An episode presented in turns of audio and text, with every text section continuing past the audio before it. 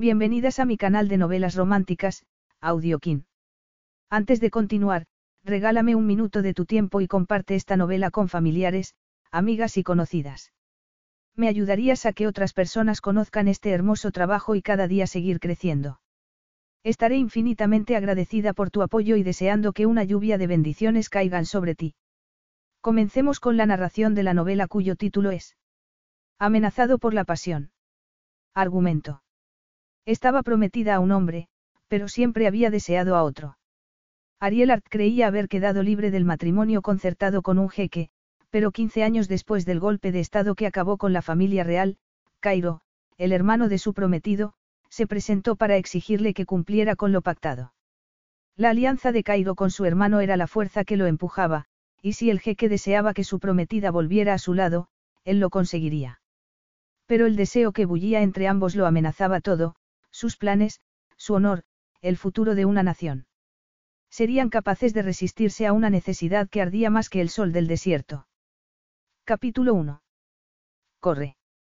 Ariel Art clavó los ojos durante un segundo en el mensaje de texto que le había llegado al móvil y, al instante, se puso en movimiento. Sabía que aquel momento podía llegar. Y sabía que tenía que estar preparada. Cariño, le decía su madre en otras ocasiones, intentando tranquilizarla, lleva años en la cárcel. Incluso podría haber muerto. No sabe si irá a por ti. Pero ella lo sabía. Su padre se había metido en asuntos que no debería haber tocado, y la había usado a ella como pieza de ajedrez. No es momento de compadecerte, Ari. Vamos, sobreponte. Rápidamente se deshizo de los suaves pantalones de cachemir que llevaba y del jersey de punto para vestirse con unas mallas negras y una sudadera negra también, que le pareció tiesa como el cartón, y bajo su capucha ocultó hasta el último mechón de su pelo rubio claro. Se calzó unas deportivas también negras y, tras colgarse del hombro la bolsa de lona, contempló por última vez el precioso apartamento parisino en el que tan segura se había sentido. Era un lugar tranquilo y hermoso, decorado en varios tonos de rosa y arena. Su vestimenta de ladrón le pareció una afrenta a la sutileza de aquel espacio. Entre sus paredes se había creado una vida. Allí había iniciado su carrera. Había pasado años viviendo sin dejar de mirar por encima de su hombro. Moviéndose constantemente, cambiando de identidad, hasta que, siete años atrás, todo cesó. Inconscientemente sabía que podía volver a ocurrir. De hecho, siempre tenía una bolsa como aquella preparada, pero parecía poco probable que volviera a suceder. Ni siquiera sabía si Riyaz estaba vivo, o si Cairo había sobrevivido. Esa era una de las razones por las que su madre y ella habían decidido ocuparse personalmente de estar alerta. No se podía acudir a la policía, o a una embajada, para hablarles de una posible amenaza que personas de otro país podían o no suponer, dado que ni siquiera sabían si estaban vivos o muertos. Pero, en el fondo, ella lo sabía. Sabía que podía ir a por ella en busca de venganza, o de matrimonio. Y no quería ninguna de ambas cosas. Iba a dejarlo todo atrás. Sería una fugitiva, y no una diseñadora de moda, pero no había sitio para la compasión. No en aquel momento. Era cosa de vida o muerte, y no había tiempo para sentir lástima de sí misma. Ya la había sentido 20 años atrás, al descubrir, a la edad de ocho años, que su padre la había prometido a un desconocido. Entonces sintió una lástima tremenda de sí misma, mientras recorría los brillantes salones del Palacio de Nazul, estasiándose ante sus gloriosos mosaicos, sentándose junto a las fuentes, respirando el perfume de los naranjos en el aire seco del desierto. Hasta que su padre utilizó el acceso al palacio que había conseguido a través de ella para participar en un golpe de Estado que derrocó a la familia real de Nazul, y que se saldó con la muerte del jeque y la jequesa, uno de sus dos hijos encerrado en una mazmorra y el otro, desaparecido. Cairo. No solía pensar en él con frecuencia, o al menos intentaba no hacerlo. El más joven de los dos hermanos, de sonrisa fácil y ojos oscuros y cautivadores, tan diferentes a los del hombre con el que había prometido casarse. El muchacho que había llegado a ser su amigo, su confidente, su primer desengaño amoroso. Cuando tenía trece años, estaba un día sentada en el patio, enfurruñada, y allí apareció él. No lo pasas bien, llamar. Hace mucho calor. Es que estamos en el desierto. Yo quiero volver a Europa. No me gusta estar aquí. A Europa. Tú eres americana, no. Pasábamos la mitad del año en París. Ah, qué bonito. Más bonito que esto, sí. Dime, ¿este lugar te pone de mal humor? ¿O es la razón por la que estás aquí lo que te irrita? Es todo lo mismo. Yo creo que eso no es cierto. Si miras a tu alrededor, verás que el lugar y la razón por la que estás aquí no son lo mismo, y quizás así podrás disfrutar del tiempo que permanezcas aquí, estiró el brazo y arrancó una naranja del árbol más cercano para ofrecérsela. Tanto si quieres que te guste como si no, los árboles dan sus frutos, así que no puede ser todo tan malo. Piénsalo, llamar. Mi luna. La llamaba así por alguna razón que nunca había sido capaz de adivinar. Se lo decía en tono burlón, pero ella siempre sentía como un cosquilleo por dentro cuando se lo oía. La presencia de Cairo había sido lo único parecido a la felicidad en aquellos viajes a Nazul, BetMGM has an unreal deal for sports fans in Maryland. Turn $5 into $150 instantly when you place your first wager at BetMGM. Simply download the BetMGM app and sign up using code OldLine150. Then, place a $5 wager on any sport. You'll receive $150 in bonus bets, regardless of your wager's outcome. And if you think the fun stops there, the King of Sportsbooks has plenty of surprises in store. Check out daily promotions, same game parlays, live bets, and so much more. Download the app in Maryland today and get $150 in bonus bets instantly from your first wager only at BetMGM. BetMGM and GameSense remind you to play responsibly. See BetMGM.com for terms. 21 plus only, Maryland only. New customer offer, subject to eligibility requirements. Rewards are non withdrawable bonus bets that expire in seven days. From issuance, please play responsibly. For help, visit mdgamblinghelp.org or call 1 800 Gambler in partnership with MGM National Harbor. Promotional not available in Washington, D.C. aunque su relación se volvió espinosa y complicada cuando ella cumplió los 12 y él los 13, y de pronto se volvió muy alto, y a ella empezó a resultarle difícil hablarle. Pero aquel día no se escondió de él. Aquel día, Cairo le regaló una naranja. Y, a partir de aquel momento, algo más floreció entre ellos. Algo tierno, precioso y desgarrador. Creyó que se había enamorado, cuando sabía que era imposible. En cinco días se marcharía de vuelta a París. Y el día después de aquello, el mundo terminó. Al menos en Nazul. Riyaz, el heredero, su prometido, fue hecho prisionero. Quedó retenido como un daño colateral. Y Cairo. O había resultado asesinado junto a quienes defendían el palacio, y su cuerpo quedó abandonado como si no fuera nada, sin valor siquiera como para ser identificado, o bien, desapareció. Ahora ya daba igual. Riyaz había sido liberado, y eso significaba que, bien la reclamaba para hacerla su esposa, o como chivo expiatorio, y ella no estaba dispuesta a ser ninguna de ambas cosas. Los pecados de su padre eran de él, no suyos, pero, aún así, iba a tener que enfrentarse a las consecuencias. Se colgó la mochila y se encaminó a la puerta, y al abrirla se quedó clavada en el sitio. Estaba allí. Plantado ante su puerta. Más alto, más fuerte y más todo que la última vez que lo vio. Pero no era Rillaz, ni un pelotón de soldados, como veía en sus pesadillas. No era el monstruo que había llegado a temer, del que llevaba toda la vida huyendo. Era él, Cairo Aladid. Vivo y coleando en el corredor de su edificio. Yamar, le oyó decir, he venido a buscarte. El jeque Cairo Ahmad Sied Aladid llevaba siendo demasiado tiempo un hombre sin patria. Puede que esa imagen no fuera la más exacta, porque si tenía país, y no lo había olvidado. De hecho, expulsar a las fuerzas invasoras había pasado a ser la misión de su vida. No había olvidado absolutamente nada en los años que habían transcurrido. Los gritos de su madre.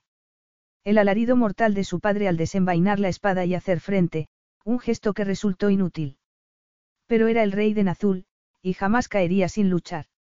Y nunca habría caído de no ser por la traición encabezada por el patriarca Art. Dominic Art se había vuelto codicioso, y aprovechándose de su conexión con la familia real de Nazul, decidió aceptar el dinero de un despiadado señor de la guerra para traicionar a la familia Adid. El señor de la guerra resultó ser un mercenario de Europa Oriental que se cansó de encabezar misiones y ganar poder para otros, y decidió buscarlo para sí. Escogió Nazul porque era rico en recursos naturales, pequeño y con pocos aliados a escala global a los que enfrentarse después por el delito cometido. Pero Cairo sí se había encargado de hacérselo pagar. El mercenario había ocupado el trono durante unos años, y él se había complacido en poner fin a su reinado. Contemplar su cara de desconcierto al verlo entrar acompañado de su propia horda de mercenarios había valido la pena. El usurpador sabía que no iba a hacer prisioneros. Las batallas sangrientas tenían un coste. La venganza, también. Pero Cairo seguía estando en deuda. Su vida, sus deseos, su cuerpo, su alma, no le pertenecían. Había perdido el derecho a una vida propia años atrás, en una noche del desierto en la que cometió un error que le costó cuanto tenía. Y había vivido aquellos últimos años sabiendo que aquel momento iba a llegar y que, cuando lo hiciera, lo daría todo para conseguir que su país fuera liberado. Su hermano ocuparía el trono, como heredero legítimo de Nazul. Para lograrlo había escapado aquel día. Sabiendo que volvería. Buscó refugio en Inglaterra bajo el nombre de Sied al-Saar, el apellido de la familia de su madre, y utilizó su ingenio y su comprensión del sistema educativo para conseguir asistir a las mejores escuelas. A partir de ahí, comenzó a construirse un imperio. La gente conocía al Playboy, al hombre de negocios, pero no sabían que era un muchacho que había visto morir a su familia en el palacio de un reino del desierto. Eso sí que habría copado titulares. Un país que no importaba a nadie y que nadie quería visitar, porque así se medía la preocupación en Europa y Estados Unidos. Querían ir de vacaciones allí. El país en cuestión podía pretender invadirlos. Si la respuesta era no, un pie de página en la historia de un mundo lleno de historias crueles. Y desconocidas, pero que a él le había cambiado la vida. Sabía, sin ningún género de dudas, que Rillaz había sobrevivido. Lo sentía en los huesos. De cualquier modo, su lealtad era para con Nazul, y había levantado su imperio con el único deseo de destruir a los hombres que habían asesinado a su familia, arrebatándole su legado. También sabía que, si su hermano seguía cautivo, tenía que ser rescatado. Siempre acudiría a ayudarlo. Siempre. Sabía lo que tenía que hacer. Todas las fiestas, los excesos, no eran para él, pero si hubieran servido para atenuar esos recuerdos, lo habría agradecido. No necesitaba que permanecieran afilados para que él completase su misión. Sabía quién era. Había disfrutado de los placeres de la vida, pero todo había empezado como un modo de lograr acceder a las fiestas y, por lo tanto, a las personas. Había descubierto que tenía una inmensa capacidad de trabajo, lo mismo que de perseguir la degradación, y había logrado levantar un imperio que le permitía moverse libremente de país en país, recoger información y aliados, además de otras muchas cosas que lo iban a ayudar a derrocar a quienes los habían aniquilado. También había compartido casa con hombres muy peligrosos y carentes por completo de escrúpulos. En una de ellas, salvó a una chica llamada Brianna Bitman, a la que ayudó a escapar del destino que su padre le había designado. La ayudó también para que pudiera estudiar, y acabó convirtiéndose en una tutora para personas que habían pasado por circunstancias difíciles, y a pesar de que a él todas esas cosas le parecían moderneces absurdas y blandengues, cambió de opinión cuando vio por primera vez a su hermano pasados 15 años. Entonces contrató a Brianna para que intentase ayudarlo, que lo guiara de vuelta al mundo, al puesto que le correspondía por nacimiento. Seguía trabajando con él, intentando ayudarlo para que volviera a ser el hombre que iba a ser, y no la bestia en que los años de aislamiento lo habían convertido. Rillaz era libre, pero no estaba en condiciones de gobernar. Era brusco y carecía de los modales más básicos. Se había pasado años en las mazmorras leyendo y haciendo de su cuerpo una máquina de guerra. El resultado era una extraña mezcla, un hombre leído, ya que no tenía otra cosa que hacer en la mazmorra, y así había conseguido no perder la capacidad de comunicarse y, por otro lado, con un cuerpo trabajado al extremo para que nada en él se atrofiara. Pero no sabía qué hacer con esas dos cosas en el mundo real. A duras penas era capaz de mantener una conversación, y menos aún participar en cuestiones de diplomacia. La toma del palacio se había hecho en secreto. Ni su nación, ni el mundo sabían de ello, ya que antes tenía que ver cómo presentar a Rillaz a su pueblo. Solo tendrían una ocasión para hacerlo, y no podían verlo como un débil mental. No podían darse cuenta de lo mucho que le había afectado lo que había tenido que soportar. Su pueblo querría un regreso triunfal. Cuando fue liberado de su encarcelamiento, Cairo estaba allí. Lo encontró vestido casi con harapos, la barba y el pelo largos. Esperaba verlo débil y pálido, Pero su hermano era un amasijo de puro músculo y rabia. Se negaba a salir. Se negaba a dormir en una cama. Seguía pasando buena parte de su tiempo en la mazmorra. Al ser liberado, solo había pedido dos cosas, una hamburguesa con queso y Ariel Art. Ariel. Aquel nombre evocaba un recuerdo agridulce para él. Sabía dónde estaba. Siempre lo había sabido. En muchas ocasiones pensó en ir a verla, pero también sabía que solo existía una circunstancia en la cual volvería a verla, si Riyaz lo quería. Y lo quería. Y él haría lo que Riyaz le pidiera. Se lo debía. Seguro que sabías que vendría a buscarte, dijo. Yo. Ariel era hermosa. Era la flor de un naranjo en un jardín de mosaicos que no había visto en más de diez años. Era aire perfumado. Era un momento en el tiempo que nunca podría recuperar. Le sorprendió enormemente sentir un impacto tan grande al verla, ya que estaba muerto para la mayor parte de cosas del mundo, pero sintió rabia, y sintió deseo. Había sentido algo muy fuerte al liberar a Riyaz de su prisión, pero aquello, era increíblemente hermosa. Más allá de la promesa que había sido de adolescente. Sus ojos azul acuarela se abrieron de par en par al verlo. Iba vestida como si fuera a echar a correr. Alguien la había advertido. ¿Vienes a matarme? Le preguntó con un hilo de voz. No, eso sería demasiado básico, y yo soy un hombre civilizado. ¿Y no estás muerto? No, que yo sepa, la miró fijamente. Me creías muerto. No lo descartaba, respondió, apartando la mirada, y Cairo vio tristeza en sus ojos. Pero no lo bastante para conmoverse. Conozco el destino que corrió el resto de tu familia. Rillaz está vivo. Ariela sintió despacio. Por eso estás aquí. Por Rillaz. Sí. No te ha sorprendido saber que está vivo. Había oído rumores. Decían que lo habían mantenido con vida preso en palacio. Una especie de daño colateral que no podía comprender. Yo tampoco. ¿Quién puede comprender los deseos de un loco? Lo digo también por tu padre. Yo desconocía por completo que iba a traicionaros. Y yo no pretendo culparte por ello. Eras una niña. Tú también eras un niño. Pero sus sentimientos no habían sido los de un niño. Desde que escapó del palacio aquel día, supo que tenía que sobrevivir. Era el único miembro de su familia que seguía vivo y libre. Sobrevivir no era una opción, sino una obligación. Entonces, no has venido buscando venganza. La venganza sería una tarea mucho más sencilla. Ya se la había cobrado y resultaba fácil, catártica.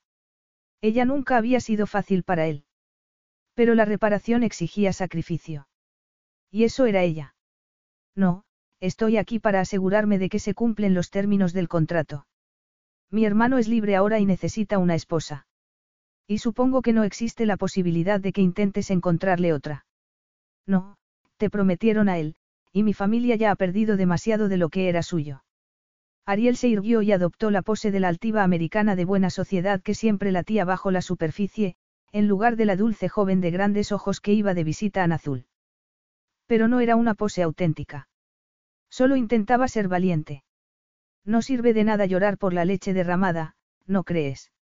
Cairo no era un hombre cruel, pero tampoco estaba en su naturaleza plegarse, y había ciertas cosas por las que se negaba a pasar, como por ejemplo ser manipulado, o soportar la actitud desafiante de una mujer cuyo padre había orquestado el asesinato de sus propios padres.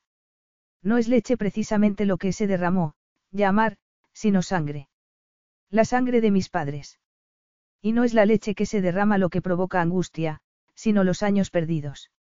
Los quince que Rillaz ha estado en una mazmorra. Quince. Sin contacto humano. Sin nada. Mientras yo forjaba las armas que iban a conseguir su liberación. Y ahora tú quieres hablarme con clichés, pues déjame decirte algo, ojo por ojo. Una vida en cautiverio, por otra vida en cautiverio. Lo que ella quisiera no importaba. No podía importar. La ternura con ella era impensable, un error que se había cometido en una ocasión y que no se volvería a cometer. Nunca más. Tiró de su brazo para sacarla del apartamento, pero como ella no se movió con la rapidez suficiente, la alzó como si fuera una novia cuyo esposo la llevara en brazos para cruzar el umbral. ¡Qué ironía! Ella no era para él. Nunca lo había sido. Desde el principio había estado destinada a Rillaz. Y a su hermano se lo habían quitado absolutamente todo. Eso era lo que le empujaba. La rabia que sentía por su hermano. Vagamente sintió que Ariel se resistía, golpeándole con los puños. Pero era como tirar piedrecitas contra el tronco de un roble. Su familia había sufrido, y su castigo había sido verlo con sus propios ojos, cuando él se merecía aquella misma muerte. Todos aquellos años los había vivido empujado por la necesidad de venganza. Una vida que se parecía al purgatorio, pero vida al fin y al cabo. Y ella, ella había estado en París. Bueno, en todas partes, viviendo una vida ajena al horror que se había sufrido en el palacio. No quiso esperar al ascensor, así que bajó con ella por la escalera y salió del viejo edificio en dirección a la limusina que esperaba en la esquina. Abrió la puerta él mismo y la lanzó al asiento, cerrando de inmediato. Conduce, le dijo al chofer. Su conductor ganaba lo suficiente para no cuestionar nada, lo cual estaba bien porque Ariel comenzó a gritar. Me está secuestrando. La mirada gélida del chofer conectó con la de Cairo en el retrovisor, y entonces Cairo pulsó el botón que subía el cristal que dividía el coche. A él le da igual, le dijo Ariel. Cairo, qué bien podría hacerle a tu hermano casarse conmigo. ¿Por qué? No hablarás en serio, no. Miró a su alrededor como si acabara de darse cuenta de algo. Me vais a ejecutar en público, ahora que mi padre ya está muerto. Ya te he dicho que no busco venganza. Una ejecución pública es un acto de barbarie. Tu padre era un bárbaro, Ariel, y quizás, si estuviera vivo, lo habría tratado como él trató a mi familia. Es una pena que tuviera una muerte tan tranquila. Un ataque al corazón. Demasiado rápido y fácil. Mi madre agonizó entre gritos de dolor. Mi padre luchó hasta su último aliento, Ariel tuvo la decencia de mostrarse avergonzada. No es tan simple como hacer que pagues por los pecados de tu padre. Se trata de restaurar Nazul. Tú formabas parte de una promesa que se le hizo a mi país, a mi hermano en concreto, y tu padre tomó parte en la destrucción de la paz de nuestra nación. ¿Qué mejor imagen hay para presentarle a nuestro pueblo que Rillaz de vuelta en el trono, contigo como esposa, como si ninguna de esas atrocidades hubiera tenido lugar? Estuvo a punto de echarse a reír. Como si hubiera algún modo de borrar el pasado, por precioso que pudiera ser el presente. Y, por encima de todo, está el hecho de que Rillaz lo ha pedido, añadió, aunque no estaba seguro de que su hermano lo viera como él. Aún así, había urdido un plan para proteger a Ariel y complacer a Rillaz. La responsabilidad de restaurar Nazul es mía. ¿Por qué es tuya? Rillaz ha pasado 15 años en una mazmorra. ¿Cómo te imaginas que puede estar? Por primera vez pareció acongojada. ¿Cómo está? Pues nada bien, contestó. Cuando se haga del dominio público que está vivo. Ya se sabe. No lo creo. Mi madre se ha enterado. Fue ella quien me escribió para decirme que escapara. Porque Rillaz había sido liberado. Cairo se quedó pensativo. Entonces, debe haber en el palacio alguien que mantenga el contacto con tu familia. No puede ser. Hemos llevado de nuevo al palacio parte del personal que trabajaba en él antes. Puede que haya sido un error.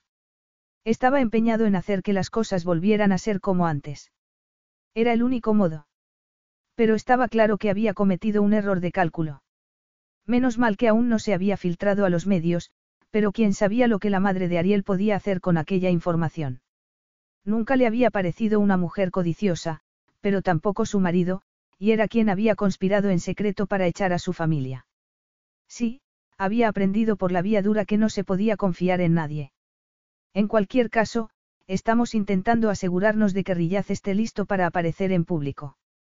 Ahora hay un equipo trabajando con él. Vamos al palacio ahora. Tardó un instante en contestar. No, tenemos que asegurarnos de que esté, aunque pienses que soy un bárbaro, capaz de ejecutar a una persona en público, no es ese mi objetivo. Y hasta que me haya asegurado de que tampoco es el de mi hermano, me ocuparé de que estés a salvo conmigo. Contigo. Sí. Me tomo mi posición en la monarquía muy en serio. Rillaz es el heredero, y yo soy el sustituto, pero gracias a eso, no acabé en una mazmorra como mi hermano. Ahora es mi trabajo apoyarle en todo. ¿Y en qué consiste ese apoyo? En habilidades sociales. Pues me temo que no es precisamente lo tuyo. Lo siento por la parte que te ha tocado. Cairo. Lo sabías. Sabías que iría a buscarte. De hecho, estabas preparada para huir. Tu madre estaba preparada para escribirte pidiéndote que escaparas. No te hagas la sorprendida. Creía que ibas a matarme. Pues no. Deberías sentirte aliviada. No lo estoy. La miró con dureza. Sabías desde siempre que iba a ser así. Lo sabías desde que eras una niña, y lo sabes ahora. La familia Aladid es inevitable. Somos el sol en el desierto. No puedes extinguirnos. Tu destino está sellado. Capítulo 2. Hacía tanto calor, tenía la sensación de que se iba a morir asfixiada, pero aún así, esperó en el jardín. Esperó y esperó porque sabía que, al final, aparecería. Estás aquí, llamar. Lo miró y el corazón le latía tan fuerte que dolía. Cairo. Le había dicho que podía llamarlo por su nombre, y había sido como un regalo para ella. Ari. Aquel diminutivo en sus labios sonaba distinto. ¿Por qué no sale nunca? Es el heredero. Va a ser el jeque. Prefieres su compañía a la mía. Debería. Su sonrisa de chaval se volvió pícara. Pero no es así. Si se pudiera morir de terror, o si fuera posible perder toda la energía por el estado de terror en el que te encuentras, ella estaría en ese punto. Había renunciado a hablar más con él. El recuerdo que acababa de tener había sido un truco de su memoria. Un chiste. Aquel Cairo hacía mucho que no existía. En muchos sentidos, estaba muerto, como siempre había imaginado que estaría, porque aquella persona no era su amigo. No era el muchacho al que había amado. El corazón se le encogió. Su propio padre era el culpable de todo aquello. Siendo niña, había estado muy protegida del mundo exterior. Tenía tutores en casa, viajaba mucho, tenía dinero y llevaba una vida cómoda. Pero no era consciente de que las decisiones que había tomado su padre respecto a su vida no eran normales en una sociedad moderna. Que la hubiera prometido a un jeque en matrimonio la había disgustado, pero él le había explicado que la gente como ellos tenía que tomar esa clase de decisiones, sellar matrimonios o alianzas que a otros no les afectaban. Así se protegía la riqueza y se mantenían a salvo. Eso fue lo que le explicó y ella lo aceptó así. No podía decir lo mismo en aquel momento, pero había una parte de sí misma que se sentía obligada a enfrentarse a la situación, incluso a intentar entender qué había sido de Cairo a lo largo de aquellos años. Era eso, o saltar de un coche en marcha e intentar escapar. Estaba claro que no iban a un aeropuerto comercial. Habían dejado atrás Charles de Gaulle hacía una hora, y no tenían ni idea de a dónde se dirigían. También sabía que no tenía posibilidad alguna de escapar de él. Ni siquiera tenía móvil. No podía permitir que la localizaran. Tenía su mochila, eso sí, y dinero en ella. Si pudiera despistarlo un momento, pero para ello tendría que correr, y seguro que le daba alcance. Debería haber entrenado, pero es que estaba tan convencida de que tendría tiempo de reacción, si es que aquello llegaba a ocurrir. Esperabas que no ocurriera nunca. Por supuesto que sí. Eso era lo que anhelaba. De ningún modo deseaba verse prisionera de nuevo en su mundo. Seguro. En todo su mundo, o solo en la versión en la que te prometían al hermano equivocado. Apartó ese pensamiento y cerró los ojos. Cairo estaba vivo. No había muerto. Y allí estaba ella, acurrucada en un rincón de su limusina, con la sensación de que lo que estaba pasando era imposible. Llegaron a un aeropuerto desierto, pero enseguida vio una aeronave brillante y estilizada que se acercaba y descendía suavemente. Es mi avión privado, dijo él. Sí, claro. Tenías que tener un avión privado, contestó, mirándolo y, en aquel momento, cayó en la cuenta. Lo había visto antes en la prensa, en las páginas de sociedad. Pero no con su nombre verdadero. Era uno de esos playboys que posaba para las fotos. A veces se le veía a lo lejos, siempre con gafas de sol, a bordo de un yate, acompañado de bellezas medio desnudas. No lo había reconocido en esas fotos, aunque mentiría si dijera que nunca había mirado con detenimiento esas imágenes. ¿Cómo no se había dado cuenta de que era él? ¿De dónde ha sacado el nombre de Sied? Es uno de mis muchos nombres, respondió, sonriendo. Ya sabes que a los miembros de la realeza se nos ponen muchos nombres, y es fácil de adaptar para pasar desapercibido. Eres millonario, le acusó. Sí. Dar un golpe de estado no es barato. La gente no se hace millonaria así, sin más. He tenido algunas ventajillas. Mi educación ha sido una de las mejores que puede ofrecer el mundo, cuando aún estaba en el palacio, y después, sabía bien qué era lo que tenía que decir en cada situación, y conocía a gente que podía ayudarme a llegar a ser una persona conocida. Y a navegar por el sistema en Inglaterra. No tenía nada, continuó. Nada más que la persona que era y lo que sabía cuando huí. Y ahora tengo mucho. Todo ello se lo pasaré a mi hermano y a mi pueblo. Entonces, el avión no pertenece a la familia real. Es solo tuyo. Sí. Se sentía en una desventaja absoluta. Él era Sied al-Sar, hombre de negocios internacionales, uno de los hombres más famosos y codiciados en el mundo, con aliados en cada esquina, y recursos inagotables. Y encima volvían a un país en el que él era príncipe. Jeque. Y allí, allí ella no tendría absolutamente ningún aliado. Era una hormiga comparada con él.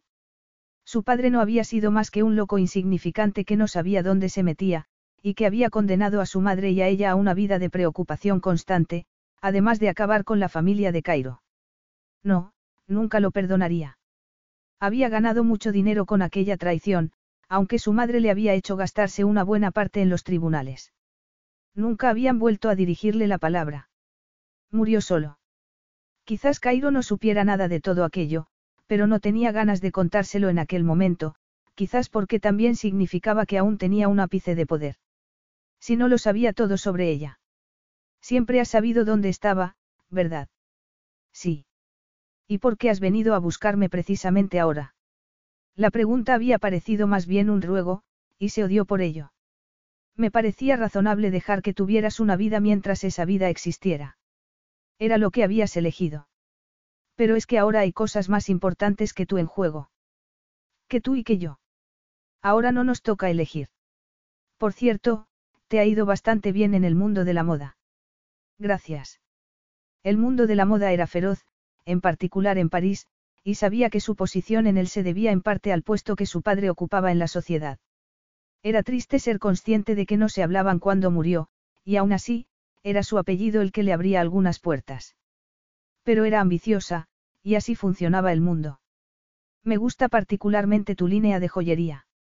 Gracias, repitió, aunque no sabría decir si hablas en serio. Hablo en serio.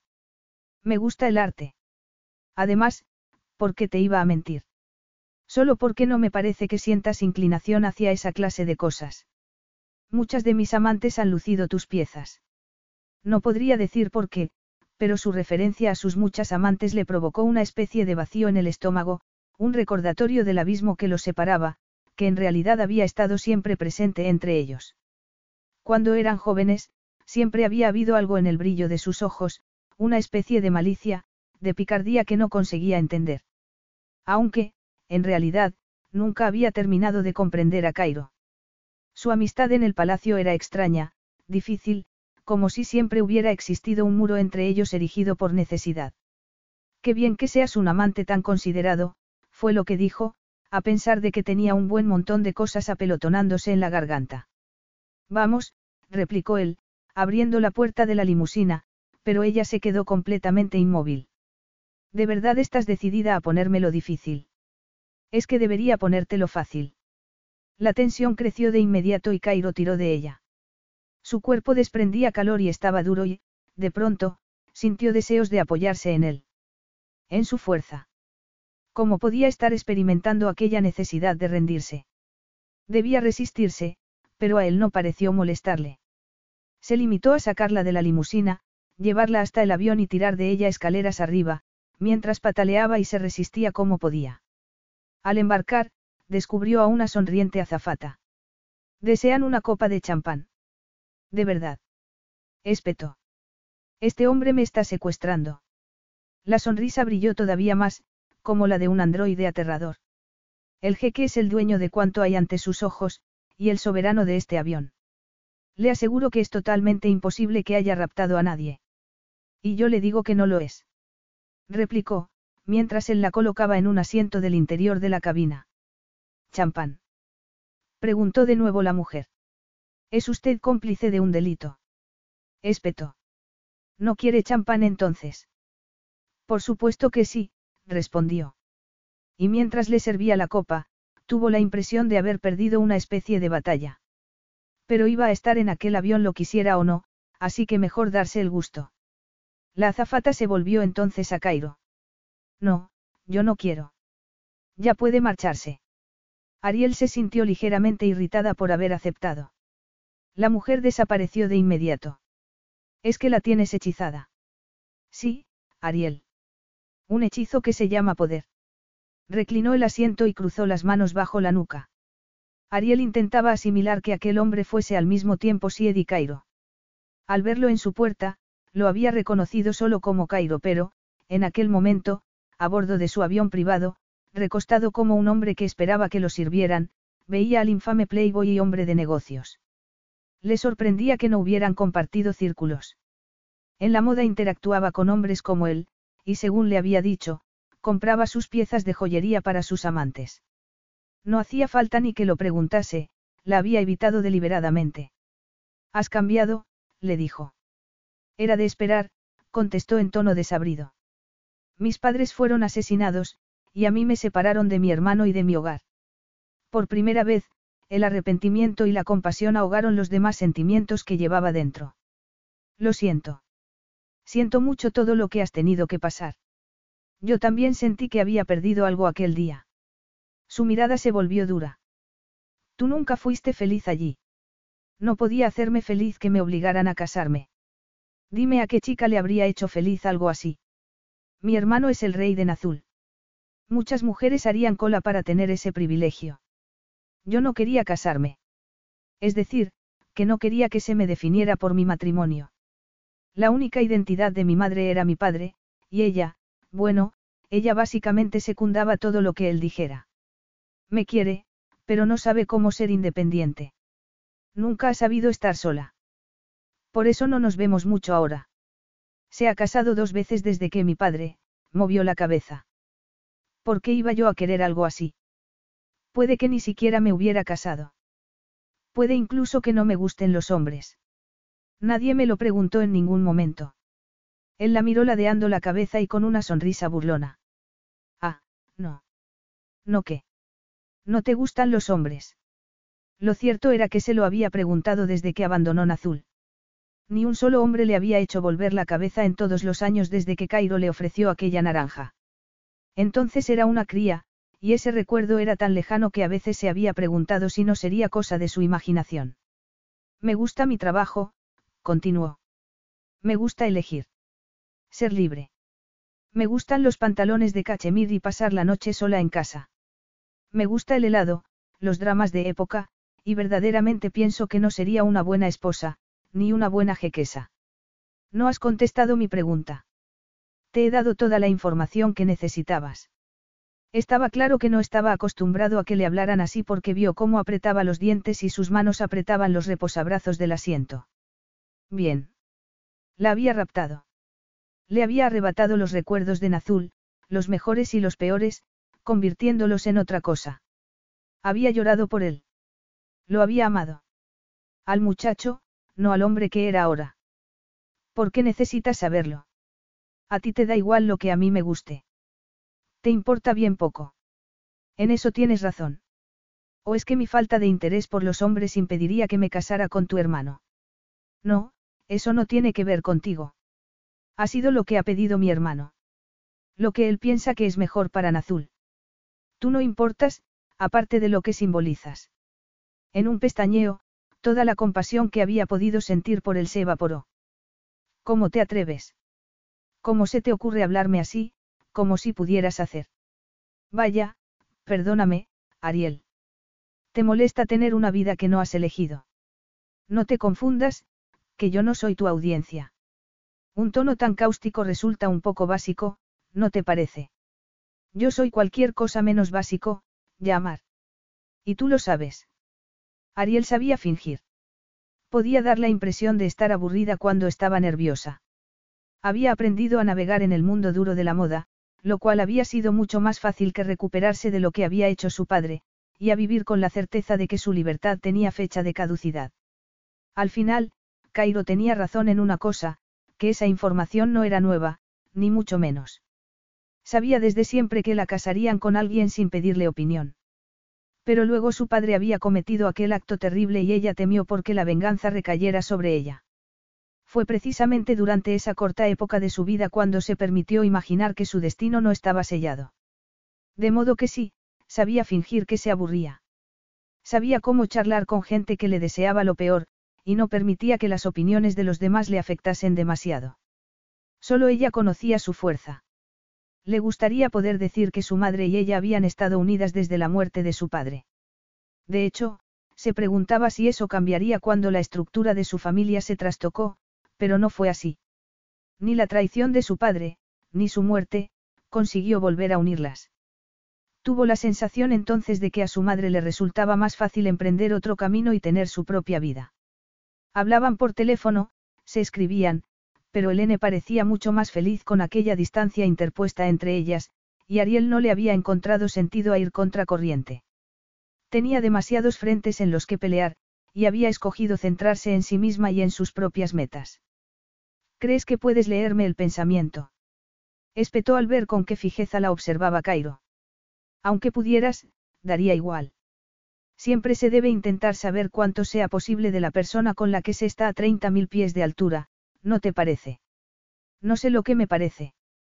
De hecho, creo que no lo voy a saber durante un tiempo. Preferiría no compartir nada contigo. Y era cierto. Quería esconder sus sentimientos. Sus temores. Sus deseos. El dolor que había sentido por él todos aquellos años. Si lo que quería era un símbolo, una copa vacía, podía serlo. Y no darle nada de sí misma. En ese caso, ¿qué sentido va a tener tu vida? Ojalá tuviera respuesta para esa pregunta. De pronto la tristeza y la debilidad la invadieron. ¿Qué sentido había tenido nada de lo que había hecho? Había construido su vida hasta un punto, para tener que abandonarla después. ¿Para qué la había construido entonces? Saborear una vida que no iba a poder mantener. Y para colmo, Riyaz parecía no estar en sus cabales. Estás asustada, dijo él. ¿Y te parece un defecto? En absoluto. Es simplemente una observación. Ya te he dicho que no voy a hacerte daño. No sé por qué piensas que el único modo en que una persona puede hacerle daño a otra es con una espada. Yo tenía una vida. Y yo también. Y la he abandonado. Has vendido todas tus empresas. Vas a desprenderte de todo lo que has construido. Por supuesto que no. Es bueno para mi país que lo mantenga. Pero no va a ser mi principal preocupación. Mis días viajando por el mundo y haciendo lo que me placía se han terminado. He trabajado todo este tiempo con el objetivo de recuperar Nazul, pero sabiendo que tendría que volver a mi antigua vida, que en un momento quedó destrozada. Nadie tiene garantizada la vida que ha planeado, ¿verdad? Perdonarás que no sienta compasión cuando quizás tú piensas que debería sentirla. Es cosa de esta generación. Del mundo moderno. Piensas que puedes seguir simplemente tu versión egoísta de la felicidad, y que tienes derecho a ella, que la tienes garantizada. Pero no tenemos derecho a nada. Yo pertenezco a la realeza, y lo he aprendido. Lo aprendí viendo morir a mis padres, o cómo arrancaban a mi hermano de mi lado. Lo aprendí mientras huía, sabiendo que era lo que tenía que hacer, aunque pudiera parecer cobardía. Quería quedarme y pelear hasta la muerte, como hizo mi padre. Eso es lo que yo quería, la muerte de un héroe. Pero tuve que encontrar el modo de llevar la vida de un héroe. Tuve que hacerlo por Rillaz. Y eso es lo que estoy haciendo. La vida de un héroe, repitió despacio, y como sabía que se revelaría con lo que iba a decir, escogió con cuidado las palabras. Y, sin embargo, por todo lo que yo he oído de tu vida como Sied, has elegido llevar la vida de un playboy. Has tenido muchas amantes, según dices. ¿Cómo encaja todo eso con lo que me estás contando? ¿En qué sentido te parece que eso es algo heroico? ¿Cómo puedes mirarte y ver lo que dices ver? No digo que vea un héroe cuando me miro. Lo que digo es que eso es lo que intento. Hay una desigualdad que tengo que equilibrar. He tenido 15 años de libertad mientras mi hermano estaba encadenado, algo que nunca voy a poder corregir del todo. Pero en este momento, vivo sirviendo, intentando compensar de algún modo. ¿Dónde vamos? Tengo una casa en las montañas, cerca de mi país. Así podía escabullirme sin que mi enemigo lo supiera. Mi hermano no sabe de su existencia. No entiendo. Estás haciendo esto para servir a tu hermano, o lo que le tienes es miedo. No temo a mi hermano, pero desconozco su estado mental. No sé hasta qué punto ha podido dañarle el tiempo encerrado. Quiero esperar antes de entrar en su mundo. Al mirarlo en aquel momento vio al muchacho que fue. El que se sentaba con ella junto a la fuente. El muchacho que se preocupaba. Ahora lo estaba por su hermano. Pero ella no debía sentir compasión alguna por él. No debía sentir nada. La había secuestrado. ¿Qué narices le pasaba? ¿Por qué no dejaba de buscar el modo de justificar su comportamiento, de excusarlo? Era porque le parecía guapo. No, por ser guapo le daban ganas de arrojarlo fuera del avión. Porque, en todos aquellos años, no había conocido a un solo hombre que le hiciera volverse. Durante todo ese tiempo, se había dicho que los sentimientos enrevesados que Cairo había despertado en ella estaban encerrados en el pasado. Pero ahora estaba allí, y ella se sentía hecha un lío, nerviosa. Existía un síndrome que describía la empatía con el secuestrador. Pero es que él ha sido algo más para ti. Tienes que reconocerlo. Y tu padre destruyó su familia. Su padre había dicho que no sabía que los hombres que se iban a hacer con el poder en el país matarían a la familia real. Eso decía él, pero ella, con 14 años, no era ya tan inocente. Era imposible que su padre creyera que su traición no iba a acarrearle la muerte a la familia real. Tenía que saberlo. Ni su madre, ni ella, habían creído otra cosa. Las dos pensaban que había querido dinero, y que era consciente de que, si la familia real caía, él dejaría de contar con su influencia. Esa era la cuestión. Quizás pensaba que, como iba a ocurrir de todos modos, él no ganaría nada si no colaboraba. Pero no había honor en ello, y nunca había podido volver a respetarlo. Por eso sentía esa especie de responsabilidad por los sentimientos de Cairo. Daba igual que le hubiera gritado que aquel pecado no lo había cometido ella. Quizás, del mismo modo que él se sentía responsable de su sangre, de su hermano, ella se sentía responsable de los actos de su padre. No lo suficiente como para casarse con Riyaz, pero... ¿Cuánto falta? Qué impaciente. Seguro que recuerdas que mi país es muy hermoso. Apenas recuerdo nada, mintió. Ibas a ser la reina. ¿No te parecía un futuro magnífico? No, nunca quise tener poder. Y cuando sabes lo que es moverte entre hombres poderosos, la promesa del trono queda vacía, miró hacia un punto que quedaba por encima del hombro de Cairo. Mirarlo a él era siempre un error. Me estaban manipulado, y era consciente de ello. Nunca me engañé creyendo que yo iba a tener algún poder. ¿Y si estabas equivocada? Entonces lo miró a los ojos. ¿Qué quieres decir? Aún está por ver cómo va a actuar Rillaz. Ya. ¿Y piensas que puedo necesitar? No lo sé. Pero ahora eres una mujer de éxito. No solo alguien famoso. Y creo que eso es un plus. Hay una aparente modernidad en ti que el país necesita desesperadamente, después de 15 años de aislamiento del exterior, aplastado bajo la bota de un dictador. Ah, vaya. No sabía que pretendes llevar a tu país a la era moderna.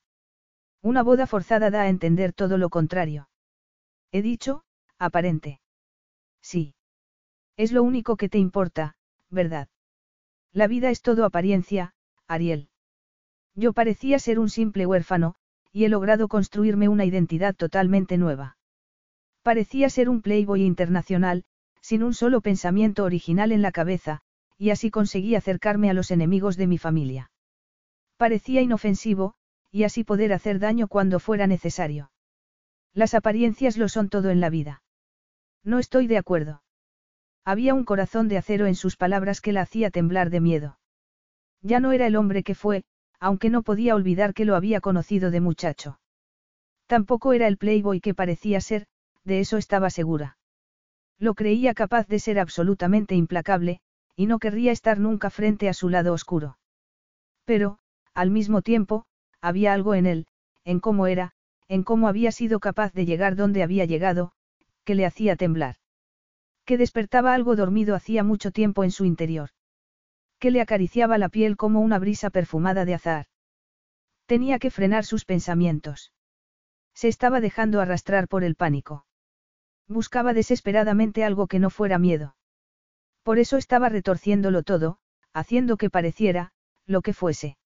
No iba a ponerle nombre. Se negaba a hacerlo. Hay un dormitorio en la parte de atrás. ¿Por qué no duermes un rato? Cuando aterricemos, valoraremos la situación, y comenzará tu entrenamiento. No soy un perro para que me digas, échate. Oh, hay que entrenar. Él no contestó, y Ariel decidió permanecer donde estaba, la vista al frente, bebiendo a sorbitos la copa de champán. Se negó a dormirse incluso cuando se sintió agotada. No iba a darle la satisfacción de obedecer una orden suya. Capítulo 3. Cuando el avión descendió nada más dejar atrás las montañas, sobre una lengua de tierra que separaba a dos países y que mantenía oculta la pista de aterrizaje, Cairo sintió que la sangre de sus antepasados le saltaba en las venas, y que el grito de guerra de un guerrero le reverberaba en el pecho. No tenía nada que ver con el hecho de que Ariel estuviera a su lado. Estaba en casa.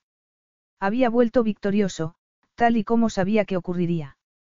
Ariel seguía sentada frente a él, despierta, pero parecía haber caído en una especie de trance.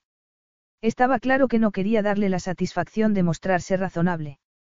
Pero no le preocupaba demasiado su estallido. Tenía cosas más importantes en la cabeza y, sin duda, problemas más grandes para él y para su nación. Ariel iba a ser parte de la solución. Una especie de expiación. Carecía del poder necesario para ser un problema. Rillaz había querido que viniera, y él haría honor a su promesa. El avión aterrizó. La escotilla se abrió, pero ella seguía mirando al frente, inmóvil. Si has pensado por un momento que no voy a obligarte a bajar, creo que ya te he hecho ver lo contrario. Porque todo tiene que girar en torno a ti. Espetó, se levantó y bajó del avión por su propio pie. Cairo no dijo nada. La recordaba bien del tiempo que había estado en palacio, aunque había pasado muchos años intentando no recordar nada. Se esforzaba por no recordar aquella vida, porque esos pensamientos le creaban un dolor en el pecho que no podía dejar enraizar. No podía permitirlo. No, sobre todo, siendo él tan esencial para su propia causa. No podía permitirse un momento de autocompasión. Pero ella, ella le obligaba a pensar en aquellos días. Pensaba en su hermano, tal y como era entonces. Su hermano mayor, su ídolo en todos los sentidos. Mucho más serio que él. El único punto amargo en su relación le era completamente desconocido a Rillaz. Miró sin poder evitarlo a Ariel. ¿Qué crío tan tonto había sido? Cuando aquella chica americana llegó al palacio, su mundo cambió. Era hermosa. Lo más singular que había visto, con sus ojos azul acuarela y aquel cabello rubio casi blanco. Sus labios, del rosa más delicado, incitándole a besarla. A devorar su boca. Como adolescente que era, le hacía sufrir. Sufría por ella, pero estaba destinada a su hermano, de modo que cuanto podía hacer era, recordó aquellos momentos robados en el jardín, y se dijo que seguro que para él habían sido distintos que para ella. Y ahora. Seguía siendo tan hermosa. Y tan singular. Había visto fotos suyas en la prensa, pero no le hacían justicia. ¿Cómo habría sido capaz de comprar sus joyas para sus amantes? Con sus 28 años, Ariel no poseía ya la inocencia de la juventud, y él tampoco. No es cosa tuya. Tu única responsabilidad era traerla hasta aquí. De crío, había estado demasiado cerca de la tentación. Había jugado con fuego. Pero ahora sabía que no debía volver a cometer ese error. Era para Rillaz. Nada más. Siempre lo había sido. Veinte minutos de helicóptero separaban su casa del palacio de la capital. Estaban cerca, pero Rillaz no sabía de su presencia allí. Era necesario que fuera así. Tenía que hablar con Brianna. Enseguida. Ven, le dijo. ¿Dónde? Miró a su alrededor, y entendió lo que estaba viendo. Naturaleza salvaje e imponente. Inhóspita. El desierto es un oasis. Tú deliras. Me parece que llamarías oasis a unas gotas de agua en el desierto, Si con ello pudieras manipular a quienes están a tu alrededor. Puede ser, pero en este caso, no son unas gotas de agua. Sígueme. Un estrecho sendero se abría camino en las áridas montañas, salpicadas de olivos retorcidos que se aferraban a la superficie rocosa, y arbustos bajos que verdeaban hasta el valle. El cielo mostraba un insípido color azul, empalidecido por el sol abrasador de Arabia. Hay serpientes. Quiso saber. Creía que lo sabías. Hay serpientes por todas partes. Hay que ir atentos. Lo miró sin estar segura de si aquello era una metáfora. En el sentido literal y en el figurado, le aclaró. Por supuesto. Cairo iba delante, pero se detuvo. El avión ya ha despegado. Si intentas echar a correr, solo hay un sitio en el que refugiarse, y me pertenece. Piénsalo. No soy tan idiota como para huir de ti en el desierto. Es un alivio saberlo. Si hubiera querido intentar escapar, habría saltado del coche. En ese caso, la pregunta es inevitable, ¿por qué no lo has hecho? Si hubiera sobrevivido a la caída sin partirme la crisma, no habría podido correr más rápido que tú, así que para qué pasar por esa humillación, si no puedo escapar. Buena pregunta. Ojalá pudiera preguntarte qué ha pasado. ¿Cómo hemos terminado aquí? Pero lo triste es que conozco la respuesta, y por eso te sigo. La mejor decisión que podías tomar.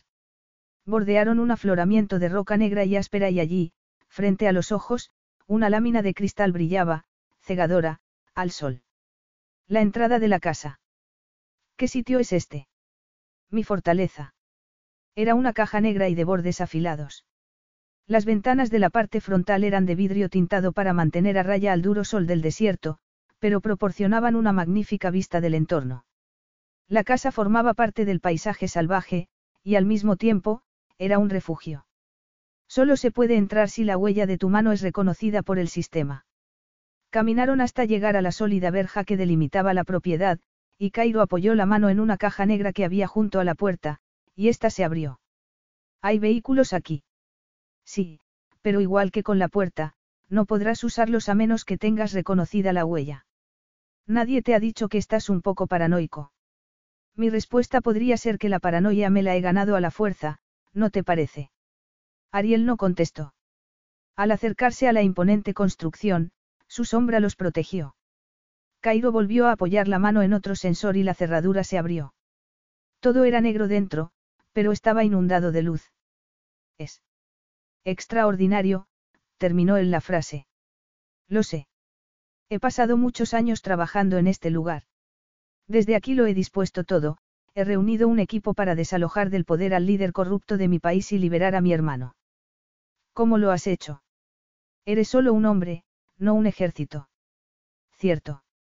Solo soy un hombre. Pero soy el jeque Cairo, y juré defender mi país. La lealtad hacia mi hermano es incombustible. ¿Sabes cuál es la función del segundo hijo en la tradición de la familia real? Ibas a entrar en el ejército. Serías su líder. Así es. ¿Lo hemos hablado alguna vez? No, se lo pregunté a Rillaz en una ocasión, mientras paseábamos por el jardín de la fuente. Mi hermano paseó contigo. Ariel lo miró sin comprender. Sí. Eso no lo sabía, y la sensación que le atenazó el pecho fue toda una sorpresa.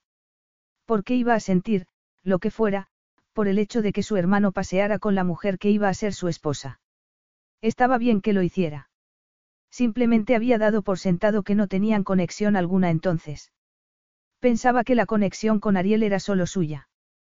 Pero daba igual. Ariel no era suya. Ni entonces, ni ahora. Ojalá pudiera llevarla de vuelta a París. No la tendría a su alcance, pero tampoco estaría al alcance de Rillaz. No, no podía flaquear, y menos en el momento en que estaban ya.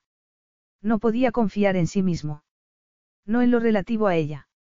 Era consciente de que Ariel no deseaba nada de todo aquello, pero rendirse a sus necesidades supondría negar a Rillaz. Y complacerse a sí mismo. Y eso no podía ser. Si algo había aprendido de su fracaso de 15 años atrás era que tenía que negarse a sí mismo a toda costa. Aisa, llamó. Una pequeña mujer vestida al modo tradicional apareció ante él.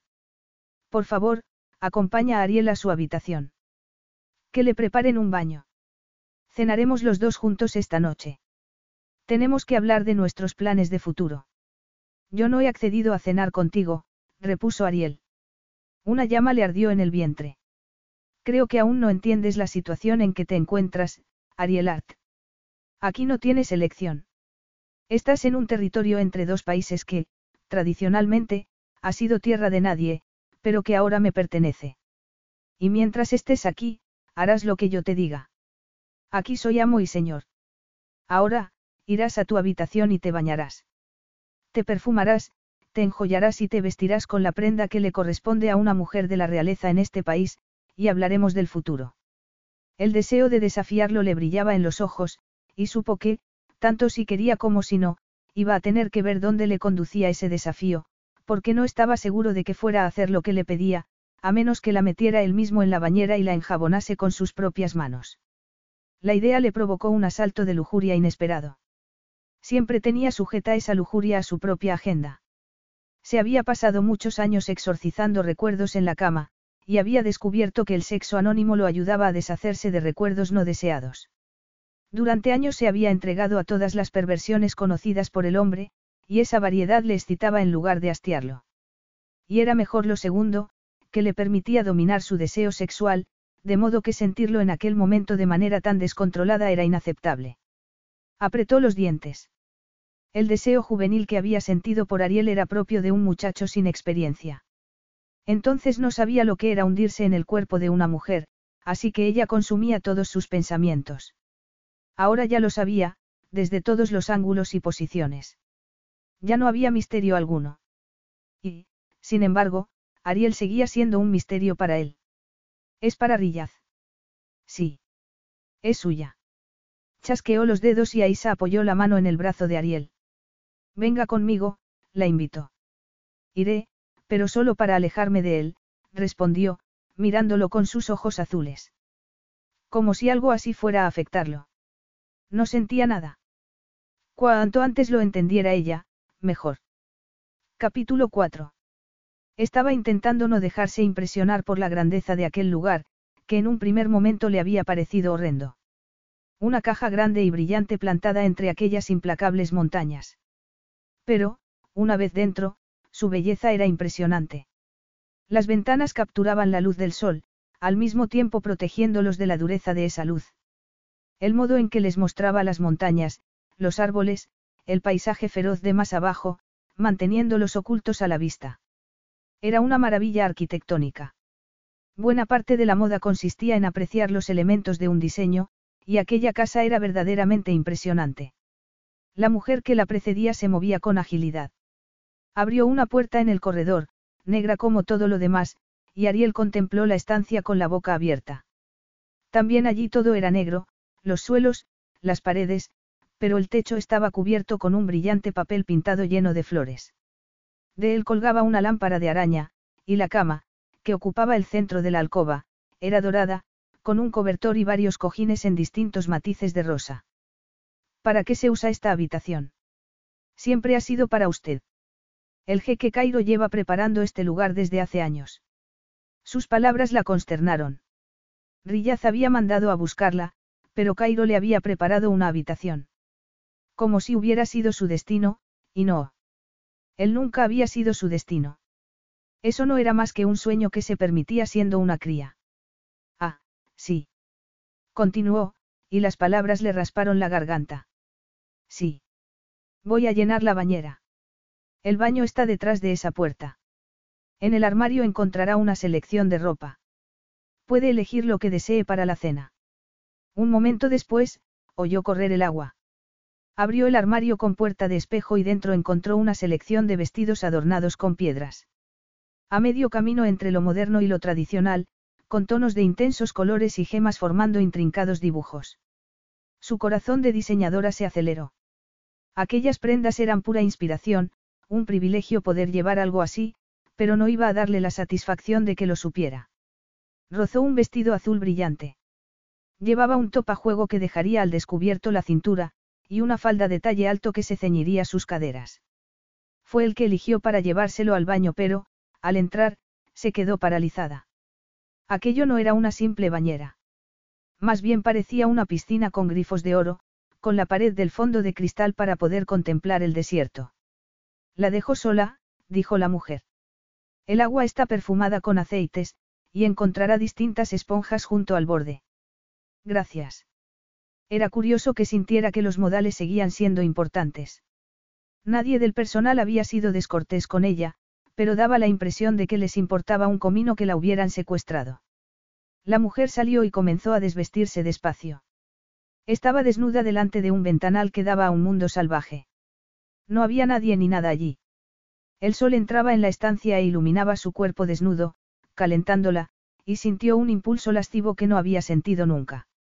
Era embriagador estar allí, de pie, expuesta, como si estuviera al borde de un precipicio, a punto de echar a volar. Al borde de la libertad.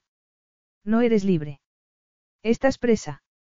Esa idea cortó la fantasía en la que se había visto envuelta y se dispuso a entrar en la bañera. El agua caliente la hizo gemir. Estaba verdaderamente agotada.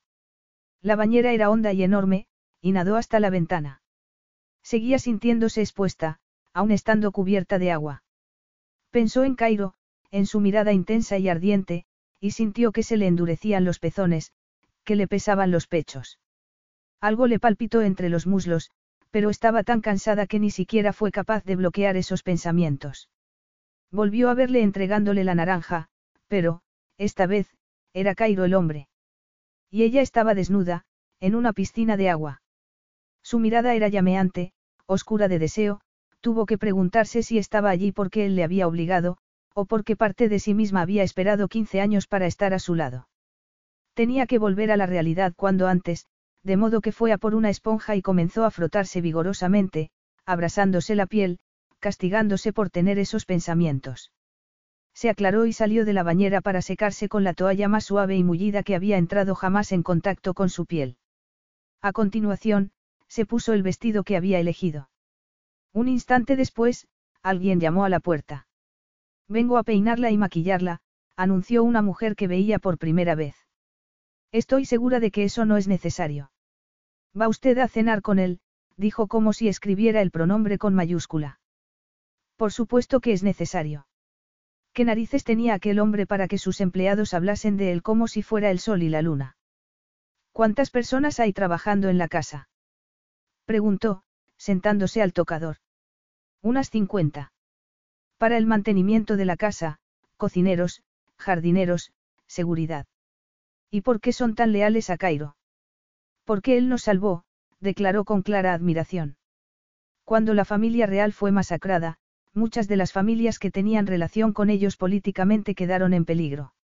Otros perdimos nuestros empleos y no teníamos con qué mantener a nuestras familias. Él se ocupó de organizar misiones de rescate desde la frontera, y se aseguró de que recibiéramos lo que necesitásemos.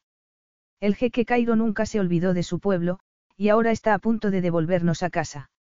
A punto de restaurar todo lo que se nos arrebató. Es nuestro Salvador. No me extraña que se considere un dios, contestó, pero se le estaba formando un nudo en el pecho porque no podía negar que lo que había hecho era bueno. Usted va a casarse con Riyaz.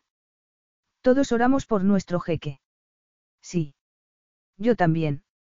Tenía que esperar que algo bueno partiera de Riyaz. Una compasión que Cairo no le estaba mostrando. Lo que fuera. Pero si lo que buscaba era venganza, ¿quién podía decir lo que le reservaría el destino? Capítulo 5. No está bien. Los iris dorados de Brianna mostraban su preocupación. No ha mejorado. No duerme en la cama, Cairo. Se niega a comer la comida que le servimos. No deja de ejercitarse, de castigar su cuerpo día y noche. Lo he liberado. No entiendo por qué persiste en actuar así. Porque, en su cabeza, sigue estando en una celda. Y no sé cómo llegar a él. Yo confío en ti. La expresión de Brianna se dulcificó. Muchas veces había pensado que, de casarse con una mujer, sería con ella. Le preocupaba que hubiera sido maltratada, y quería protegerla, no exponerla a más dolor. Pero Brianna se merecía otra clase de hombre. Uno que pudiera amar. Se merecía olvidarse de él y de Rillaz en cuanto acabase su trabajo. Sabía que lo admiraba. Sabía que habría podido seducirla fácilmente. Pero la conocía, la quería y nunca habría hecho tal cosa. Era más una hermana para él. Es difícil, continuó ella. No puedo obligarlo a hablar cuando lo que no quiere es recordar. Sigue insistiendo. Oyó pasos y apartó la mirada de la pantalla del móvil. Allí estaba ella, de pie en la puerta. Su presencia fue un latigazo de adrenalina que lo dejó sin aliento. El azul que llevaba hacía que sus ojos parecieran piedras preciosas puestas al fuego. Y fueron los escasos centímetros de piel que quedaban expuestos en su cintura los que despertaron su cuerpo. ¿Cuánto hacía que algo tan simple creaba semejante respuesta en él? Puede que nunca. Déjame enseñarte una cosa. ¿Qué? Preguntó, curiosa. Un secreto. Lo miraba como se mira a un mago, y él sintió que había ganado un premio, aunque era consciente del riesgo que corría tomando su mano para llevarla por el corredor del palacio. Abrió la puerta de la sala que contenía las gemas nupciales, aunque no podría decir por qué quería mostrárselas. Quizás porque se imaginaba a sí mismo entregándoselas. ¿Qué es esto? preguntó ella, acercándose a la caja de cristal. Brazaletes, un collar, rubíes rojos como la sangre. Y un pañuelo rojo de seda. Son las joyas nupciales. Para el jeque y la jequesa. Ella lo miró entonces y Cairo vio dolor en sus ojos. Tengo que irme, dijo, poniendo fin bruscamente a la llamada. Era una de tus amantes. Lo dijo como si no le importara, pero sonó a celos. Es que no has oído de qué estábamos hablando. Solo he oído que era la voz de una mujer, respondió, encogiéndose de hombros. Yo nunca hablo con mis amantes por teléfono. No tengo por qué hacerlo. Era una de mis mejores amigas, la que se encarga de cuidar a Rillaz. Y. Todavía tiene que mejorar mucho, pero confío en ella. Así que si hay algunas personas en las que confías. A ella la rescaté. Está en deuda conmigo, así que en quién se puede confiar mejor. Lo tuyo es ya una costumbre.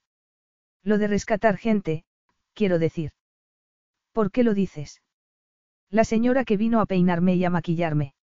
Me habló de ello, y de cómo todos tus empleados salieron gracias a ti del país. Que los salvaste a todos. Brianna no es de Nazul, contestó, pero sí. Brianna, es la mujer que está con Rillaz. Sí. Es una amiga muy querida para mí.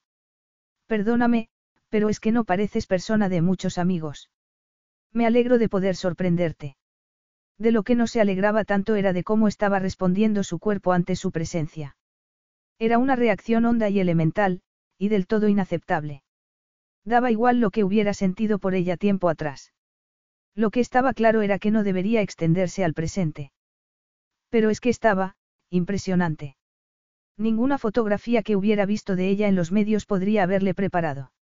También había tenido un buen número de mujeres hermosas a su alrededor, dado que era hombre de dinero, influencia y poder, y todo ello funcionaba como el mejor afrodisíaco, aun sin considerar lo que sabía que eran atributos físicos valorables para las mujeres. Pero había algo distinto en ella. Siempre había sido así. Y él lo despreciaba. Odiaba que hubiera algo singular en aquella mujer. Ven, le dijo, levantándose y ofreciéndole la mano. Estaba decidido a tocarla para desafiar la atracción que había entre ellos. Iba a doblegarla y a someterla. No iba a permitir que su propio cuerpo lo controlara. Era uno de los valores después de años de hedonismo, el que, para él, no quedara nada por descubrir. Las mujeres eran todas iguales, se dijo, y como ella no tomó su mano, lo hizo él. Le oyó contener el aliento. Ven, repitió. Vamos a cenar. De acuerdo, contestó. Tenía la mano muy suave. Qué tontería de observación. Las manos de las mujeres solían ser suaves, y ella no hacía ningún trabajo manual. ¿Por qué iba a ser su piel de otro modo? Y, sin embargo, no esperaba que fuera como los pétalos sedosos de un lirio del desierto, como un hogar que se escurriera por debajo de la barrera de su alma, y que fuera a crear en él un pozo de necesidad que se parecía a la sed de un hombre en el desierto, como quien cree que va a morir si no puede saciar esa necesidad. Apartó ese pensamiento de inmediato y se alejaron de la zona de descanso en la que había estado hablando con Brianna. La mesa se había dispuesto con una gran variedad de platos, como eran las comidas tradicionales de su país.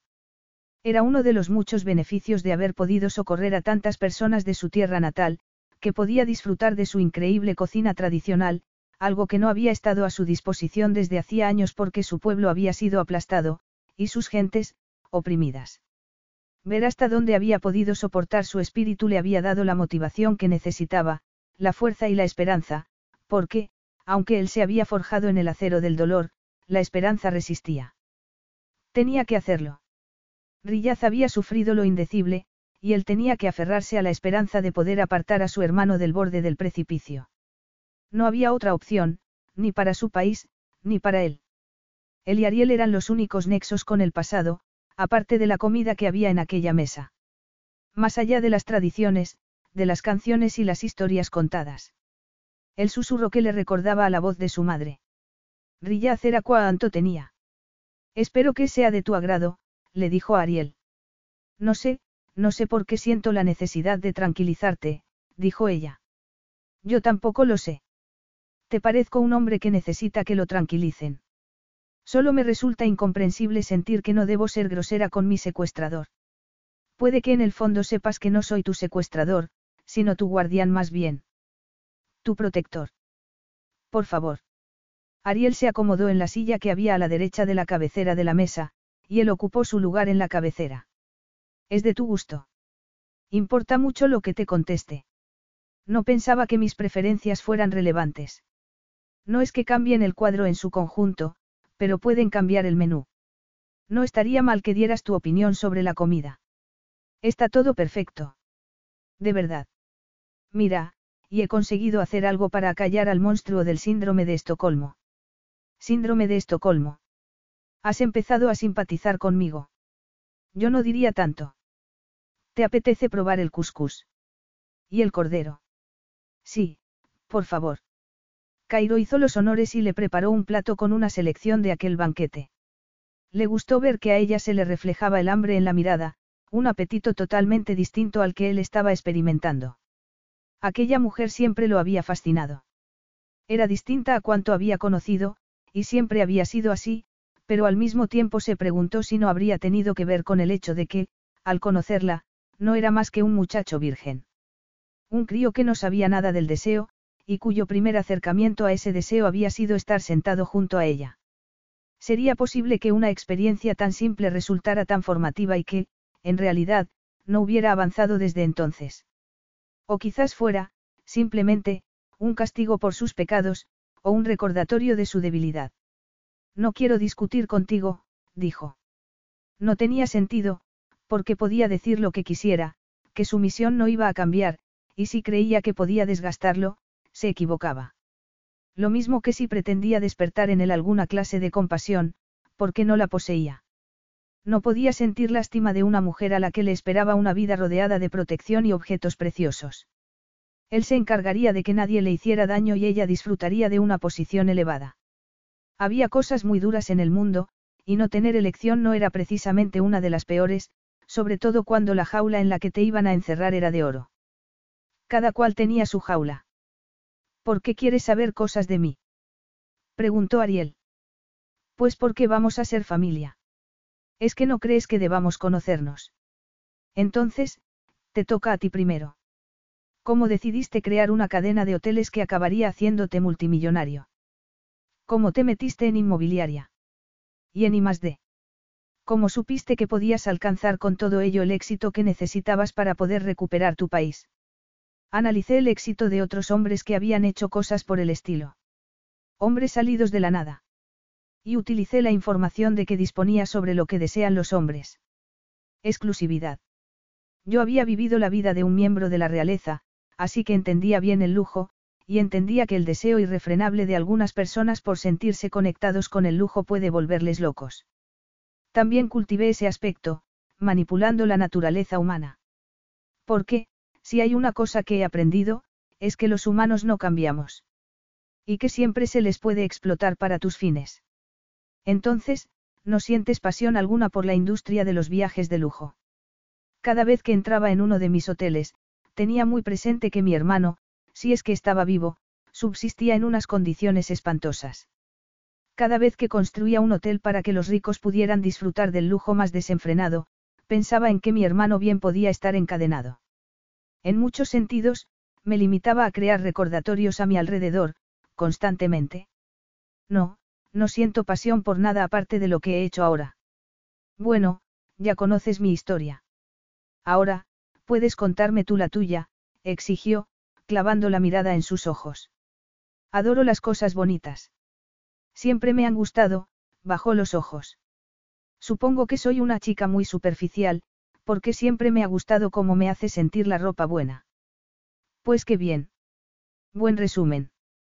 ¿Es eso lo que le contarías a los medios? Ella lo miró con dureza. ¿Y eso qué importa? Puedes seguir resistiéndote lo que quieras, que el resultado va a ser el mismo. Si hace que te sientas mejor, adelante. Creo que nada va a hacer que me sienta mejor. Esa respuesta me parece bastante razonable. ¿Esperas que sea razonable? No, simplemente pienso que podemos hablar. Ya no tengo 13 años, Cairo. Ya no puedes tentarme con una naranja y una sonrisa encantadora. Eso quedó atrás. Y no podemos fingir, aunque sea un momento.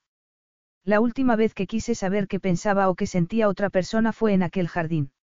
Y fuiste tú. A lo mejor podrías complacerme un momento. No podría decir de dónde salió aquel momento de sinceridad descarnada. Ni siquiera estaba seguro de que tal cosa existiera antes de aquel momento, pero descubrió que era cierto. Ella tardó un minuto en contestar. Porque vi cómo mi madre tenía que asimilar que se había casado con un monstruo. Presencié cómo pasó de pensar que tenía una vida hermosa y perfecta, a quedar estupefacta por lo que había hecho mi padre. Y tuvo que ser capaz de mantener la cabeza alta, aunque por las mañanas, cuando se despertaba, se sentía destrozada por lo que él nos había hecho a ti y a mí. Por lo que nos había hecho a todos.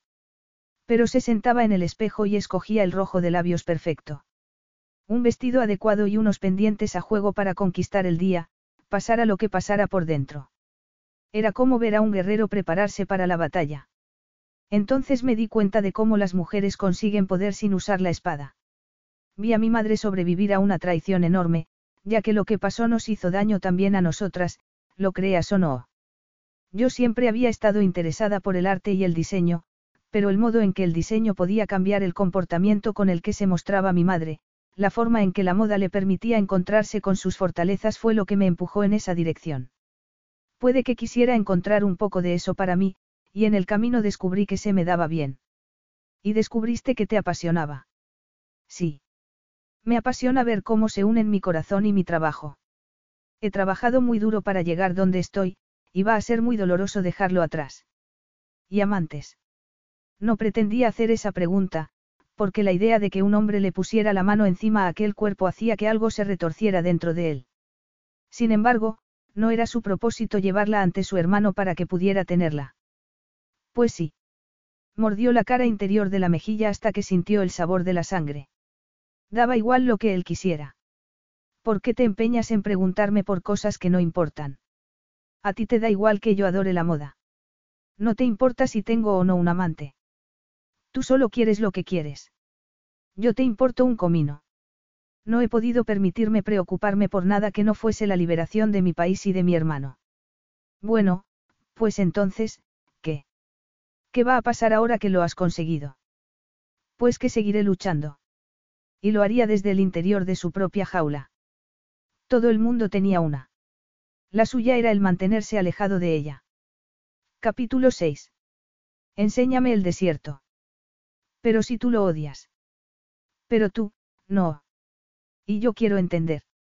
Está bien, pero podríamos meternos en un lío. Sabía que podía ser así. Lo había sentido a medida que iban ahondando en su amistad. A medida que lo que sentía por él era más, y más complejo. A medida que le iba quedando claro que era el muchacho más guapo que había conocido, y aunque deseaba detestar Nazul, a Cairo nunca podría odiarlo. No me importa. Enséñamelo. No sabía por qué aquella conversación le resultaba tan irritante. Quizás fuera su modo de fingir que le importaba. Como si sus sentimientos importasen siquiera un mínimo, cuando sabía perfectamente que no, que Cairo iba a hacer exactamente lo que quisiera, independientemente de lo que ella pudiera decirle. No existía modo de llegar a él, a su humanidad, porque no existía. El muchacho que tú quieres que sea ya no existe. Tenía que confesar, aunque fuera solo ante sí misma, que había sentido celos al oírle hablar por teléfono con otra mujer. Con lo del síndrome de Estocolmo tenía razón, y no le gustaba lo más mínimo. Pero es que su belleza, masculina y cruda, la atraída poderosamente, lo mismo que estar allí en el desierto. Recordó cómo había estado de pie ante la ventana, desnuda, y cómo se había sentido. Y de pronto, experimentó el latigazo de algo salvaje en su interior. Me enseñarías el desierto. No pretendía pedirle algo así, porque no quería repetir la conversación de su último día. De su última noche. Ojalá lo hubiera besado entonces. Pero tenía solo 14 años, y aunque fuera en contra de su voluntad, estaba comprometida con su hermano. Aunque a quien deseaba fuera él. Perdón. Me gustaría dar una vuelta, dijo, cambiando las palabras. Cuando estábamos en el palacio, solíamos sentarnos en los jardines. Cuando yo sentía que mi futuro ya no me pertenecía. Que no sabía lo que iba a ser de mí en tu país. Nos sentábamos entre las plantas y hablábamos como adultos.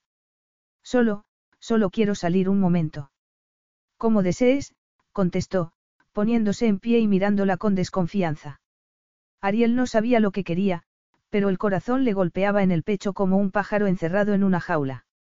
O mejor dicho, como lo que era ella, una mujer retenida en una trampa. Y solo sabía una cosa, que iba a luchar por liberarse. Porque, si no lo hacía, no podría respetarse a sí misma. Su madre siempre la había tratado con cariño, pero había llevado una existencia pasiva en su propia vida, y en la de su hija, y ella tenía miedo de haber caído en esa misma pasividad en muchos sentidos. En la aceptación. Su madre había aceptado a un marido que quería que el matrimonio de su hija sirviera para propósitos políticos, y quien podía saber que otras banderas rojas había ignorado. Se había compadecido de ella porque tuviera que casarse con Riyaz, pero no había hecho nada para impedirlo. Le había dicho que debía estar atenta por si liberaban a Riyaz, pero al mismo tiempo lo había tratado como algo inevitable, y ella empezaba a ver reflejos de ese comportamiento en su propia vida. Sí, siendo una niña, había aceptado los designios de su padre, pero al final, había empezado a querer sus propios objetivos. Cuando, cada año, la enviaban a Nazul, no se resistía. Ya con 14 años, tampoco plantaba cara. Había deseado besar a Cairo, y no lo había hecho. Era él a quien quería, y no a Riyaz, y no había hecho absolutamente nada al respecto. No era un beso lo que necesitaba en aquel momento, pero el espíritu permanecía. No quería casarse con Riyaz. No quería la vida que le habían adjudicado, y lucharía por ello, aun sabiendo que no podía ganar. Lucharía porque, si no lo hacía, sería añadir algo más a su cautiverio. Tenía que ser valiente. Cairo se colocó detrás de ella para apartar su silla y que se levantara. Qué curioso que se hiciera pasar por caballero cuando la estaba reteniendo en contra de su voluntad. La tomó del brazo como si fuera un hombre saliendo con su pareja a pasar la noche fuera, y no dos personas que salían a dar un paseo por el desierto. Salieron por la puerta principal, que solo se abrió porque él apoyó la mano en el sensor. Sí. Lo necesitaba incluso para salir. Hacía bien en intentarlo. Tenía que hacerlo. Apartándose de él, dejó que el aire del anochecer la envolviera. ¡Qué belleza! dijo, girando. Lo que había dicho sobre la ropa no era una frase hecha. Se sentía poderosa con lo que llevaba puesto.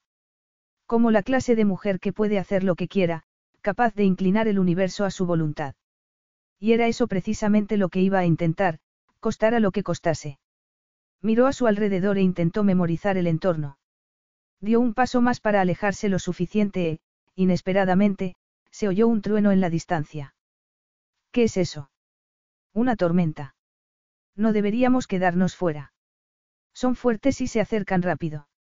Una gruesa gota le cayó en la cara. Y otra. Solo un momento, rogó. Ariel. Y entonces fue cuando echó a correr. Corrió como si el desierto fuera su salvación, y no tuviera más remedio que lanzarse a él con los brazos abiertos. La lluvia le golpeó el cuerpo, fría y desabridamente, pero ella siguió corriendo. Corrió con aquellas pantuflas con pedrería y unas prendas hechas de seda que se le pegaban a la piel. Corrió aunque no podía ganar, corrió porque era el único modo de poder mirarse al espejo día tras día el resto de su vida, que sin duda pasaría siendo prisionera. Prisionera. Corrió con las lágrimas rodándole por las mejillas. Y cuando sintió que un brazo fuerte le asía la cintura, y cuando sintió que la obligaban a volverse y su espalda golpeaba contra la roca de la montaña y se encontró delante una muralla de músculos de hombre, dejó escapar un gemido de angustia. Todo en ella se rebelaba contra aquel momento, contra aquel hombre, contra la inevitabilidad de todo ello. Estrelló los puños contra su pecho y lanzó al aire la retaíla de insultos más larga y ofensiva que había pronunciado en su vida. Te odio. Le gritó. No quiero estar prisionera el resto de mi vida. Volvió a golpearlo, pero él no se inmutó, limitándose a sujetarla. La tormenta que había desatado contra él no era nada comparada con la que descargaba sobre ellos. Aulló. Gritó. Hasta que sintió una fuerza que empezaba a rugir dentro de sí misma. Hasta que sintió que el poder cambiaba, que ella misma cambiaba. Hasta que las palabras cobraron un significado nuevo. Hasta que reconoció su poder. El poder que se arremolinaba dentro de ella. Sabía que no podría escapar, pero tenía que hacerlo para probar su arrojo, su capacidad. Para probar que no era una florecilla que se dejaría abrasar por el calor hasta morir, sino una gema que se tornaría más fuerte en el fuego, entre las llamas. No soy una prisionera, dijo. Soy Ariel Art, una diseñadora de moda conocida en el mundo entero. Y yo no te traicioné, así que no merezco ser retenida en contra de mi voluntad, y que me despojes de todo por lo que tanto he trabajado. No lo merezco, y me niego a ser castigada por los pecados de mi padre. Exijo que me des una vida, o no dejaré de intentar escapar porque, mientras esté en una jaula, patearé los barrotes. Te lo juro, Cairo. Estás loca, escupió, acercándose más, con la lluvia escurriéndole por la cara. Tan cerca. Tan cerca. Morirías aquí fuera. Que yo te capture es lo mejor que puede ocurrirte. No tengo miedo. No temo desafiar a la muerte, al desierto. Nunca he tenido miedo. Desde siempre, los hombres que he tenido a mi alrededor han intentado manipularme, decidir quién soy, qué puedo hacer y hasta dónde puedo llegar. Y solo muerto mi padre, y con tu hermano encerrado, pude escoger mi vida. Conseguí alcanzar el éxito, y he tenido que pasar años deseando que... que yo estuviera muerto. Eso, no. Eso, nunca. Aun en aquel momento, embargada por la rabia y la indignidad, no podía desearle la muerte. Esa era la peor parte de todo aquello, la conexión con él. El hecho de no poder estar segura de que no había saltado de aquel coche en París por temor a lastimarse, sino para poder pasar un poco de tiempo con él. El no poder decir a ciencia cierta que había intentado escapar allí, sabiendo que iba a alcanzarla, en parte porque no quería liberarse de él. Lo merezco, dijo, aunque en realidad no sabía qué merecía. Todo estaba embarullado en aquel calor. En él. Y voy a luchar por ello. No pienso ser tu dócil princesita. ¿Qué es lo que quieres? Preguntó, apretándole los hombros con las manos. ¿Quieres la luna? Es eso. Llamar. Su luna. Así la llamaba antes. Era un recuerdo que la perseguía, que la mantenía atrapada. El recuerdo que había hecho que ningún otro hombre despertase su interés. El que abría para él la puerta de sus sueños. ¿Quieres que suba y te la baje? Continuó con una rabia en la voz que Ariel no entendía. Ni puedo hacer eso, ni puedo garantizar tu libertad. Este camino ya ha sido trazado. Quiero poder continuar con mi trabajo. Que se me permita tener libertad, y no mantenerme encerrada en un palacio como un símbolo. Soy más que eso. Si esta va a ser mi vida, entonces debe contener todo lo que yo desee. ¿Qué es? Mi carrera, como ya te he dicho. Pero necesitaré tener libertad para viajar. ¿Y si te escapas? Es que esa es la cuestión, que no puedo ser tratada como una prisionera. Si no se me tratara así, puede que no me comportase como si lo fuera. Pero si lo soy, entonces te prometo que es todo lo que obtendrás de mí. ¿Qué necesitas aquí, en este momento? Un ordenador. Necesito tener acceso al correo y a Internet. Necesito un móvil. No puedo estar aislada del mundo exterior. Cuando estemos en mi país, podrás tener esas cosas, pero no antes. Si no confías en mí. Acabas de intentar escaparte de noche, en pleno desierto. Podría haberte mordido una víbora, o aún peor. Hay chacales por aquí. Serías una buena cena para ellos. Ya te he dicho que no tengo miedo. Puede que no lo sientas porque no has visto morir a nadie. Pero yo sí, Ariel. Y temo ese momento. No he visto paz alguna en él. Eso la dejó en silencio. Me darás lo que te he pedido cuando estemos en el palacio. Sí. ¿Y si Riyaz no quiere? Riyaz está teniendo que aprender cómo ser un hombre de verdad. No sé cómo describirlo mejor. Accederá a lo que yo le diga que es apropiado. ¿Estás seguro? Yo me ocuparé de que sea así. Ya te he dicho que esto no es un castigo, sino la consecución de lo que es correcto. No voy a retenerte cautiva. Soy libre de irme. No, pero no estás en peligro. No vas a sufrir ningún daño. Mi objetivo no es aplastarte. Seguiremos hablando de los términos de todo esto a medida que la situación se vaya aclarando. Había obtenido una victoria. La rebeldía se la había proporcionado. Tenía que escuchar esa rebeldía que palpitaba en su interior y que la guiaría, asegurándose de que tendría una vida, aun cuando. Dejó de pensar. Él seguía tocándola. Seguía teniendo las manos en sus hombros. Su cara estaba muy cerca. Era el hermoso rostro del hombre que era su enemigo, que la mantenía cautiva. No prisionera, sino cautivada por la intensidad de sus ojos oscuros. Resultaba curioso que, cuando pensaba en su futuro, lo hacía enumerando las cosas a las que iba a tener que renunciar. Su carrera. Su libertad. La posibilidad de viajar. Pero en lo que no podía pensar era en estar casada con Riyaz. No solo porque no podía imaginarse al hombre, ya que la última vez que lo vio, tenía 16 años, sino porque Cairo iba a ser su cuñado. Y Cairo despertaba en ella una mezcla de reacciones, y muchas de ellas no eran apropiadas para un hombre que ocupaba esa posición. ¿Acaso habría intentado huir de él? Se trataba solo de Riyaz, o en realidad estaba allí, en aquel momento, con todas aquellas sensaciones, por otro motivo. Volvamos a la casa, dijo Cairo. Estaba calada hasta los huesos, exhausta. Suéltame. Solo si me prometes que no vas a salir corriendo. Lo único que podía prometerle era que deseaba besarlo. O, quizás mejor, quería tener una vida en la que pudiera besarlo. No había sido eso lo que siempre había querido. No había sido eso lo que siempre le había sido negado. Daba igual si tenía 14 años y estaba comprometida con su hermano, o si era una mujer libre en París sin compromiso alguno, o una prisionera evadida en el desierto. En ninguna de todas esas vidas, besarle había sido una posibilidad. No puedo prometértelo, respondió en voz baja. Te prometo que serás libre cuando lleguemos al palacio, repuso con la voz áspera, y se acercó todavía más a ella. Ahora, prométeme que no echarás a correr. Hubo un latido, un suspiro, un espacio mínimo en el que pensó desafiarlo. A él, o a sí misma. No huiré, fue lo único que dijo. Cuando Cairo la soltó, creyó ver alivio en su mirada, y se preguntó por qué. No iba a intentar escapar. Al menos, aquella noche. Porque él estaba en lo cierto, la muerte esperaba agazapada en el desierto, y no quería correr ese nivel de peligro. Había echado a correr porque estaba dispuesta a arriesgarlo todo por ser libre, y aunque no iba a recuperar su libertad completa, al menos esperaba no vivir como una prisionera. Lo curioso era que empezaba a tener la sensación de que él sentía lo mismo que ella, y ser consciente de ello le hizo estremecerse. ¿Tienes frío? Pues imagínate cómo habría sido si hubieras tenido que dormir en la arena.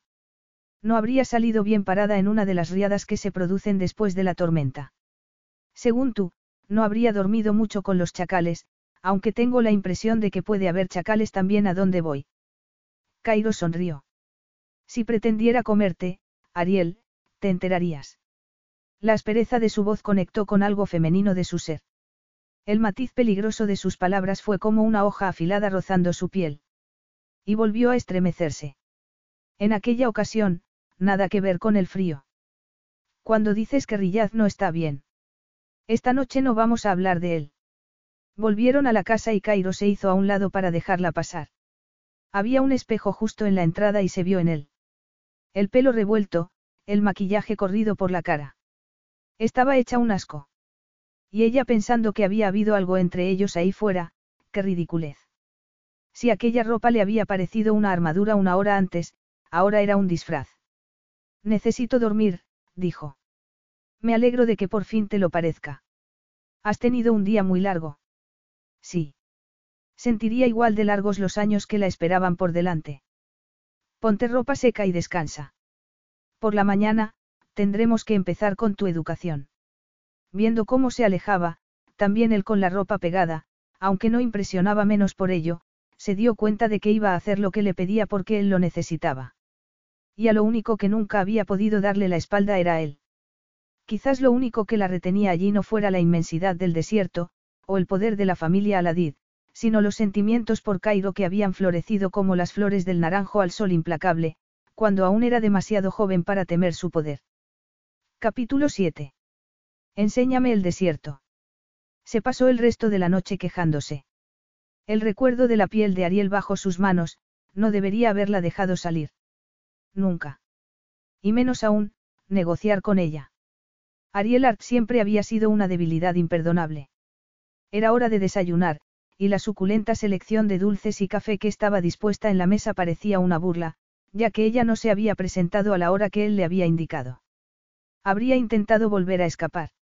No podía, porque la casa estaba cerrada, y las puertas solo se abrían con la huella de las manos que el sistema reconocía, así que era imposible. Hace contigo lo que quiere. Siempre lo ha hecho. Cairo apretó los dientes. No podía permitirlo. Era inaceptable. No podía ser tan blando. No había sitio para la blandura en él, en su vida, o en su mundo. Por fin, apareció. Se había puesto unos pantalones de cinturilla alta color verde oliva con bolsillos cargo y una camisa blanca. Llevaba el pelo recogido en una coleta que se adornaba con un pañuelo blanco de seda, y no se había maquillado. Sin embargo, todo en su cuerpo se puso en alerta. Entonces recordó lo que Ariel le había dicho la noche anterior sobre su madre, sobre la armadura y cómo la ropa le hacía sentir que tenía la fuerza necesaria para enfrentarse a lo que fuera. Y al verla, pensó que era cierto. El modo en que se había vestido la noche anterior tenía por objeto distraer. Era brillante y sensual. Aquella mañana, rayaba en lo masculino. Se había vestido para negociar, no para distraerle con su cuerpo, aunque no lo había logrado. Me alegro de que aparezcas por fin. Perdón por el retraso. He tardado más en el baño de lo que esperaba. Es un baño precioso. Con sus palabras se materializó la imagen de su cuerpo deslizándose en las aguas de la bañera, y la lujuria fue como un golpe en el pecho. No era posible que las hubiera escogido por casualidad. ¿Y por qué? ¿Por qué escogía provocarlo así? Sería solo él quien recordaba su pasado compartido, o esos recuerdos también la perseguirían a ella. No estoy segura de qué es lo que quieres enseñarme, continuó ella, acomodándose a la mesa y poniendo en un plato una buena cantidad de dulces para, a continuación, servirse una abundante taza de café solo. Tomó un sorbo, dio un mordisco a su croissant y suspiró. Pareces otra mujer. Completamente distinta a la que dejé anoche. Un colapso mental puede hacer maravillas para el espíritu. A veces, dejarse llevar por la desesperación es el modo de iniciar el viaje de vuelta. No sé si fiarme de ti. Ella se encogió de hombros antes de lamerse el azúcar que se le había quedado pegado en un dedo. Aquel gesto tuvo respuesta en su cuerpo y estuvo a punto de lanzar un improperio. No podía ser. No podía desearla. Era para Rillaz. Rillaz, al que habría que civilizar intensamente antes de que pudiera acercarse a ella. Rillaz, que bien podía, era muy posible que no hubiera tocado a una mujer en 16 años. Y teniendo en cuenta la edad que tenía cuando lo arrojaron a aquella mazmorra, era muy posible que nunca hubiera estado con nadie. Miró a Ariel y se preguntó qué podría significar eso para ella. Era una mujer hermosa, y sin duda habría tenido un buen número de amantes. Ojalá su habilidad en ese sentido compensara la que Rillaz no podía tener. Intentaría no pensar en ello. Vuelvo a preguntarte qué es lo que quieres enseñarme.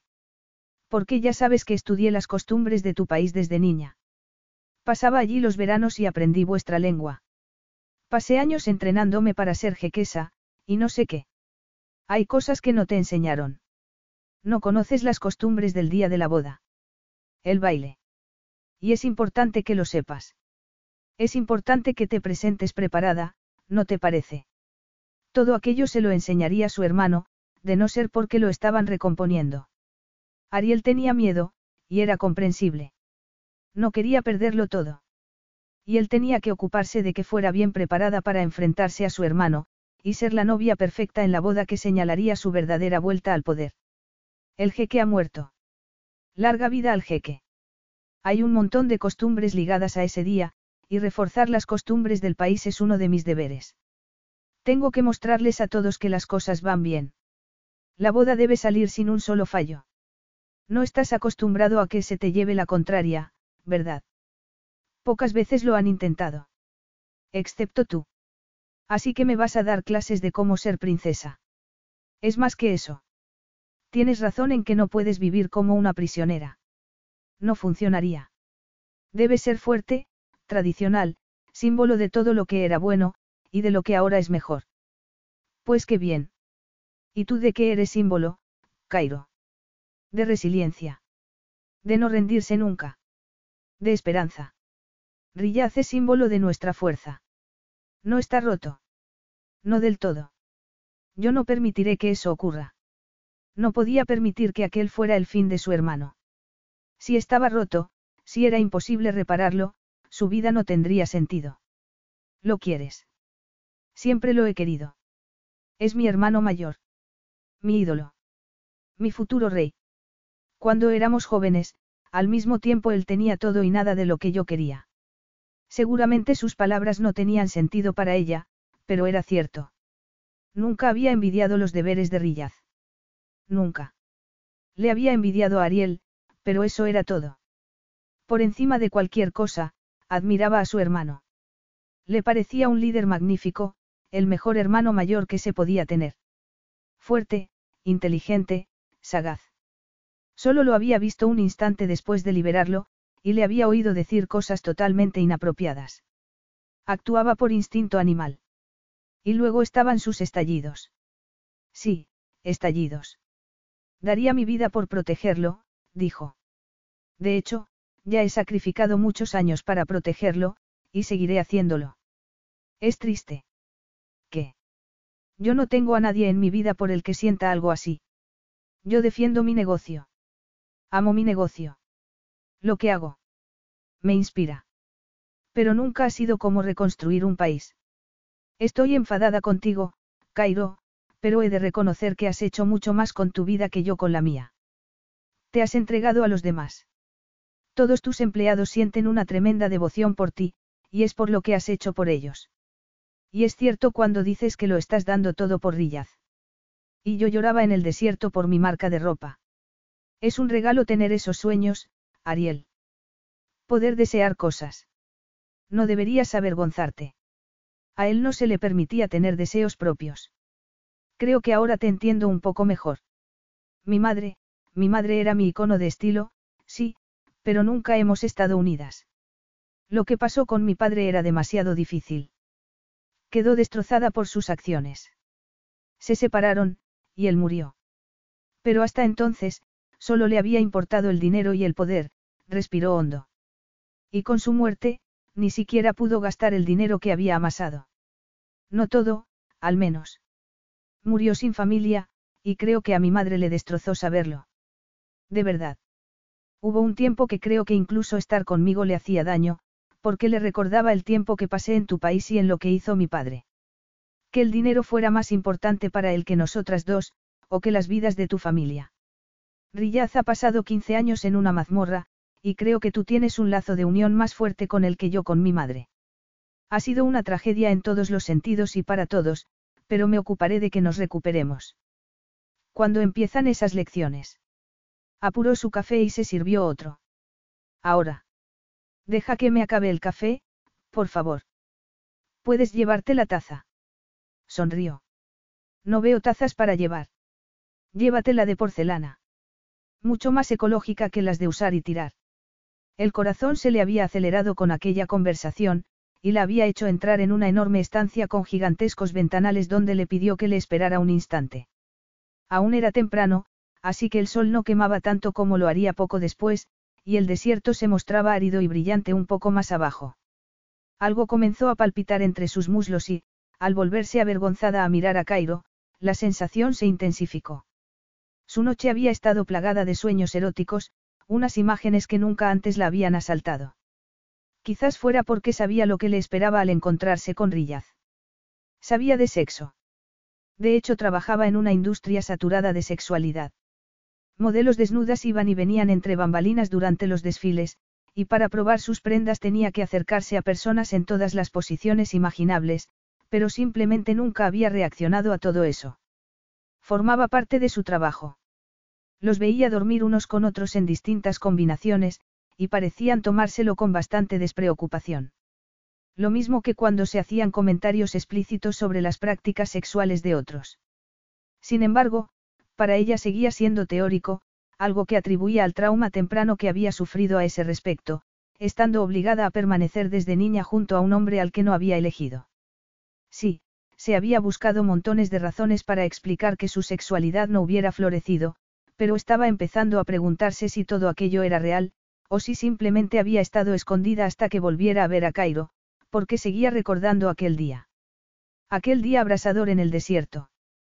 Sería esa la razón de que el desierto la excitara. Por él. Era el pensamiento más inquietante que había tenido. Oyó pasos firmes a su espalda. Era Cairo, que entraba de nuevo en la estancia. Es una buena vista, dijo él. Sí. Magnífica vista de un paisaje que quiere matarme. No quiere matarte. De hecho, no piensa en ti en absoluto. Pero si te pones en sus fauces, no dudará en tragarte entera.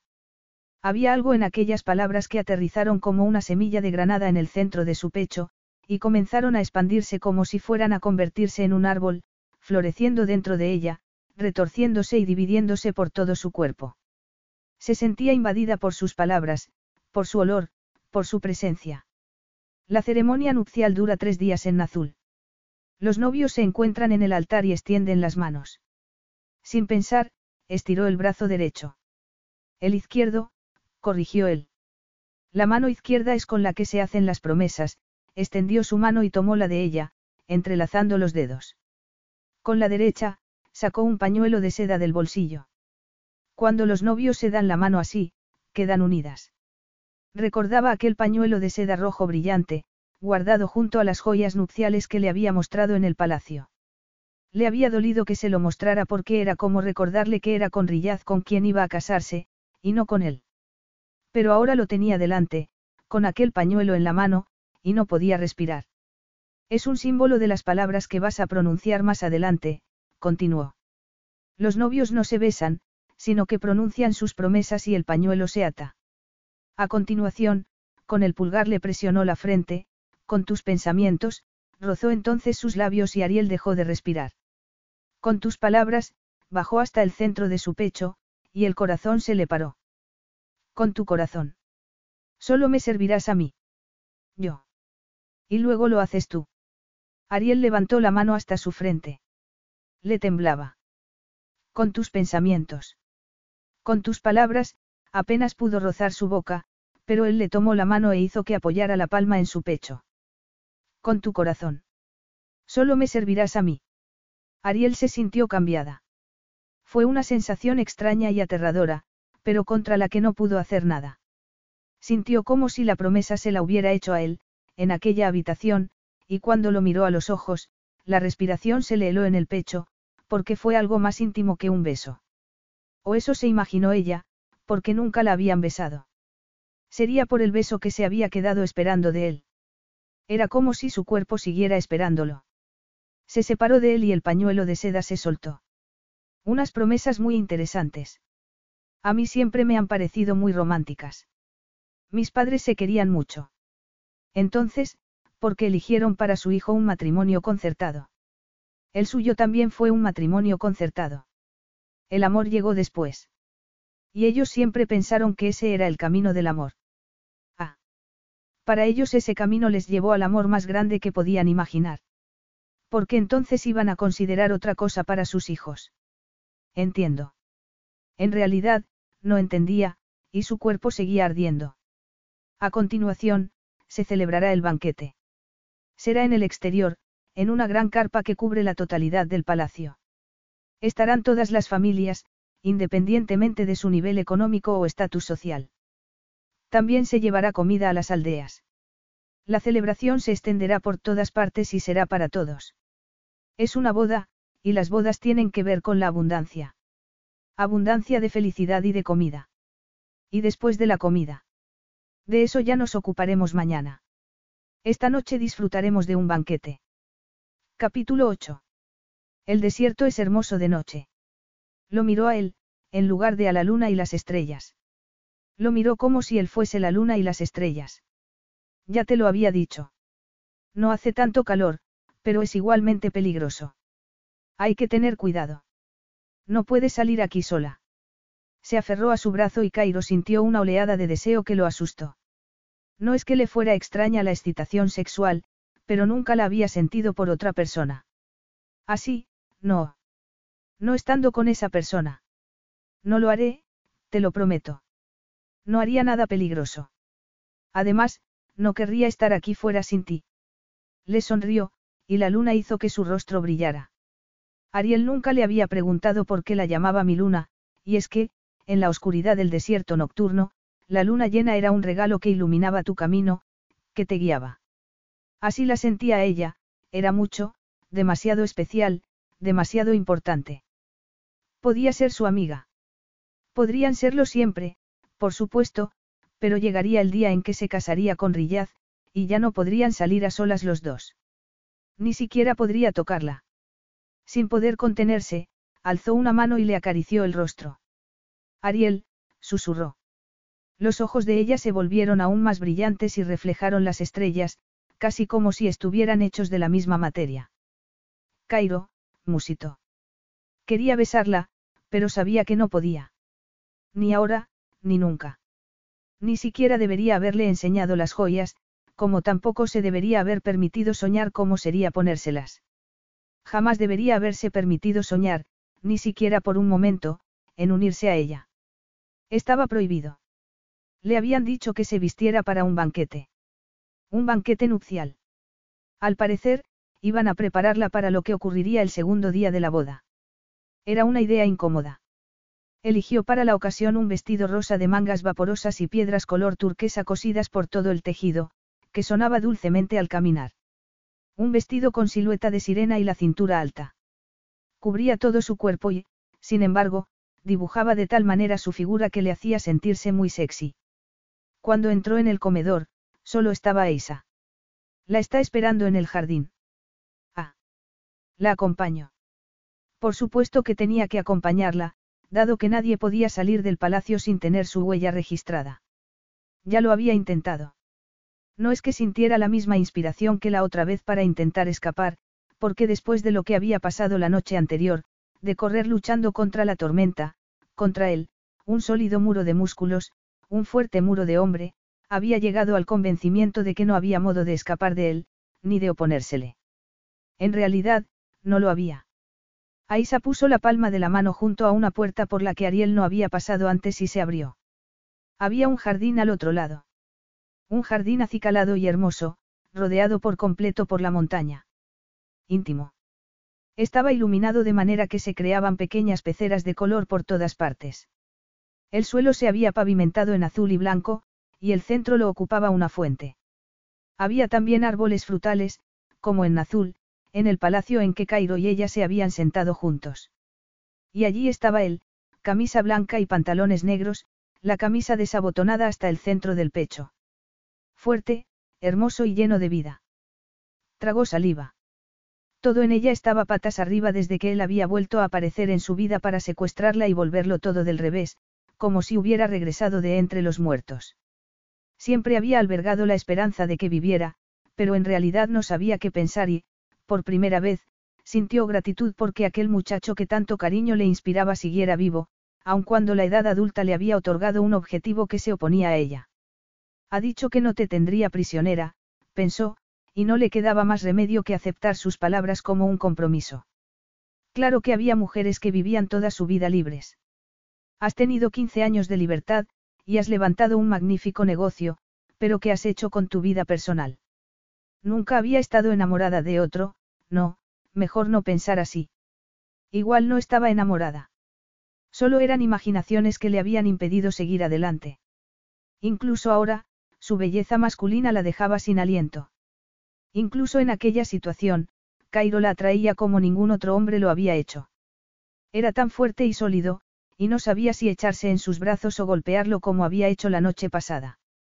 Echarse en sus brazos y acariciar la piel de ese pecho desnudo. Sentir sus músculos, el calor de su piel, el roce del vello en su pecho. Parpadeando se volvió a mirar a Aisa, pero había desaparecido. La había dejado sola con él. Este es el banquete que tendremos en la boda, le dijo Cairo, haciendo un gesto hacia una mesa dispuesta detrás de él y que ella ni siquiera había visto, de lo absorta que estaba en él. De lo absorta que estaba pensando en lo poco, poquísimo, que había hecho con su libertad, cuando podría haberse dedicado a lo que hubiera querido. Cuando podría haber tenido los amantes que le hubiera dado la gana. Pero no lo había hecho porque parte de sí misma seguía en azul. Se dijera lo que se dijese, una parte de sí misma nunca había sido libre del todo, y no por esperar a que Riyaz fuera liberado de su confinamiento. Era algo mucho más hondo que eso. Algo que no podía pararse a examinar en aquel momento. Ven, mi luna. Siéntate, le indicó, apartando una silla para ella. Era una pieza preciosa, hecha de mosaico dorado, como todo lo demás de aquel patio. Se sentó. Cordero con especias, presentó. Cuscús con menta. Arroz al limón. Todos estos platos tradicionales los encontrarás en el banquete de tu boda. Ya. Había también un pastel. ¿De qué es ese dulce? Azafrán, miel y naranja. Naranja. Su sabor le llegó a la boca sin haberlo probado, devolviéndole el recuerdo de aquel día en el jardín, y de aquella noche tanto tiempo atrás, cuando él le tocó la mejilla y estuvieron a punto de besarse. Estaba segura de que habría ocurrido así, y la idea la aterraba, porque muchas veces se había preguntado si, si habrían sido capaces de parar ahí, por jóvenes que fueran, o si la pasión los habría llevado a un lugar en el que las consecuencias habrían sido mucho mayores para ella, sobre todo porque, días después, abandonó Nazul. Y entonces, la familia de Cairo se desintegró.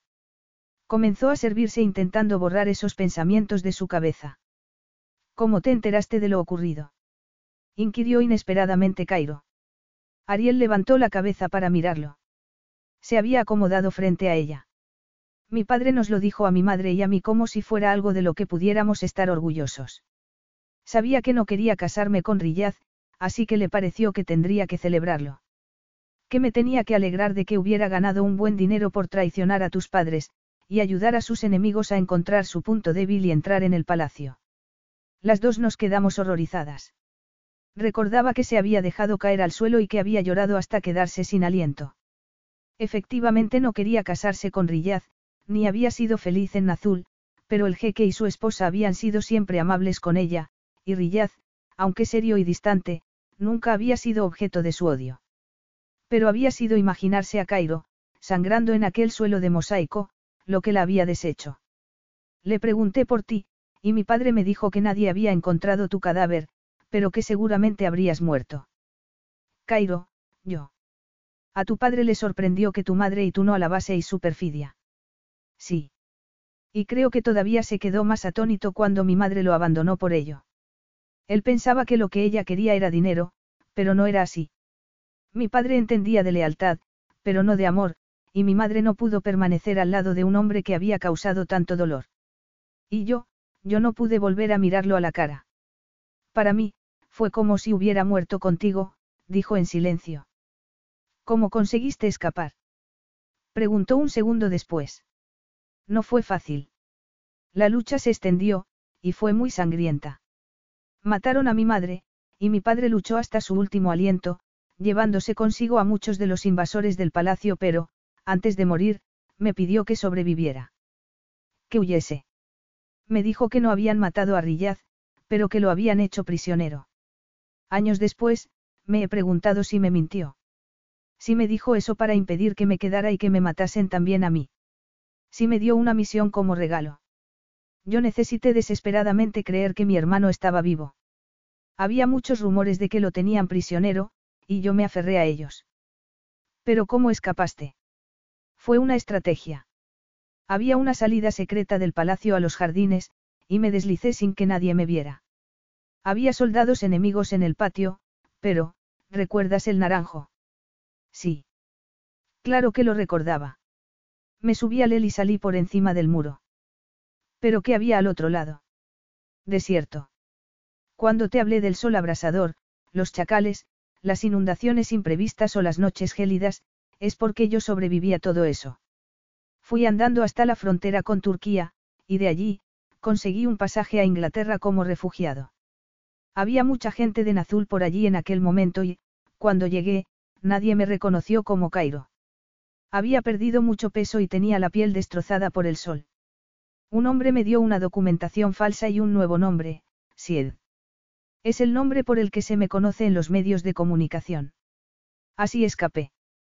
¡Qué horror! Lo fue. Solo pensar en mi hermano me mantuvo con vida, entonces y durante muchos años. En Inglaterra fui a la universidad e hice amigos, puse en marcha mi negocio y comencé a ganar dinero.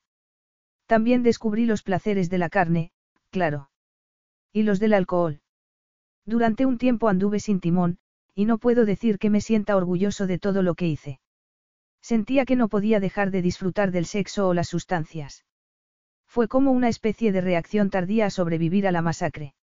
La celebración de estar vivo, o quizás un castigo por eso mismo.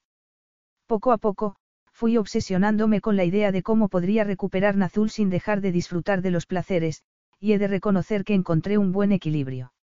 Era curioso. Ella había dejado en Nazul el deseo y la atracción, y aunque no habían hecho lo mismo, en cierto sentido se parecía. El modo en que Cairo hablaba del sexo lo hacía parecer una especie de medicación para dejar atrás los peores recuerdos, y no algo placentero. O no del todo. Lo hacía parecer una especie de adicción. Y se preguntó qué otro daño habría sufrido, qué más habría en su alma destrozada que hubiera cambiado el curso de su persona. Ella había escapado de su futuro con Riyaz, pero nunca había dejado de estar en Nazul. Acabaron de comer y le sirvieron una bandeja con café y el postre. Y cuando el personal se hubo retirado, de repente todo aquello dejó de parecerle un ensayo. Y pasó a ser, simplemente, una noche en el desierto con Cairo, muy parecida a aquella que compartieron de adolescentes. Había empezado a sentir un dolor sordo, y al mirarlo a él de nuevo, el dolor estalló en el pecho. Dolor por lo que había tenido que pasar, por lo que había perdido. Por lo que ambos habían perdido, porque los dos perdieron algo aquel día. Cairo tomó en las manos la fuente del pastel y se acercó para sentarse junto a ella. Luego, partió una porción con un tenedor y se lo ofreció. Pruébalo. Bajo su atenta mirada, entreabrió los labios y aceptó el bocado. Un sabor cítrico intenso estalló en su lengua. El escenario se volvió muy íntimo, con él allí sentado a su lado, mientras saboreaba la decadencia del desierto. La luna se veía brillante, y las estrellas vibraban. Entonces él rozó delicadamente su mejilla. Cairo, musito. Había cometido un error. Aquel juego era peligroso. No debería haber sacado fuera la cena, ni haber preparado todo aquello. Lecciones de princesa. ¿Cómo iba a necesitar practicar cómo cenar? Y, sin embargo, había sentido que quería hacer aquello. Por ella. Con ella. ¿En qué recuerdos había estado pensando? Su dolor en el desierto, y la tensión del día siguiente, cuando anudó el pañuelo sobre sus manos unidas, fue todo como cuando eran jóvenes, y se había sentido obligado a ofrecerle algo hermoso. A compensarla porque tuviera que estar en un lugar en el que no deseaba estar. Aunque, bien pensado, ahora el carcelero era él. No el padre de Ariel, sino él. Era su carcelero en muchos sentidos, y no tenía derecho a pensar que podía sobornarla con un dulce para que se sintiera mejor, cuando lo que de verdad quería ella era volver a París. Pero eso estaba fuera de toda cuestión, lo mismo que. El pecho se le contrajo. Ariel lo miró, y pudo ver las estrellas en sus ojos. Entonces, recordó. Recordó cómo había sido hacía años cuando la miró y vio en ella esperanza. Un futuro. Un porvenir que él no podía tener, pero que deseaba desesperadamente. La necesidad de besarla era casi insoportable. Pero es de Rillaz. Rillaz la había reclamado. Era el pago por su sufrimiento. El precio de la novia. La hija de su enemigo. Una satisfacción por lo que había tenido que soportar, y de lo que él tenía cierta culpa. ¿Cómo podía tocarla? Estaba allí porque él estaba obligado a hacer lo que Rillaz le pidiera. Pero en aquel momento, le era imposible mirarla y ver todo aquello. En aquel momento, era solo Ariel, la Ariel de entonces. El vestido que llevaba no dejaba al descubierto ni un centímetro de su piel clara y, sin embargo, se sentía embrujado por ella.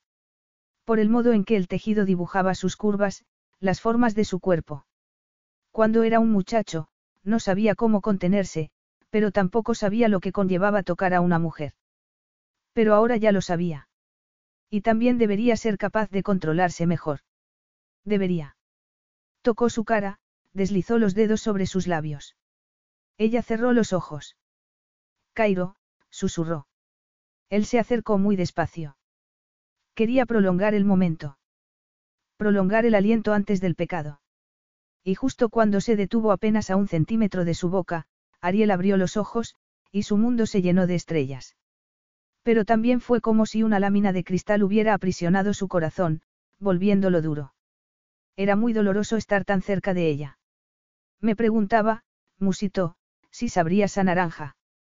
Y, poniendo la mano sobre su nuca, la besó. Sabía a cítricos, a suavidad y a años de anhelo. Era la inocencia de un beso entre adolescentes, y el conocimiento carnal del beso entre adultos que sabían perfectamente que lo que estaban haciendo no estaba bien. Pero no podía parar. Ladeó la cabeza y hundió la lengua en su boca. Ella tomó aliento, y él ahondó más. Cairo, gimió. Ariel. Llamar.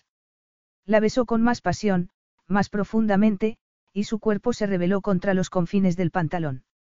Su necesidad era una fuerza oscura e irrefrenable. La deseaba.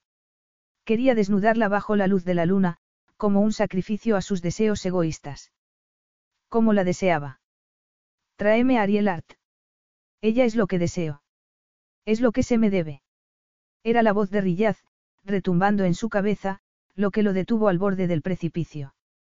Se separó de ella con la respiración alterada, dolorosa. No, dijo. Esto no puede ser. Tú eres de mi hermano. No lo soy, contestó ella. Nunca lo he sido. No soy de nadie, Cairo.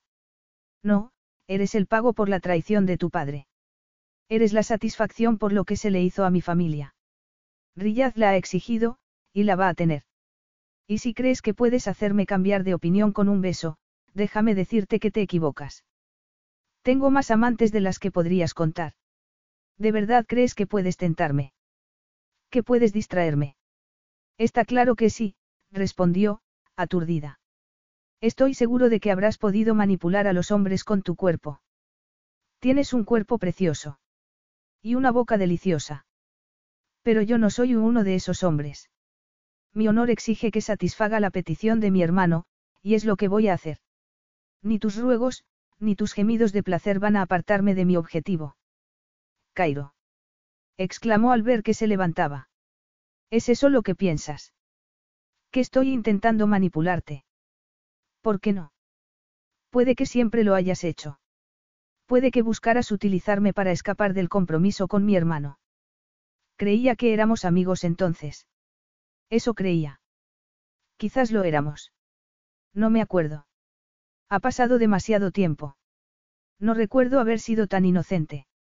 Puede que los años no me hayan maltratado tanto como a ti. Puede que yo no me haya lanzado en brazos de cualquier hombre que pasara por mi lado, como lo has hecho tú con las mujeres. Puede que, los ojos empezaron a brillar por las lágrimas, que yo nunca te olvidara. No se te ha ocurrido pensarlo. Cairo dio media vuelta para alejarse de la culpa que le estaba hiriendo el pecho, y volvió a entrar en la casa, dejándola fuera. ¿Y si escapaba? No, no lo haría. Fue al estudio y llamó a Brianna. ¿Cómo está? Cairo. ¿Cómo está? Está, exigente. Salvaje. Bruto. Pensó en todo eso dirigido a Ariel. Como si tú la hubieras tratado mejor, se dijo. No te habrá hecho daño, se alarmó. No, no. No me ha hecho nada. Creo que no sería capaz. ¿Y Ariel? A ella crees que la atacaría. Piensa que Ariel es su compensación. No creo que fuera a hacerle daño. Me estás diciendo que es seguro llevarla. Mejor si le das un par de días más, pero pronto. Había una nota en la voz de Brianna que no identificó. Tengo que preguntarte algo más. ¿Sabes si? Te ha hablado del tiempo que pasó en la mazmorra. Sí, claramente. Y te ha dicho si le llevaron mujeres. Yo. ¿Le llevaron o no mujeres? No. Gracias. ¿Por qué? Simplemente quiero saber dónde voy a llevarla. Hubo una larga pausa. ¿Cuál es tu relación con Ariel, Cairo? Eso no es asunto tuyo, espetó, y colgó. No le habían llevado mujeres a su hermano durante su encierro. Eso significaba que, a menos que le hubieran ofrecido alguna mujer desde su liberación, era posible, pero poco probable. Si su hermano hubiera pedido un harén de trabajadoras del sexo, Brianna se lo habría mencionado. Le preocupaba lo que eso pudiera significar para Ariel. Si Riyad tendría la más remota idea de cómo complacer a una mujer. ¿Te preocupa eso, o simplemente te pone enfermo imaginar las manos de otro hombre en su cuerpo? Daba igual lo que le gustara o le dejase de gustar. Pertenecía a Riyad. Había hecho una promesa, e iba a cumplirla. Daba igual lo tentadora que fuera. Daba igual que se hubiera rendido a esa tentación de un modo que no había hecho ni siendo un crío. Pero sentía el pecho lleno de cristales, y no tenía ni idea de qué podía hacer al respecto. Capítulo 9. A la mañana siguiente, se despertó con los labios inflamados. Se los tocó antes de moverse. Estaba acurrucada en su enorme cama, cubierta por unas mantas de terciopelo. El sol ya había salido, y las ventanas abiertas dejaban que su luz se colara en la estancia. Pero podía seguir siendo de noche, porque todo el cuerpo le ardía por el contacto de Cairo. No podía entender por qué le afectaba de aquella manera. Todo era confusión, deseo de volver a tocarlo, a besarlo. De entender por qué la enviaba a los brazos de su hermano, a pesar de la conexión que había entre los dos. Y, mezclado con todo ello, estaba su libertad, como un recuerdo distante y borroso. Su vida en París antes de que Cairo la atrapara. Antes de que entrase en su vida como una luz. Porque se sentía más libre en sus brazos que en ningún otro lugar. No era libre, sino una prisionera obligada a vivir aquella vida. El corazón le latía con fuerza y se levantó de la cama. Abrió un armario y miró su interior. Sacó otra camisa blanca y otros pantalones kaki de cinturilla alta. Había elegido aquel Lucalo Caterine Hepburn el día anterior, y estaba encantada de volver a llevarlo aquella mañana. No quería repetir la sensualidad del vestido de la cena. Se llevó las prendas al baño y llenó la bañera. Mientras lo hacía, contempló, desnuda, el desierto. Y la misma promesa sensual que experimentó la primera vez volvió a insinuarse en su piel. Lo que más le asustaba era que, aunque encontrase el modo de escapar, ¿a dónde iría? ¿Qué había esperándola? Cuando Cairo desapareció tan repentinamente, fue como si hubieran cercenado el hilo de su vida, y ella había tomado un camino nuevo. Ahora era como si se le hubiera presentado la oportunidad de retomar aquel hilo, y pudiera ver quién habría sido si hubiera podido seguir adelante en aquel camino. Pero no habría sido Cairo a quien habría besado, sino a Riyaz, un hombre al que ni siquiera podía ponerle cara a aquellas alturas. ¿Cómo sería el rostro de aquel joven taciturno, transformado ya en hombre y encerrado 16 años en una celda? Se bañó en el agua perfumada con aceites y a continuación se vistió, recogiéndose el pelo en un moño bajo antes de salir para desayunar. No lo encontró en el comedor y, mientras desayunaba, se preguntó si querría seguir con las lecciones después del beso de la noche anterior. Aquel beso que la había abrasado de dentro a fuera. Desayunó rápidamente y se fue a la estancia en la que el día anterior habían hecho sus promesas. Allí lo encontró de pie, de espaldas a ella, mirando por la ventana. ¿Cuál es la lección de hoy? preguntó. Cairo se volvió, y el impacto de su belleza la dejó sin aliento. El baile, contestó. Esa idea le provocó ganas de reír, porque imaginarlo bailando le parecía totalmente absurdo. Era más fácil imaginarlo desenvainando una espada, aun yendo de traje, que bailando.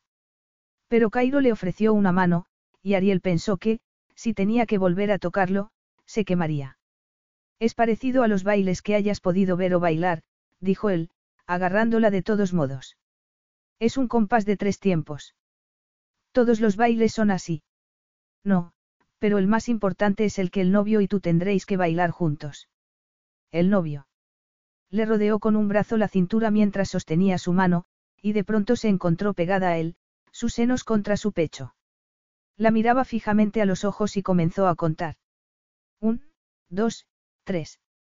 No recordaba la última vez que había bailado en pareja. Puede que nunca lo hubiera hecho y, aunque había tocado a otros hombres en las pruebas de sus prendas, no era lo mismo. Aquel hombre era Cairo, el único hombre que la había tenido en sus brazos. El único hombre que la había besado. Tardó un momento en darse cuenta, pero tuvo la potente sensación de que el ritmo, el movimiento de aquel baile, era como el de unos amantes. Esposos consumando. ¿Cómo podía ser que se hiciera una promesa tan íntima delante de tanta gente? Se suponía que era una danza antigua como el tiempo. ¿Acaso no colgaban las sábanas manchadas de sangre en el medievo para demostrar la virginidad de la mujer? Imaginárselo fue horrible, pero su inexperiencia con aquel ritmo debía estar resultando tan patente como lo habría sido una mancha de sangre. De golpe el baile se interrumpió y dejaron de moverse. Sí, así, dijo él, separándose de ella. ¿Y luego, qué? Los novios abandonan la fiesta. Dijiste que la boda dura tres días. Así es, pero antes el matrimonio debe consumarse. Si no, no es legal. Esa noche, después de las promesas de la ceremonia y el baile, la pareja se marcha para consumarlo. ¿Y, piensas colgar una sábana por la ventana con la mancha de mi virginidad? ¿Qué? Ya me has oído. No creo que, a estas alturas, haya alguien que espere que una mujer hermosa y moderna como tú sea virgen, así que no. No es como en la Edad Media. No se había enterado, ni siquiera después del baile. Creía que lo habría notado. O que se habría dado cuenta mientras la mantenía vigilada, pero no. Así que tengo que irme con un desconocido. Hace 16 años que no veo a Rillaz, y se supone que tengo que ir a palacio, prepararme para la boda y disponerme a consumar el matrimonio. No necesito lecciones para ser princesa, Cairo, añadió, con el pánico creciéndole dentro. Lo que me vendría bien son unas lecciones que me enseñaran a asimilar algo así. Como pasar de haber sido besada solo en una ocasión a... Todo en torno a ello se quedó inmóvil. Su rostro, desprovisto de expresión. Parecía un depredador agazapado en la hierba, esperando a que su presa hiciera el movimiento equivocado. O quizás, el acertado. ¿Qué has dicho? No me hagas repetirlo. No me avergüenza, pero la realidad es que me estás enseñando la pompa de la ceremonia, todo lo que se va a ver desde fuera, cuando lo que se espera es que tenga a otra persona en mi interior, alguien a quien no conozco, porque yo no, nunca he. Me estás diciendo que eres virgen. Resumió, sujetándola por la barbilla. No es que ande por ahí definiéndome así, pero cada vez es más difícil evitar la palabra, dado que voy a tener que enfrentarme en breve a esa realidad. Solo has besado en una ocasión a un hombre.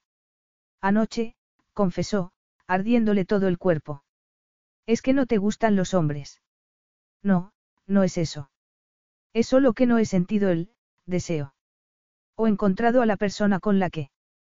Perdona, pero no entiendo lo que me estás diciendo.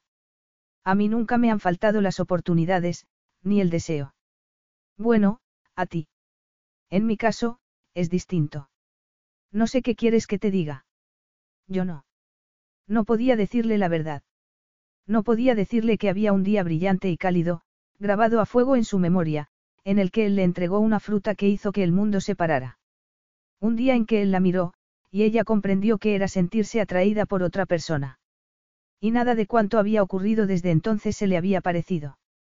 ¿Cómo podía decirle eso, sobre todo sabiendo que para él había ocurrido de otra manera? Él se había acostado con todo lo que se movía. Eso era lo que decía la prensa, y la impresión que daba. Aquel momento no había significado para él lo mismo que para ella. ¿Por qué iba a admitirlo en voz alta? Eso podría ser un problema. ¿Por qué? Yo pensaba que sería un regalo para vosotros. No sería como completar el trofeo, llevándole una virgen a tu rey. ¿Sabes cómo darte placer? Fue a contestar, pero no lo hizo, y un pulso comenzó a latirle entre las piernas. ¿Sabes cómo darte placer? Repitió él, y su voz le sonó oscura y resbaladiza, como untada en miel, y le hizo temblar. No deberían estar hablando de aquello, pero las reglas las ponía él. Él estaba al mando. Yo no, no he pensado mucho en ello. No he. ¿No has tenido un orgasmo? No. Por primera vez, se vio obligada a enfrentarse hasta qué punto había cerrado esa parte de sí misma. Quizás se debiera al matrimonio concertado. O la traición que su padre le había infligido al hombre con el que se suponía que iba a casarse. O por creer muerto a Cairo. No lo había pensado demasiado porque le resultaba muy angustioso. Todo se movía en torno a un trauma que quería pensar que no existía. Había querido fingir que lo único importante era el éxito que había alcanzado en su profesión, y que estaba bien. Que todo iba bien. Y, sin embargo, se daba cuenta de que no era así. Que nunca lo había sido. Esto podría ser un problema serio. ¿Por qué? Mi hermano ha estado encerrado en una mazmorra 16 años, y él no. ¿Qué me estás diciendo? Que también es virgen. Es muy posible. Y si no, ¿qué clase de contacto sexual habrá tenido? Cortesanas. Si es que le enviaron a alguien para ese fin. Algo que no crees que ocurriera. No lo sé, pero contaba con que tú tuvieras la experiencia necesaria para facilitar las cosas entre vosotros. Pues no es así, de modo que, si sigues empeñado en dar lecciones, deberían ser sobre ese tema. Aquel intercambio estaba siendo explosivo. Peligroso. Supo entonces que el fuego que había creído percibir en su mirada era real. Que cuando, la noche anterior, había llorado con las manos de él sobre los hombros, la fuerza magnética que había sentido no era cosa de su imaginación. La deseaba. Cairo la deseaba. Y ella lo deseaba a él. Estaba destinada a casarse con su hermano, y no quería hacerlo, pero Cairo no cedería. Luego, estaba el hecho de que no parecía tener sentimientos humanos. Ninguno de los dos hermanos debía tenerlos, ya que si Cairo decía que Rillaz estaba roto, no podía esperar nada mejor de él. Pero ella había deseado a Cairo desde el principio. Suyo era el beso que había anhelado tantos años atrás. El que no había tenido la valentía suficiente para reclamar. No digas esas cosas. ¿Por qué no? Volvió a sentir aquel latigazo salvaje que empujaba a su espíritu. Por casualidad se había vestido aquella mañana como Catherine Hepburn, como si fuera a irse de safari. Como si tuviera que domesticar un león. Sabía que iba a necesitar fuerza, y se había vestido con esa idea, pero recordó la fortaleza que había experimentado estando de pie ante la ventana. Con aquel mundo salvaje frente a ella. E inesperadamente se sintió arrebatada por otro impulso. Estás loca. Solo te han besado una vez. No tienes ninguna experiencia. Eso era cierto, pero había hecho bien intentando escapar. Había logrado que él la escuchase. Puede incluso que algo de empatía. Así que haría bien en no cuestionar su instinto. Comenzó a desabrocharse la blusa, despacio, con mano firme, y la dejó caer. Hizo lo mismo con el sujetador. No quiso preguntarse cómo la estaría viendo, sino que se dejó llevar por la sensación placentera de notar el aire del desierto sobre la piel. Cairo era el desierto. Era la arena, el cielo y el sol. Cairo eran azul. Siempre lo había sido para ella, y siempre lo sería. Se desabrochó los pantalones, bajó la cremallera, se quitó los zapatos y se los bajó junto con la ropa interior para quedar desnuda ante él, lo mismo que se había desnudado ante el desierto. Pero ahora entendía que el desierto y él eran lo mismo. Por eso aquello le parecía bien. Por eso era importante. Se irguió desafiante, sin sentir vergüenza alguna. Si quieres enseñarme algo de valor, enséñame el placer. Capítulo 10. Fue como si el mundo entero se hubiera derrumbado, y el ruido y la furia de ese momento fueran a buscarlo. En muchos sentidos, era un hombre de disciplina y, en muchos otros, un hombre que carecía por completo de ella. En muchos sentidos, era un hombre sin igual, un hombre al que no había que poner a prueba. Pero el problema con Ariel era que había estado poniéndolo a prueba desde que era un crío. El problema con Ariel era que encarnaba todo lo que él aspiraba a lograr. El problema con Ariel era que acababa de confesar su inocencia. ¿Y qué significaría eso? Que iba a entregar su hermoso e intacto cuerpo a su hermano, un hombre que era poco más que una bestia. Para espiar sus pecados, había estado dispuesto a entregársela, como si fuera suya para dársela o no a nadie, pero quizás, quizás sería mejor dejar que ella escogiera. Que lo escogiera él para ser el primero. Sabes perfectamente que no es esa la razón de que te estés planteando ceder. Es por ella, y es por ti. Daba igual el por qué. Ni siquiera sabía cómo darse placer a sí misma.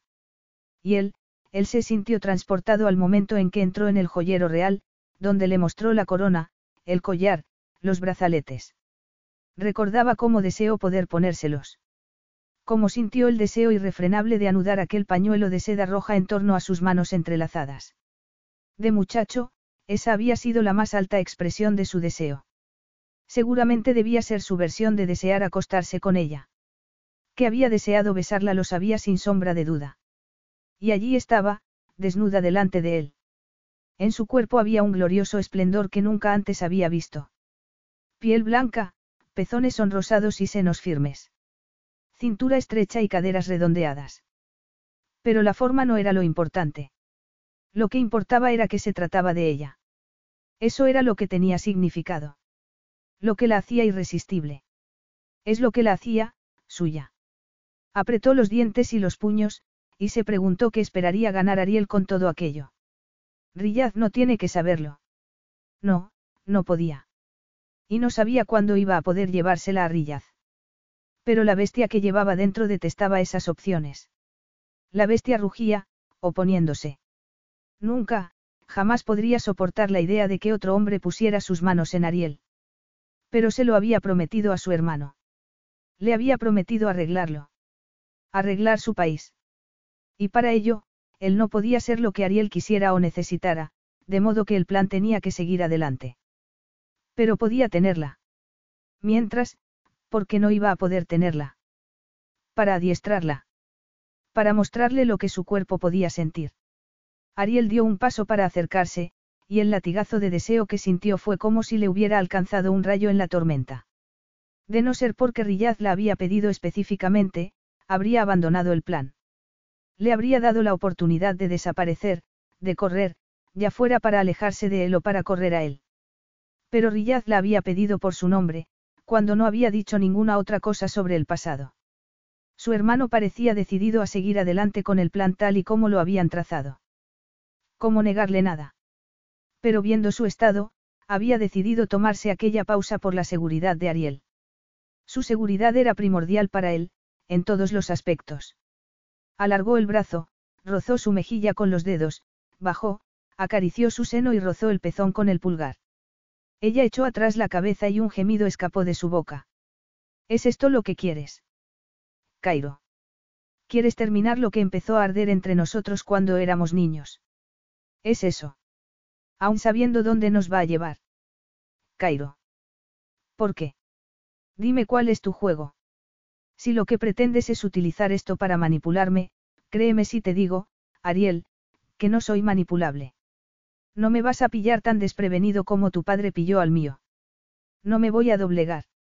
Le debo a mi hermano la vida que le arrebataron, y me pidió que te llevara al palacio. Y eso es lo que va a pasar. Te voy a entregar.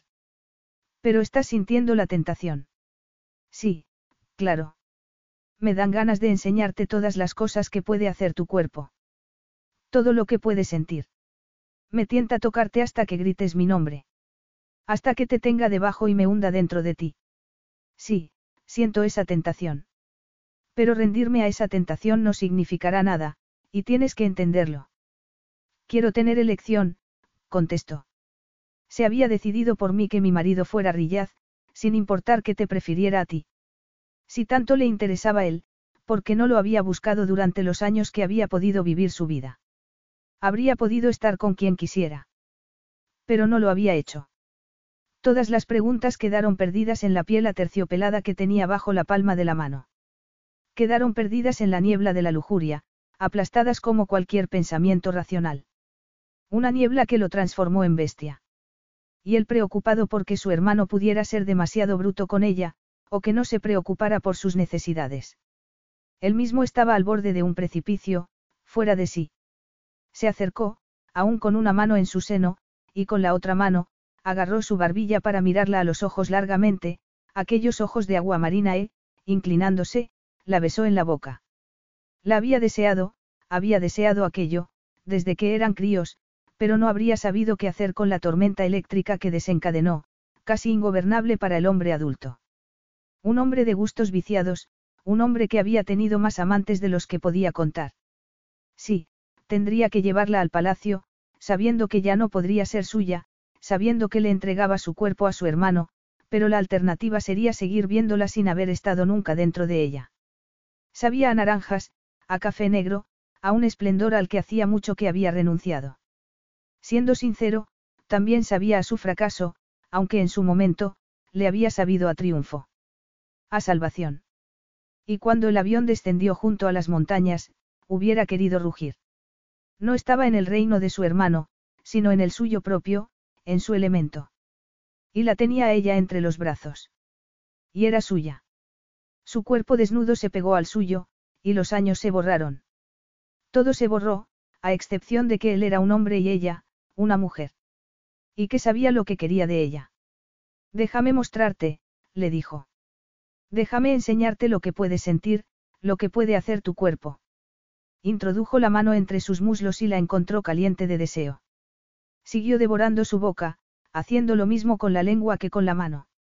Aplicó el pulgar en la fuente de su placer, provocando un gemido de deseo. Y se dio cuenta, a medida que su placer le mojaba los dedos, que todo había cambiado. Que no era posible entregársela a su hermano, o a ningún otro, porque era suya. Daba igual cómo fuera el acuerdo que había firmado su padre. No importaba lo que le debiera a Rillaz, lo que su hermano quisiera, o lo que le hubiera pedido. Ariel era suya. Lo había sido desde el momento en que la vio por primera vez. Ningún otro hombre había tomado su cuerpo, y ninguno lo haría. Le pertenecía. Y si tenía que declarar una guerra para tenerla, lo haría.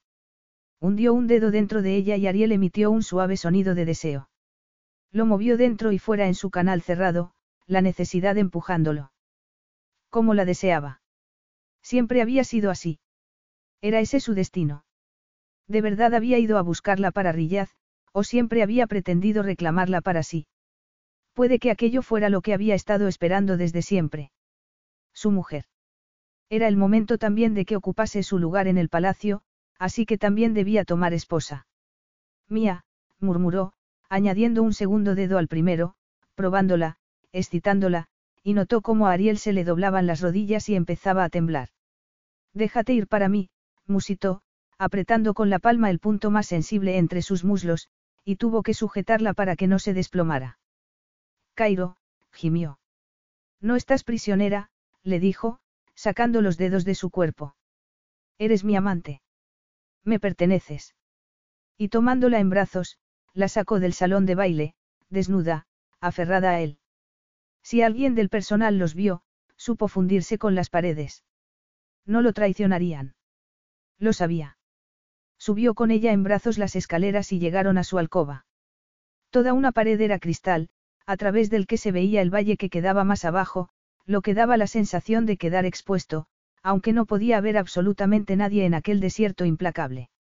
La dejó de pie ante el ventanal y vio su rostro para que mirase delante de ella. ¿Lo ves? Allí abajo, un poco más adelante, es Nazul, los dominios de Rillaz. Pero aquí, esto es mío. Y mientras estés aquí, tú también eres mía. ¿Te acuerdas del día que te enseñé las joyas? Sí. Las que iban a ser para la mujer de Rillaz. Sí. Te las enseñé porque había tenido una fantasía, la de ponértelas en las muñecas. En la cabeza. En el cuello. Deseé unir tu mano a la mía. Solo era un muchacho de 14 años, que no sabía nada de la vida, ni de lo que iba a ocurrir en el futuro. Solo sabía que pertenecías a Rillaz, y que nunca podrías pertenecerme a mí, pero yo quería que eso ocurriera. Pensé que me las enseñabas para recordarme, no para. Quizás intentaba recordármelo a mí mismo, pero no lo creo porque lo que yo quería, lo que quería de verdad, era traicionar a mi hermano. Había vivido una vida de servicio a Riyad, y podía exigirle un pago por ello. Eso. Que ella fuera su mujer. Que fuera suya. Uniría sus manos con el pañuelo rojo ante toda la nación, y después volvería a hacerlo en su habitación. Y ella sería libre, no una prisionera. Desde aquí, eres la reina del desierto, dijo. Fíjate cómo la luz brilla en ti. No tienes nada que esconder. Eres hermosa. Gloriosa. No has tenido amantes porque no sabías. No he tenido amantes porque no he querido. Así de sencillo. Pero estoy sintiendo tu deseo. Y la prueba la tengo aún en los dedos. Ariel se estremeció.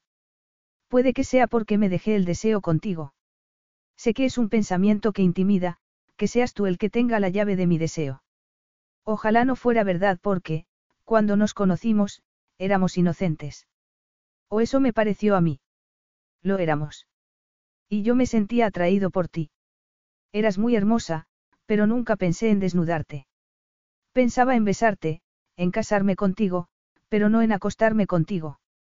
Y ahora me consume la idea de estar dentro de ti, muy hondo, dándotelo todo, sintiendo cómo tu cuerpo rodea al mío. ¿Te gustaría que te poseyera? Sí, susurró. Entiendes que, después de esto, ya no podrás estar con Rillaz, ¿verdad? Ella lo miró sin entender. Ah, no. No, renunciarás al trono por conocer mi cuerpo. ¿Te parece bien? Le dolía el cuerpo de deseo. Necesitaba que dijera que sí, casi más que la siguiente bocanada de aire. Sí, contestó. No hay marcha atrás en esto, ni podremos transformarlo en otra cosa. No somos niños intercambiando naranjas en el jardín. Entiendo. Cairo se preguntó si de verdad lo entendería, pero el momento para hablar ya había quedado atrás. Tomó sus manos por detrás, la acercó al cristal de la ventana y apartó el pelo de su cuello para besarla. Ariel arqueó la espalda, con lo que sus pechos se apretaron contra el cristal. Él gimió su aprobación.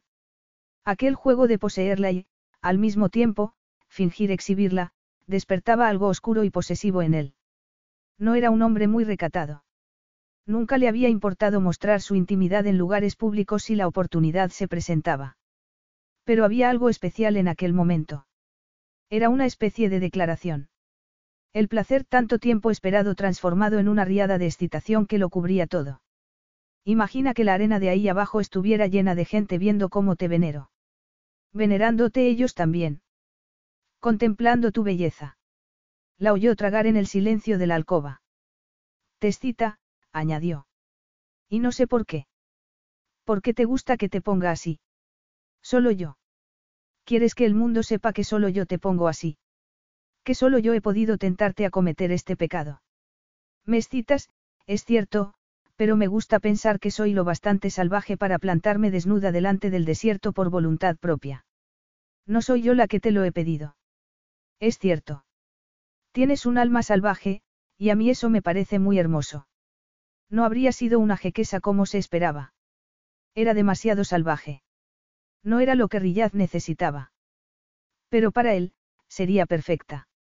Separándola de la ventana, le dio la vuelta para que quedara frente a él, pero no le soltó las manos. Eres preciosa, le dijo, después de besarla apasionadamente. Y eres mía. Ya lo has dicho, susurró. Y pienso seguir diciéndolo, hasta que quede tatuado en tu alma. Hasta que lo sepas del mismo modo que sabes que hay que respirar para poder vivir. Siempre has sido mía, Ariel. Menos mal que estaban haciendo aquello, porque la alternativa habría sido la de traicionar a su hermano una vez casados. Sabía que no habría podido resistirse a ella. Era lo único que no podía soportar, y habría acabado teniéndola. Ha sido tu primer orgasmo. Azorada, Ariel asintió. ¿Y te ha gustado? Me ha hecho querer cosas. Cosas irracionales. Cosas que nunca pensé que podría desear. Sí. Ese es el problema con el placer, que puede convertirnos en desconocidos para nosotros mismos. Puede lograr que algo que a priori nunca te parecería atractivo, acabe siendo lo más tentador del mundo. Yo quiero darme un festín contigo. Quiero tumbarte en esa cama y lamerte de arriba abajo hasta que grites mi nombre. El interés por lo que acababa de sugerir le brilló en los ojos. ¿Y a qué esperas? Con un gruñido, la tomó en brazos para tumbarla en el centro de la cama con las piernas abiertas y la contempló, viendo su sexo listo de deseo por él. Dime quién te va a dar placer, Ariel. Cairo. Te di una naranja en el jardín para mostrarte los placeres de mi país, y ahora te voy a comer como si fueras una fruta madura para enseñarte los placeres de tu propio cuerpo. Voy a darte todo lo que sea bueno. Yo cuido bien de lo que es mío. Volvió a acariciar la perla que había entre sus labios inflamados, oyéndola gemir, viéndola temblar, antes de volver a penetrarla con los dedos. Luego se inclinó sobre ella y fue besando la cara interior de sus muslos hasta llegar a sorber la fuente de su placer y hacerla gritar. La lamió disfrutando su sabor mientras metía y sacaba los dedos de su cuerpo. Cairo. Sí, gruñó. No se sentía un hombre civilizado, sino un guerrero bárbaro del pasado de su pueblo. Y aquella mujer la había reclamado como trofeo de guerra, no para Rillaz, sino para sí mismo. Era él quien había enmendado los estragos sufridos por su familia. No era culpa de su hermano haber caído prisionero, y que no hubiera podido clamar venganza. Pero él sí lo había hecho. Había depuesto a los impostores, así que la mujer debía ser suya. Reclamaré ese honor ante mi hermano. Lo juro. Lamió, sorbió, frotó hasta que Ariel volvió a estallar. Y la acometió de nuevo hasta que le rogó que parase, aunque sin dejar de aferrarse a sus hombros para que no se alejara. Estaba lista para que la poseyera, y ser consciente de ello hizo que se excitara dolorosamente. Fue ascendiendo por su cuerpo, besando su vientre, succionando su pezón. Tenía un cuerpo perfecto, porque era suyo. ¿Estás preparada para mí? Seguía vestido, y se apartó de ella para quitarse la camisa sin prisa. Los ojos de Ariel se abrieron de par en par, y la retina se dilató. Cuando acabó de quitarse la ropa, vio cierto tinte de temor en ellos. Pero ese temor se volvió apetito un instante después, un hambre que la hizo incorporarse y acercarse al borde de la cama para besar su vientre e ir bajando hasta pasar la lengua por su miembro. Con un gemido, Cairo se agarró a su pelo y se hundió en aquel calor. Debía tener cuidado por su inocencia, pensó, pero ella debería saber la clase de hombre con la que se había metido en la cama. Además, tampoco parecía particularmente tímida. El suyo no era un deseo apacible. ¿Por qué fingir que lo era? Movió las caderas y ella lo devoró cuanto pudo. Cuando estaba a punto, casi demasiado, salió de su boca y con la mano apartó los pliegues de su sexo, con un beso, la empujó hasta tumbarla de nuevo. Se colocó en la entrada de su cuerpo y la penetró despacio. Ella cerró los ojos, arqueando la espalda mientras él se introducía centímetro a centímetro. Se tumbó sobre ella para darle un respiro y Ariel le clavó las uñas en los hombros. Un castigo merecido, ya que seguro que romper su virginidad también a ella le había causado dolor. Pero estaba bien que doliera. Habían esperado tanto que tenía que serlo todo.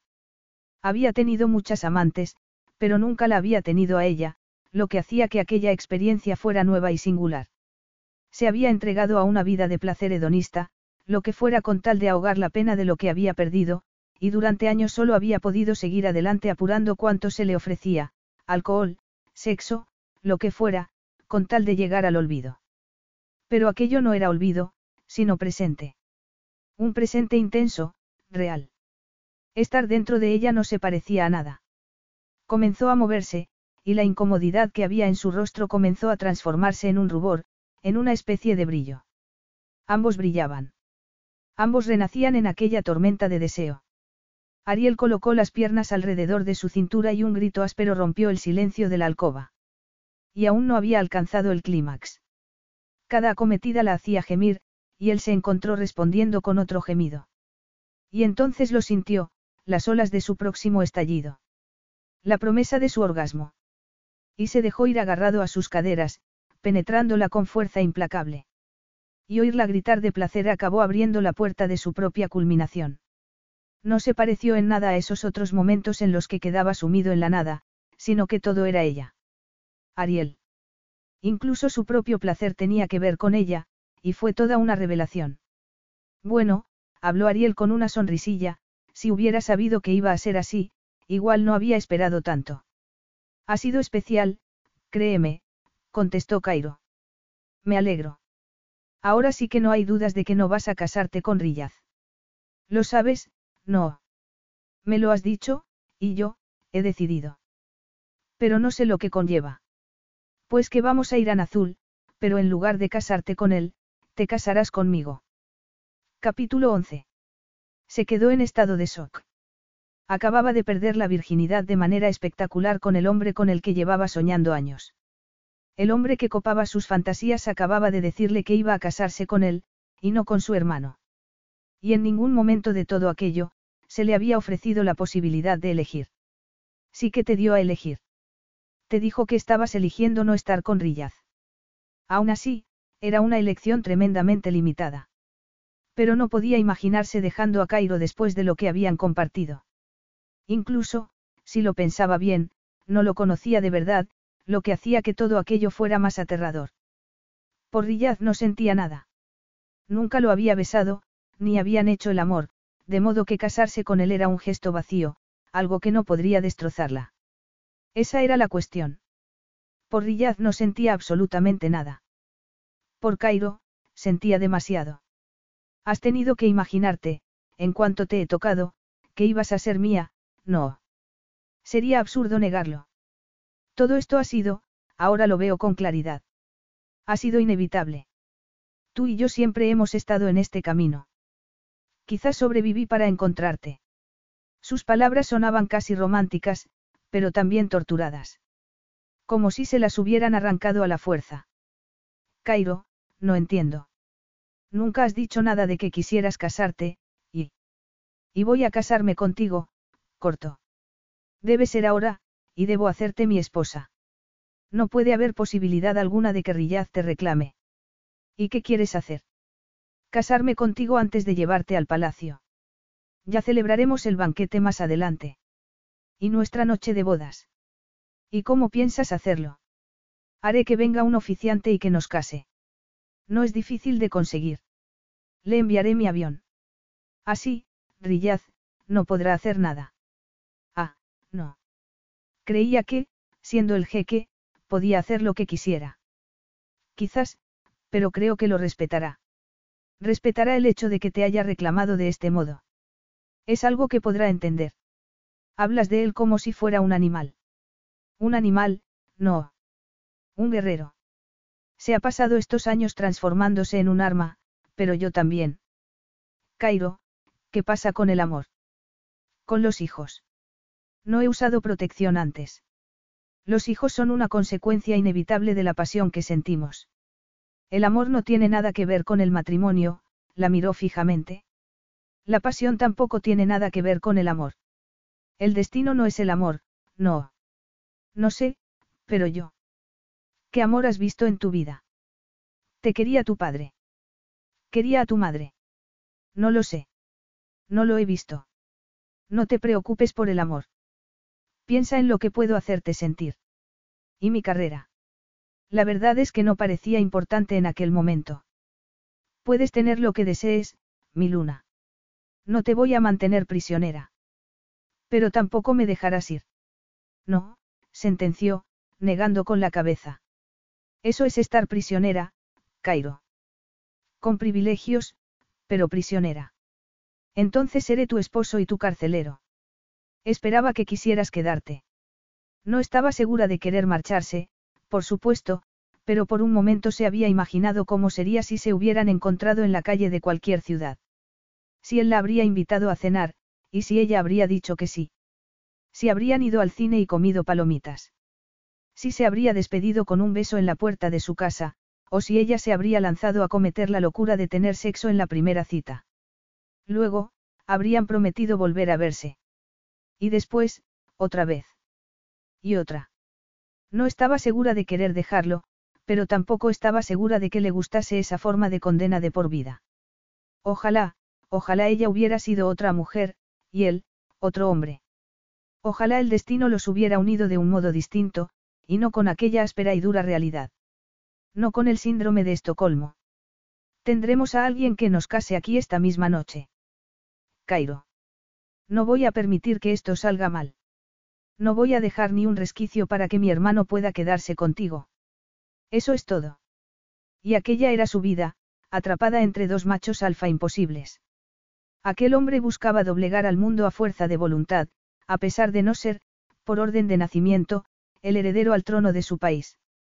No entendía por qué estaban los dos tan empeñados en tenerla. En realidad, dudaba de que tuviera que ver con ella.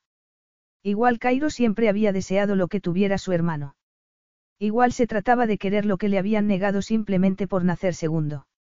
Sabía que la deseaba físicamente.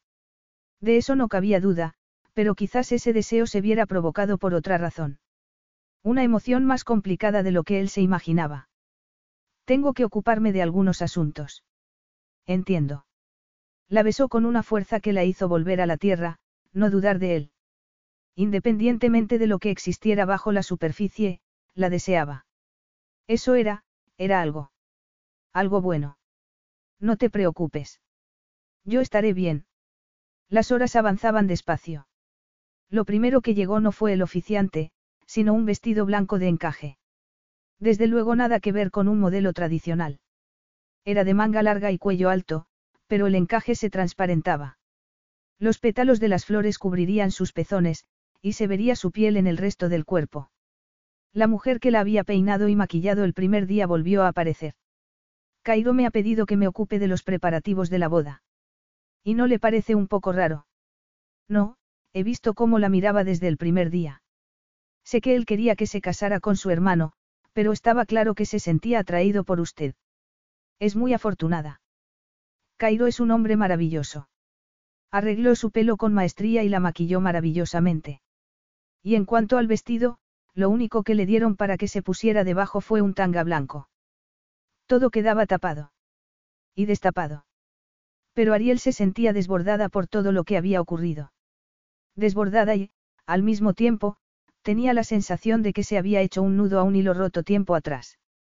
Habían pasado muchos años desde la última vez que estuvieron juntos, pero, aún así, lo sentía como la continuación de algo. Como si hubieran restaurado una parte de ella que se hubiera perdido. Quizás debería aceptar que Cairo era su destino. Está fuera, indicó a Isa cuando ella bajó la escalera. ¿Quiere abrirme la puerta? Puede hacerlo usted misma, contestó con una sonrisa. Y así era, se acercó a una puerta, puso la mano y se abrió. El corazón se le hinchió. Que pudiera abrir era un signo de confianza. Una prisionera con privilegios. Salió al calor. El sol pintaba el cielo de rosa al llegar a unirse al horizonte. Allí estaba Cairo, de pie junto a un hombre con chilaba. Y había un caballo junto a él, engalanado. La miró con la mirada abrasadora, y no pudo evitar dejarse llevar por el momento. Mi luna, la recibió. Dame tus manos. El oficiante le entregó dos brazaletes, que Cairo le colocó en ambas muñecas. Luego le entregó un collar, que Cairo le cerró alrededor del cuello. Y lo que le dio a continuación no fue una corona, sino un sencillo círculo de gemas con un rubí en forma de lágrima en el centro, que Cairo le colocó con mucho cuidado en el pelo, con la gema cayendo en el centro de la frente, en el punto mismo en que la tocó con el pulgar en el salón de baile. Ahora, podemos empezar. El oficiante tomó el pañuelo rojo y unió sus manos con el pero, en aquella ocasión, no fue una representación. Aquello era real.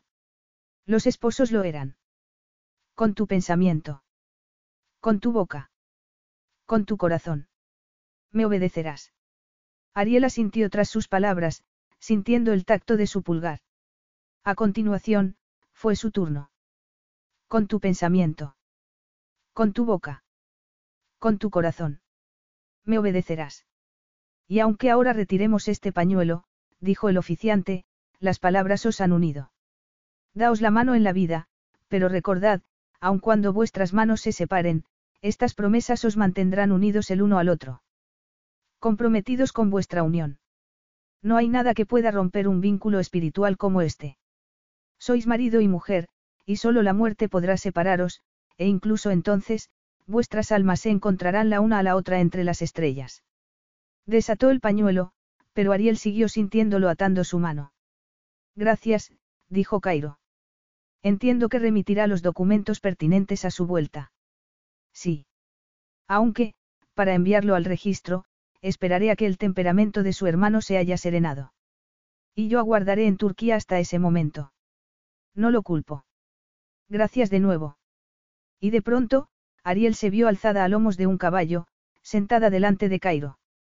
Con una orden clara, puso al animal al galope, sujetándola por la cintura. Avanzaban sobre las dunas del desierto, dejando tras de sí una nube de arena en el aire.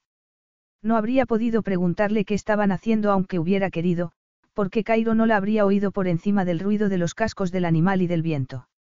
Se fueron alejando de la casa, de todo, y cuanto más lejos se iban de cualquier ser humano, mejor le parecía, porque menos prisionera se sentía. Y entonces lo vio, en la distancia, en el momento en que el disco del sol caía por completo detrás de las montañas, sumiendo a la tierra en la oscuridad. Había un poste para amarrar al caballo y un comedero, además de un fuego encendido, junto al que habían dispuesto comida. Quien lo hubiera colocado acabaría de marcharse para evitar que fuera pasto de los animales. Aquí es donde pasaremos nuestra noche de bodas, le dijo, deteniendo al caballo. Pero fue la tienda lo que centró su atención. Grande y muy elaborada, con alfombras de brillantes colores ante la entrada. ¿Por qué? Fue lo único que se le ocurrió decir, a pesar de no estar segura de que importase. ¿Por qué no quedarse en cualquiera de las suntuosas habitaciones de su casa? Porque el desierto siempre nos ha llamado, ¿no te parece? El corazón le dio un respingo a modo de respuesta. Antes odiaba estar aquí. No, odiaba sentirte prisionera ante tanta libertad. Pero ahora no lo estás. Conmigo, no. Aquí somos libres. La ayudó a bajar del caballo y sujetó al animal al poste. Luego tomó la mano de Ariel y la condujo al interior de la tienda. Consistía en un único espacio con el techo en forma de estrella, y una lámpara colgante de cristal en el centro, sobre una cama inmensa vestida con suntuosidad, de cuya estructura colgaban grandes pañuelos. Estaba pensada para el sexo, y tenía la sensación de que Cairo también. El vestido que había escogido para ella parecía sugerirlo con toda claridad. Hay un oasis justo al otro lado de la tienda. Puede que haya animales, pero no nos molestarán. ¿Por qué lo crees? Porque tú estás conmigo. Por supuesto. Y no se atreverán. Despacio, comenzó a quitarse la ropa bajo la mirada estasiada de Ariel. Primero se desprendió de la camisa blanca, exponiendo su pecho musculoso de color bronce. Los músculos de su abdomen se movieron al desabrocharse primero el cinturón, para seguir con los pantalones, los zapatos y todo lo demás, quedando completamente desnudo ante ella. Desnudo y preparado. Resultaba glorioso. Un guerrero cargado de sensualidad hecho realidad ante sus ojos. Y todo lo femenino de ella reaccionó. Quítate el vestido, y nos iremos al oasis. ¿Qué? Llevas tiempo queriendo caminar desnuda por el desierto. Te Sintió cierta vergüenza, pero enseguida se preguntó por qué. Nunca había sabido qué hacer con su sexualidad, porque nunca la había sentido completamente suya. La habían colocado en una posición en la que iba a tener que entregarse a un hombre que no había elegido. Y cuando conoció a otro por el que sí sentía algo, resultó que le estaba prohibido. Luego pensó que estaba muerto y, bueno, que no era fácil. Nada de todo aquello lo era.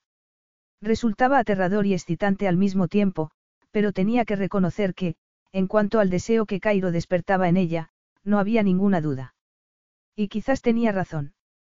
Quizás fuese aquello lo que deseaba, cuanto más porque nunca había sentido que su sexualidad y su cuerpo la pertenecieran. Ese era el curioso e increíble regalo de desear a Cairo. Era una rebelión. Y él, deseándola a ella, también se había revelado. Resultaba embriagador. Un instante atrás, solo deseaba servir a Rillaz, darle lo que pidiera, pero se había revelado por completo al hacer lo que acababan de hacer. Y con esa verdad, ella podía ver su propio poder. Claramente. Totalmente. Comenzó a quitarse el vestido y la mínima ropa interior para quedar desnuda ante él. Ven, dijo, tomándola de la mano para salir de la tienda. El aire nocturno le besó la piel, y el corazón le latió más rápidamente al recordar la salida al desierto que habían hecho juntos siendo más jóvenes. Cairo la miró con una sonrisa casi infantil en los labios, y se preguntó si no estaría pensando lo mismo que ella. Cuando éramos adolescentes, si te hubiera besado. Me asusta pensar lo que podría haber ocurrido, contestó él. Éramos demasiado jóvenes para semejante explosión de pasión, ¿no crees? Desde luego. Aunque no creo que ni eso nos hubiera detenido. No estoy seguro de que hubiéramos sabido cómo hacerlo. Ahora estamos los dos cerca de los 30, y seguimos sin ser capaces de parar cuando nos tocamos. Está claro que no habríamos tenido la madurez necesaria entonces para parar. Cierto. Pero ahora eres mi esposa, continuó, apretando su mano, y podemos hacer lo que queramos. Ya no me estás prohibida. Sus palabras sonaron oscuras y deliciosas. Llegaron a una colina, y fue entonces cuando pudo ver una pequeña poza. Dos chacales se habían acercado a beber y los miraron, alejándose al darse cuenta de que avanzaban hacia ellos.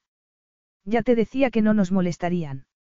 Ellos no tienen deseo alguno de interactuar con personas, a menos que se encuentren en un estado mucho peor que el nuestro. Prefieren presas más fáciles.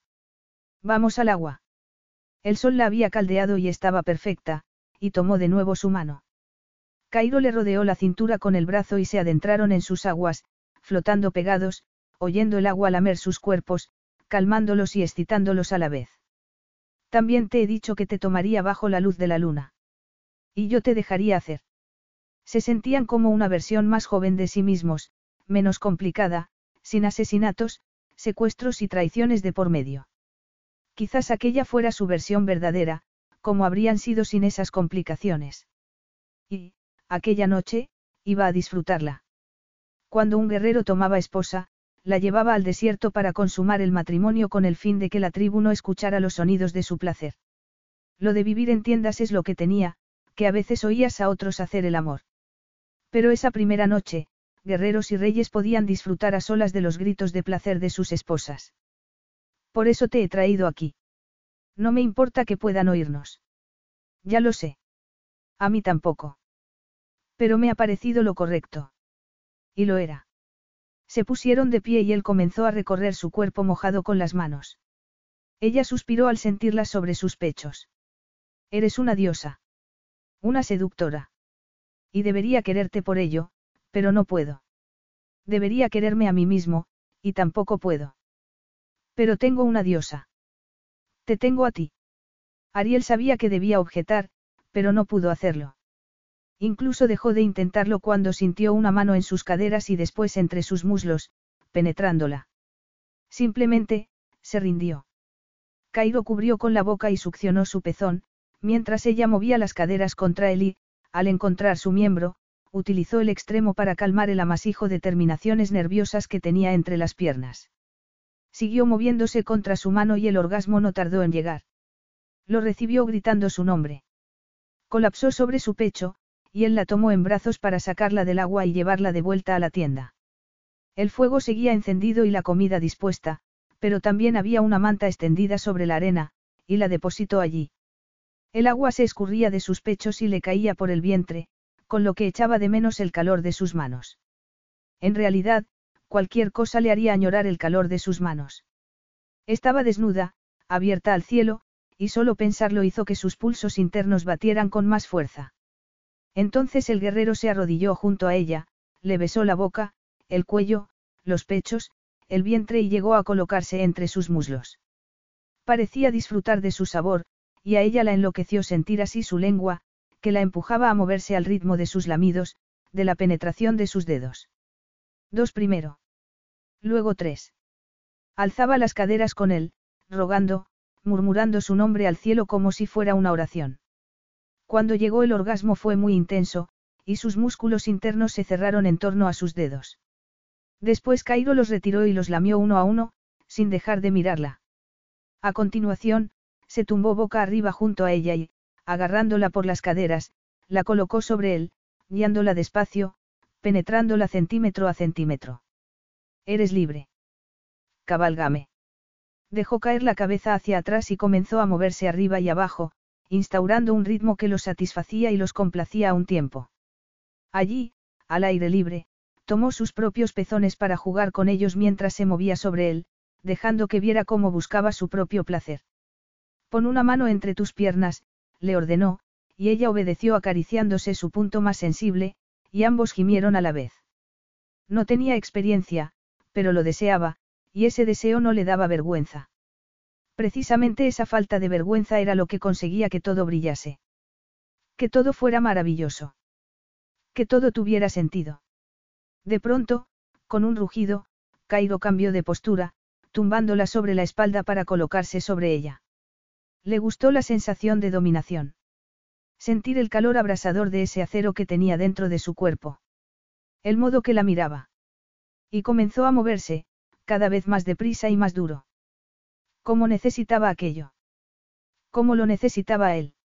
Y de pronto el placer volvió en un clímax que llegó antes de que se diera cuenta de que se estaba formando, y su grito de placer inesperado los envolvió. Él la siguió un segundo después, dejando caer la cabeza y gruñendo como la bestia más feroz del desierto, derramando su semilla, apurando hasta el último segundo de su placer. Quedaron así, desnudos y sin pudor bajo el cielo nocturno.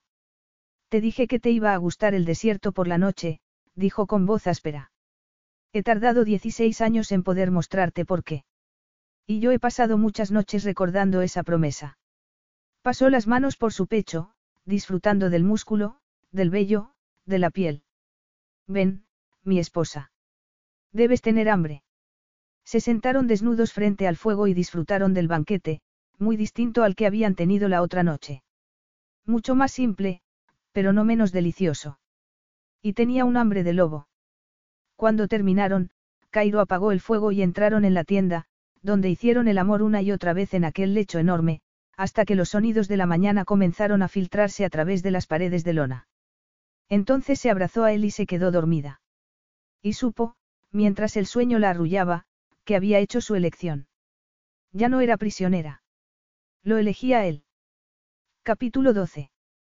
Primero creyó estar soñando, pero no. Había un sonido persistente y rítmico, que no cesaba. De hecho, parecía estarse acercando, cada vez más cerca. Y entonces las paredes de la tienda comenzaron a moverse. Un viento tremendo las empujaba hacia adentro. Se incorporó. Ariel estaba acurrucada en su costado, desnuda, sus suaves caderas pegadas a la erección matinal. Pero, de pronto, los últimos vestigios de sueño y de deseo sexual se desvanecieron. Era un helicóptero. Era su hermano. Vístete, ordenó Ariel mientras él se metía los pantalones y ella se ponía de nuevo el vestido de novia que tanto dejaba al descubierto, pero no podía hacer otra cosa. Oyó aterrizar al helicóptero, y la voz de una mujer, aguda y persistente. Brianna. La puerta de la tienda se abrió, y una figura oscura bloqueó la luz del sol. Rillaz. Llevaba el cabello por los hombros.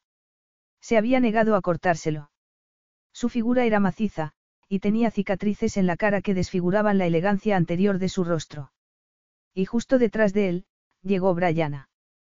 La melena pelirroja recogida en una coleta, los ojos desorbitados. Aquí te encuentro. Con lo que es mío, ladró Rillaz. Disculpa, hermano, contestó Cairo, pero ya no es tuya. Me he casado con ella. Y hemos consumado. A conciencia, por cierto. Ya veo, contestó, mirando a su alrededor. Era imposible saber lo que pensaba, no solo en aquella situación, sino en cualquiera. Los años de encierro lo habían vuelto aún más inescrutable. Brianna rozó su brazo y vio que todo su cuerpo reaccionaba. Primero se tensaba y después, llegaba la calma. ¿Qué pasa? Le preguntó, mirándola. No quieres matar a tu hermano, dijo. Él tomó su barbilla con dos dedos. Lo sé, Abiti. No voy a hacerlo, y volviéndose a Cairo, añadió, la mazmorra será suficiente. La mazmorra. ¿Es eso lo que piensas? Encerrarás también a Ariel. Soy el jeque. Podría casarme con ella si quisiera. Era el conjunto de palabras más largo que le había oído pronunciar desde que lo liberaron. El trabajo de Brian parecía haber logrado muchos progresos. Podría encerrarla contigo. O podría tomar dos esposas. Dos esposas. Sí. Ya he decidido con quién quiero casarme. Dijiste que querías casarte con ella, le recordó Cairo, señalando a Ariel. Dije que me la trajeras, pero no para qué. Primero pensé que me casaría con ella, pero he decidido otra cosa. Me casaré con Brianna. Los ojos de la aludida se salían de las órbitas. Rillaz. No hay discusión. Eres mía. ¿O es que no te he hecho mía estos últimos días? Brianna enrojeció por completo. No hacía falta dotes de detective para averiguar lo que había estado pasando entre su amiga y su hermano. La situación es complicada. ¿Cómo te atreves a irrumpir así en mi tienda nupcial, dado que ya has decidido lo que vas a hacer? Yo no he dicho que acepte, intervino Brianna. Yo no soy tuya. No vivo aquí, ni soy ciudadana de este país. No pienso. Ahora eres mía, la corto. Nuestros cuerpos no mienten. Te has acostado conmigo, y serás mi esposa. Brianna cada vez estaba más roja. ¿Quieres hacer el favor de no anunciar? Habéis irrumpido en mi tienda la mañana después de mi boda, dijo Cairo, dirigiéndose a Brianna. ¿Por qué iba a darte vergüenza que se comenten tus actividades? Cairo, lo siento sí. No estaría mal que los dos preguntarais a las mujeres que os rodean lo que ellas quieren, intervino Ariel. Que una mujer se acueste con vosotros no quiere decir que quiera casarse. Por haber nacido mujer, tampoco. Ni porque su padre lo diga. Exacto. Apoyó Brianna. Ya está hecho, replicó Cairo. Eres mi esposa. Pero yo no soy la suya, espetó Brianna. Riyaz la miró de arriba abajo. Pero lo serás, y pronto. Igual encontramos a alguien por aquí que pueda encargarse. No puedes casarte en el desierto, protestó Cairo. Tu boda tiene que tener significado para el pueblo. No voy a aceptar que me des órdenes. Ya he pasado suficiente tiempo en cautividad. Pero no te preocupa lo más mínimo encerrar a otros, apostilló Ariel. Me alegro de que estés vivo, Riyaz, pero eso no te da licencia para actuar como un monstruo. Monstruo o no, os venís conmigo a Nazul. Estos juegos ya han durado suficiente. Es hora de que empiece mi mandato. Y así es como Ariel acabó en un helicóptero con su nada discreto vestido de novia. No tenía ni idea de qué iba a pasar, y le daba la impresión de que la otra mujer, tampoco. El viaje fue corto, pero le dio tiempo a pensar en toda la ropa que había dejado en aquella casa en tierra de nadie. Otra vida que había tenido que dejar atrás por los dictados de aquellos hombres. Miró a Brianna, y la mujer la miró con expresión de tristeza. ¿Qué clase de vida habría dejado atrás ella? El helicóptero aterrizó delante del palacio, dorado y brillante como lo recordaba. Parecía imposible que no registrase las huellas de la violencia y la muerte sufrida por la familia real. Por el cautiverio de Rillaz. Pues no. Tenía la audacia de estar igual. Descendieron y fueron conducidos al interior. He de hablar con mi hermano, dijo Cairo. Brianna, por favor, quédate con Ariel. Brianna no contestó, y los dos hombres se marcharon. Ellas fueron conducidos a un salón en el que les esperaban unos refrescos. Parecía limón con menta. Entiendo que no esperabas que te pidiera matrimonio, dijo, sirviéndose un poco. Pedir. Ha sido una orden. Creo que, en su mundo, eso es como pedirlo. Al menos, en mi experiencia. Tengo la impresión de que piensan que desnudarte con ellos es igual a prometerse. Ariel se rió. Exacto. Yo lo quería, sabes. La miró sin entender. Arrillaz. Brianna negó con la cabeza. No importa. Es todo muy complicado. Cairo. Brianna se refería a Cairo. ¿Por qué se conocían? Claro. Era la mujer a la que decía que había salvado. Con la que había hablado por teléfono. Y se sintió posesiva y culpable al mismo tiempo. Pero Cairo era su esposo, de modo que no había por qué sentirse territorial. En particular cuando Rillaz había dicho que iba a casarse con ella. A menos que. Cairo me ha dicho que su hermano se ha vuelto muy, peligroso. No te habrá hecho daño, ¿verdad? No te habrá forzado a. El rostro de la pelirroja se volvió color fresa. No me ha forzado a nada. Yo he participado, de buen grado. Es complicado. Y yo he acabado formando parte de la complicación. ¿Y qué vamos a hacer? No lo sé. Capítulo 13. Cairo se detuvo ante su hermano, que se había sentado en el trono y parecía incómodo. Su padre había sido un hombre sofisticado, siempre bien vestido, de modales exquisitos. Riyaz parecía una reliquia de otro tiempo. Y bastante peligrosa. ¿Me vas a matar? No, ya se ha derramado sangre más que suficiente en estos salones. No me interesa lo más mínimo matarte por una mujer que no quiero. Quiero a Brianna. Y ella te quiere a ti. Cuando está desnuda conmigo, yo diría que me quiere bastante. Pero no lo bastante para casarse contigo. Seguro que tampoco Ariel quería casarse contigo. Eso es diferente. ¿Por qué?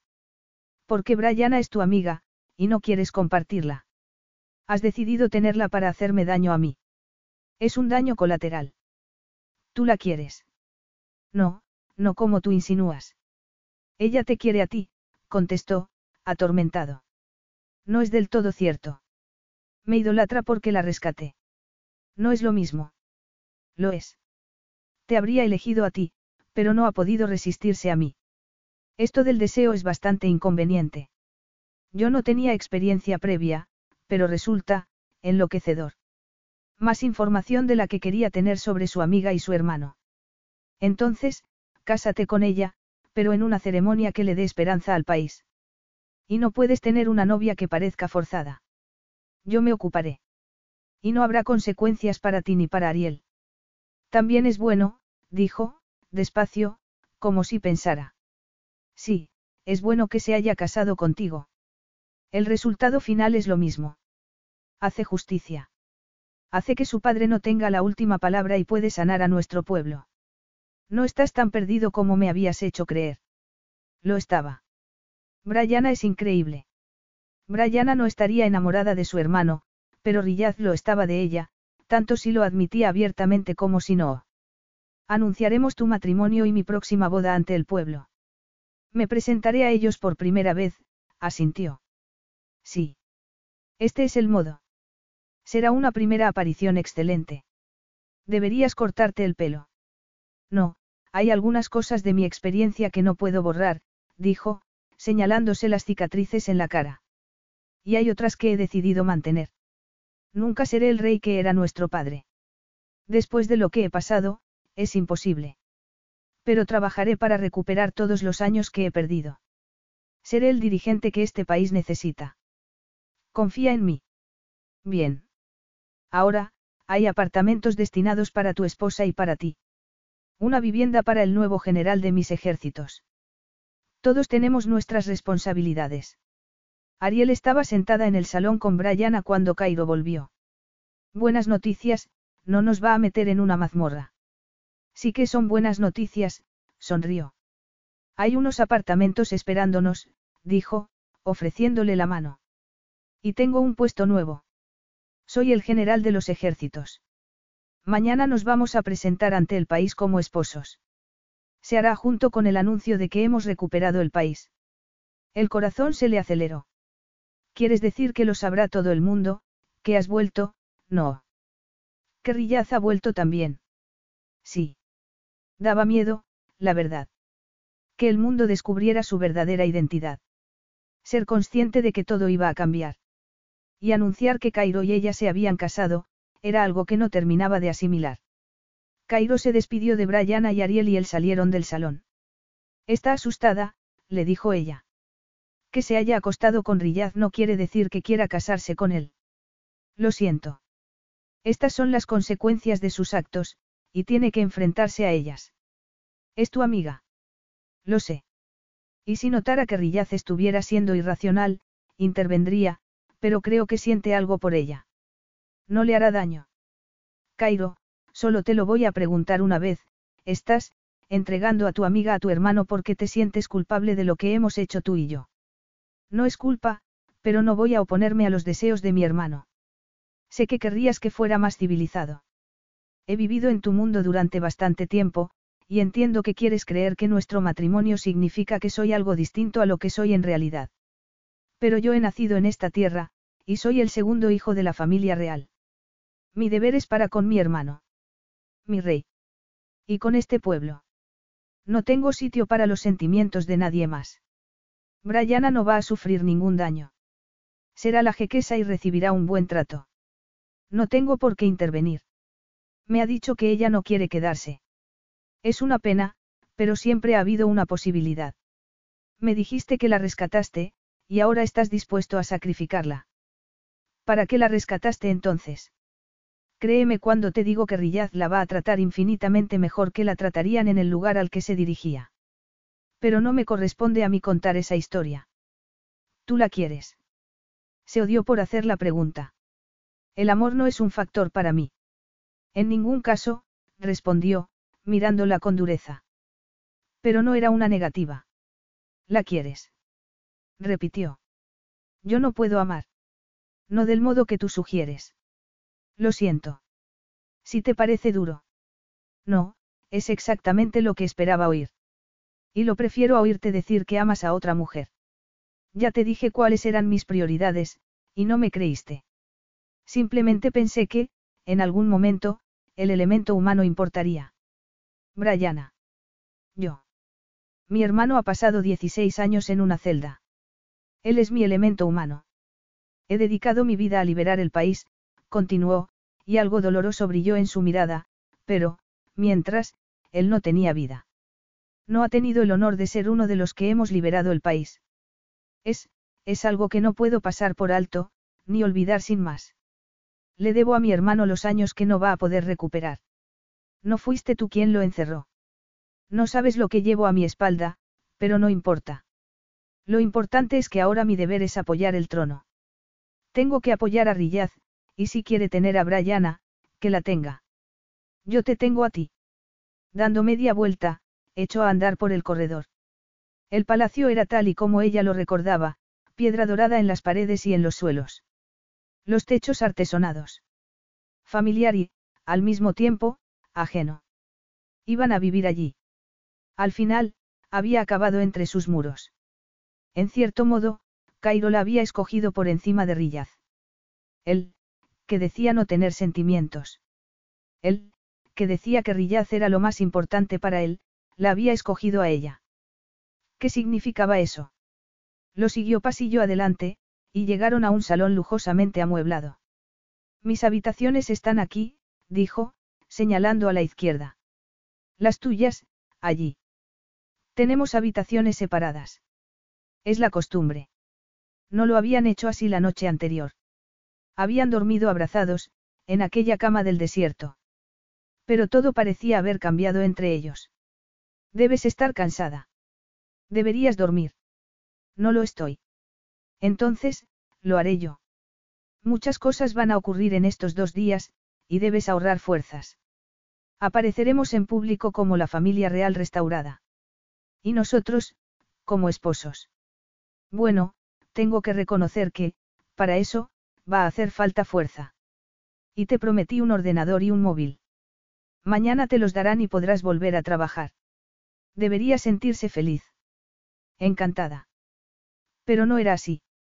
Se fue a la cama sola, algo que debería ser normal, pero que ya no lo era. Y aunque sabía que estaba con el hombre adecuado, todo lo demás parecía ir mal. Y no sabía qué hacer al respecto. Capítulo 14. Era tarde. Había ayudado a Ariel a colarse de vuelta en el palacio.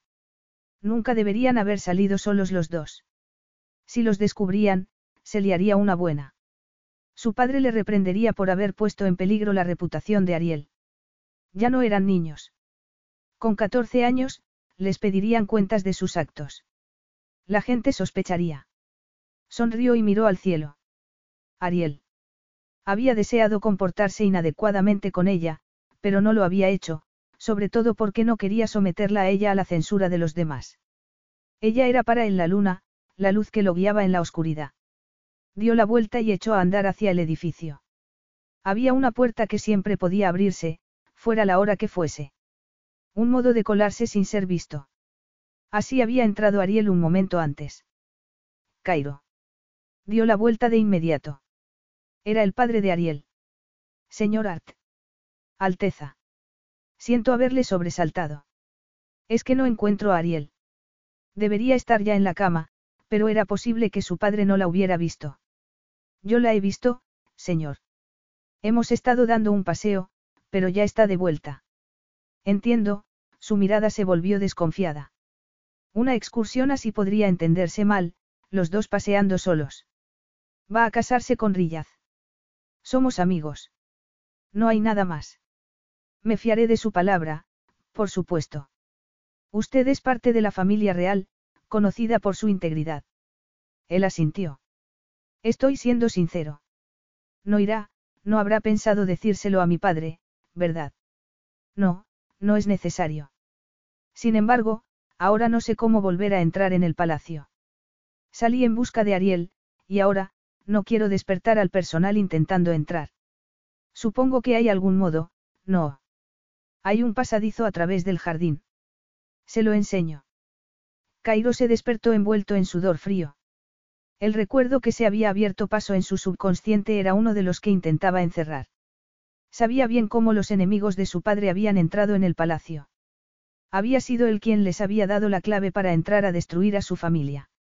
Él los había deshonrado. En su debilidad por Ariel, y en su deseo de no tener problemas, había causado uno infinitamente mayor. Ariel había sido su debilidad, algo inaceptable.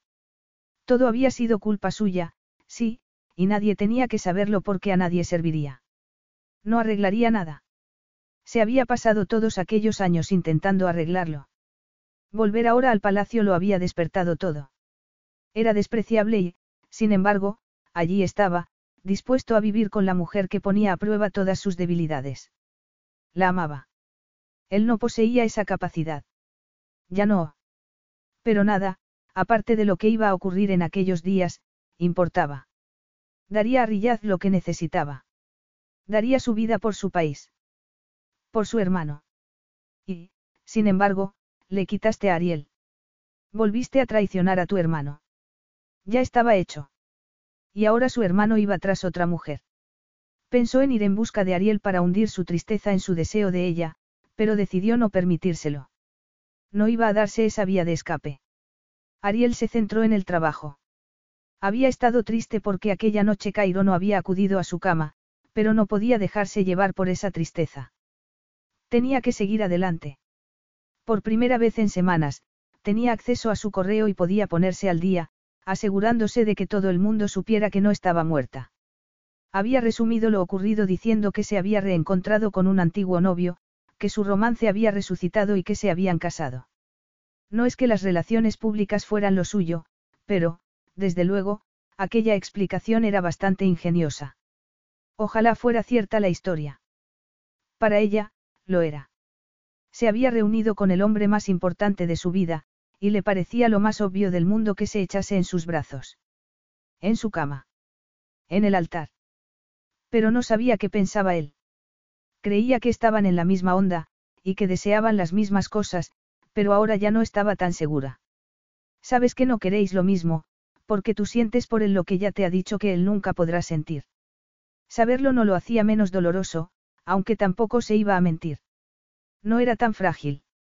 Ya había vivido más de una vida. Una, en la que estaba convencida de que viviría en aquel palacio, casada con el jeque. Y otra, en la que se enamoraba del muchacho al que no debía amar. Sí, ya había tenido más de una realidad.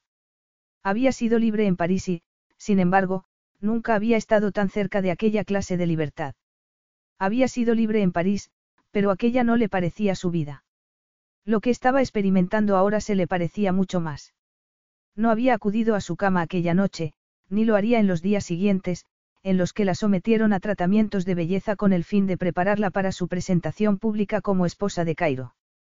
Y más aún, iban a revelar a Nazul que Cairo y Riyaz estaban vivos, y que habían recuperado el poder. Creía que quizás Brianna también fuera a ser presentada, pero el día señalado, cuando ella salió envuelta en vaporosas sedas, peinada y maquillada a la perfección, la vio en chándal, y fue cuando supo que no era el plan. No vas a ser presentada con Rillaz. No, creo que esperará a la boda, algo a lo que aún no he accedido. ¿Cómo es lo que dejas atrás? Yo, no tengo mucho, contestó, con expresión distante. Tengo mi consulta y tenía a Cairo, mi amigo. Y él está ahora aquí.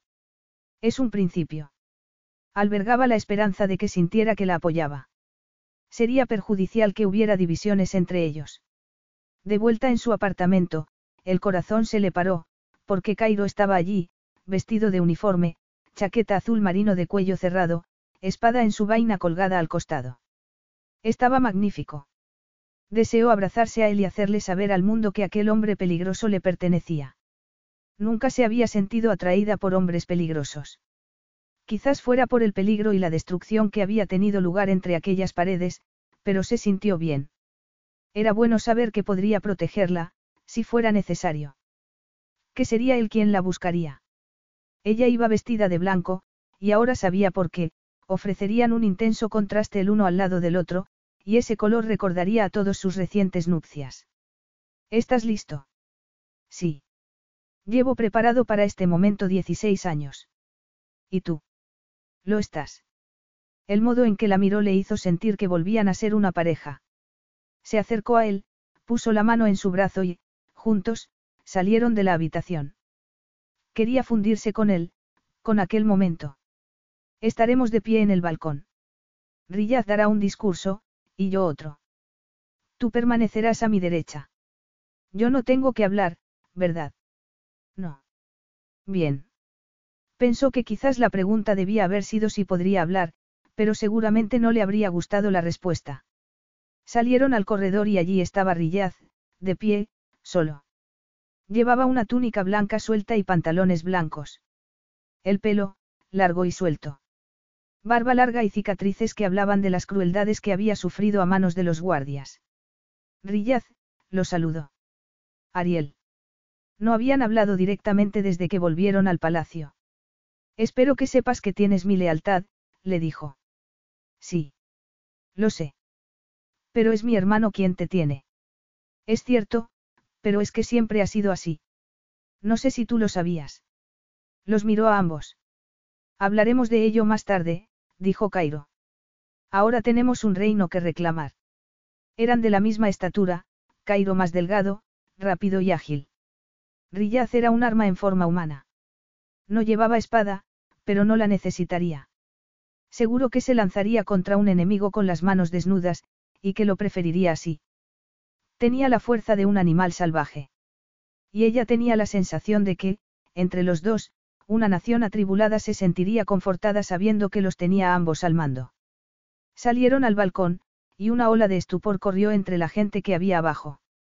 Hubo susurros conmocionados. La familia Adid está de nuevo en el trono, anunció Riyaz con voz fuerte y clara.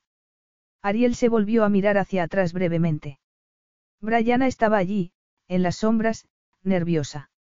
Parecía muy preocupada por cómo le fuera a Riyaz. Estaba claro que lo quería él, y no a Cairo, lo cual le hizo sentirse mucho mejor.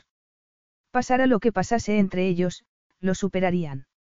Hace años, mi familia fue traicionada por una milicia que se alzó aquí, pero también por la familia Art. Las palabras la golpearon en el pecho.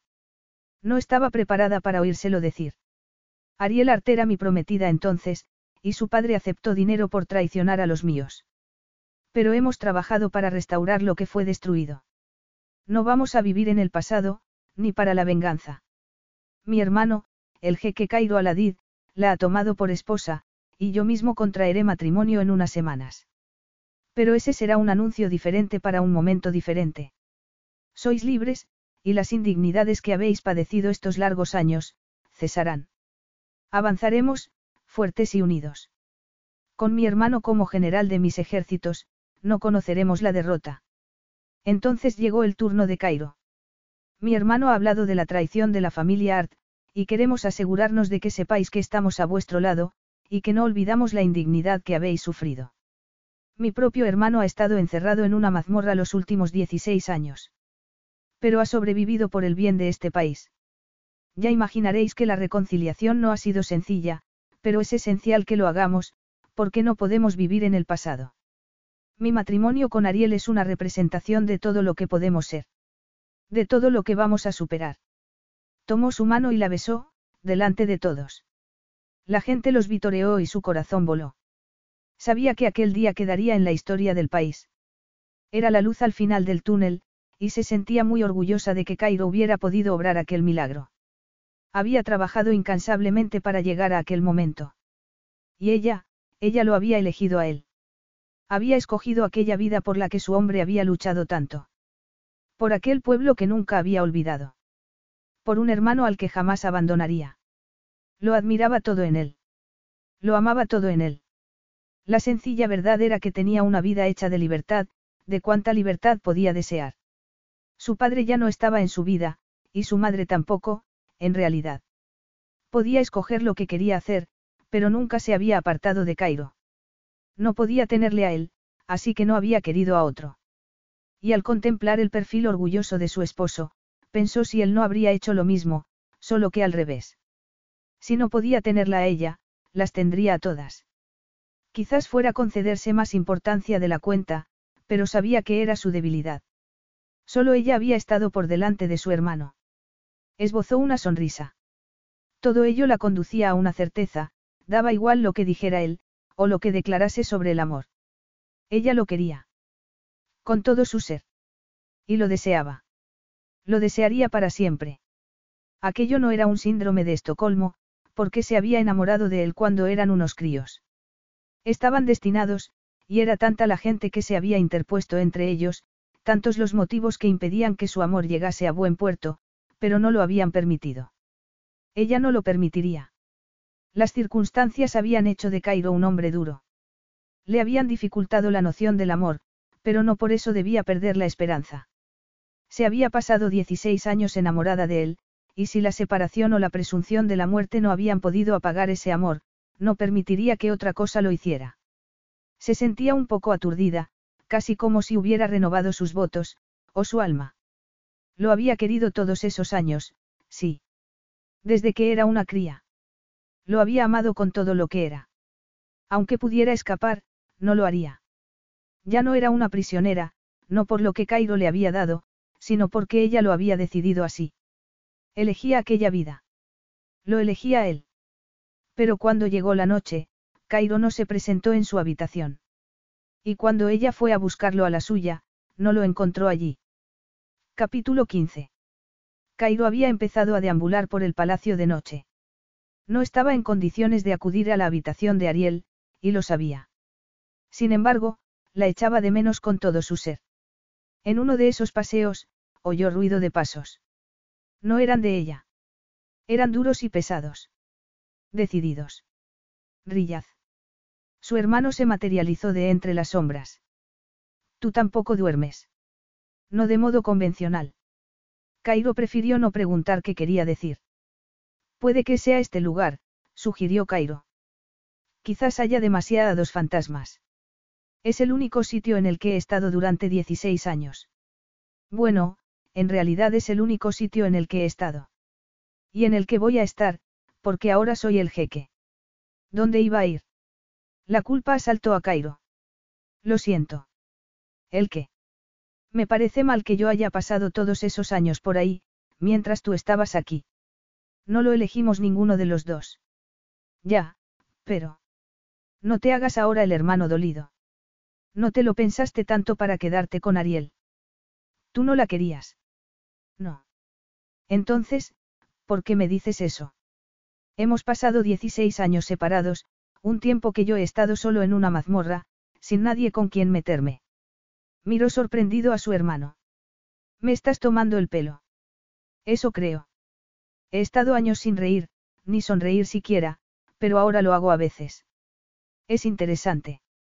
Lo que él quería era que su hermano dejase atrás aquellos años, pero seguramente era imposible. Demasiado dolor. Demasiados abusos. Demasiada soledad. Me han dicho que no dormías en una cama, dijo. Ya sí. Entonces Riyad sonrió a medias.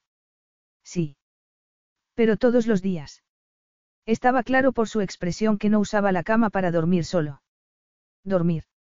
No, pero he aprendido a disfrutar de la suavidad, y no sé si me sentiré alguna vez completamente cómodo. Debería haber estado yo en tu lugar, dijo con voz áspera. Si no le hubiera dicho al padre de Ariel dónde estaba aquella puerta. No es cuestión de lo que debería haber pasado, o de lo que quisiéramos. Es lo que ocurrió, y ya. Tú tendrás que llevar tus miedos, que yo llevo los míos. Y, sin más, dio la vuelta y se separó unos pasos, pero se detuvo. Tienes una mujer esperándote en la cama. Y yo, otra. ¿Qué hacemos por los pasillos? No lo sé, respondió, aunque sí que lo sabía. No había vuelto a acercarse a ella porque las cosas estaban empezando a complicarse. Allí. En el palacio. Donde no podía pasar por alto la verdad de lo que había hecho. De lo que se merecía. La había hecho suya sin derecho a ello, y solo gracias a un afortunado accidente, su hermano había encontrado a otra mujer a la que prefería. De no haber sido así. Apretando los dientes, se dirigió a su habitación y, al abrir la puerta, la encontró dentro. Estaba sentada en el borde de la cama, desnuda, apenas cubierta su desnudez por la sábana. ¿Qué haces aquí? Esperarte. Al moverse, la sábana cayó entre sus piernas, cubriendo solo el triángulo de vello. Sus pechos los cubría la esquina de la sábana. Un golpe de lujuria lo revolvió, pero había algo más. Algo más profundo. No estoy de humor, dijo. Todo en ti parece llevarte la contraria, respondió, dejando caer la poca sábana que aún sujetaba con las manos. Para haber sido virgen hasta hacía unos días, no parecía sentir vergüenza alguna de mostrar su cuerpo, lo cual le gustaba.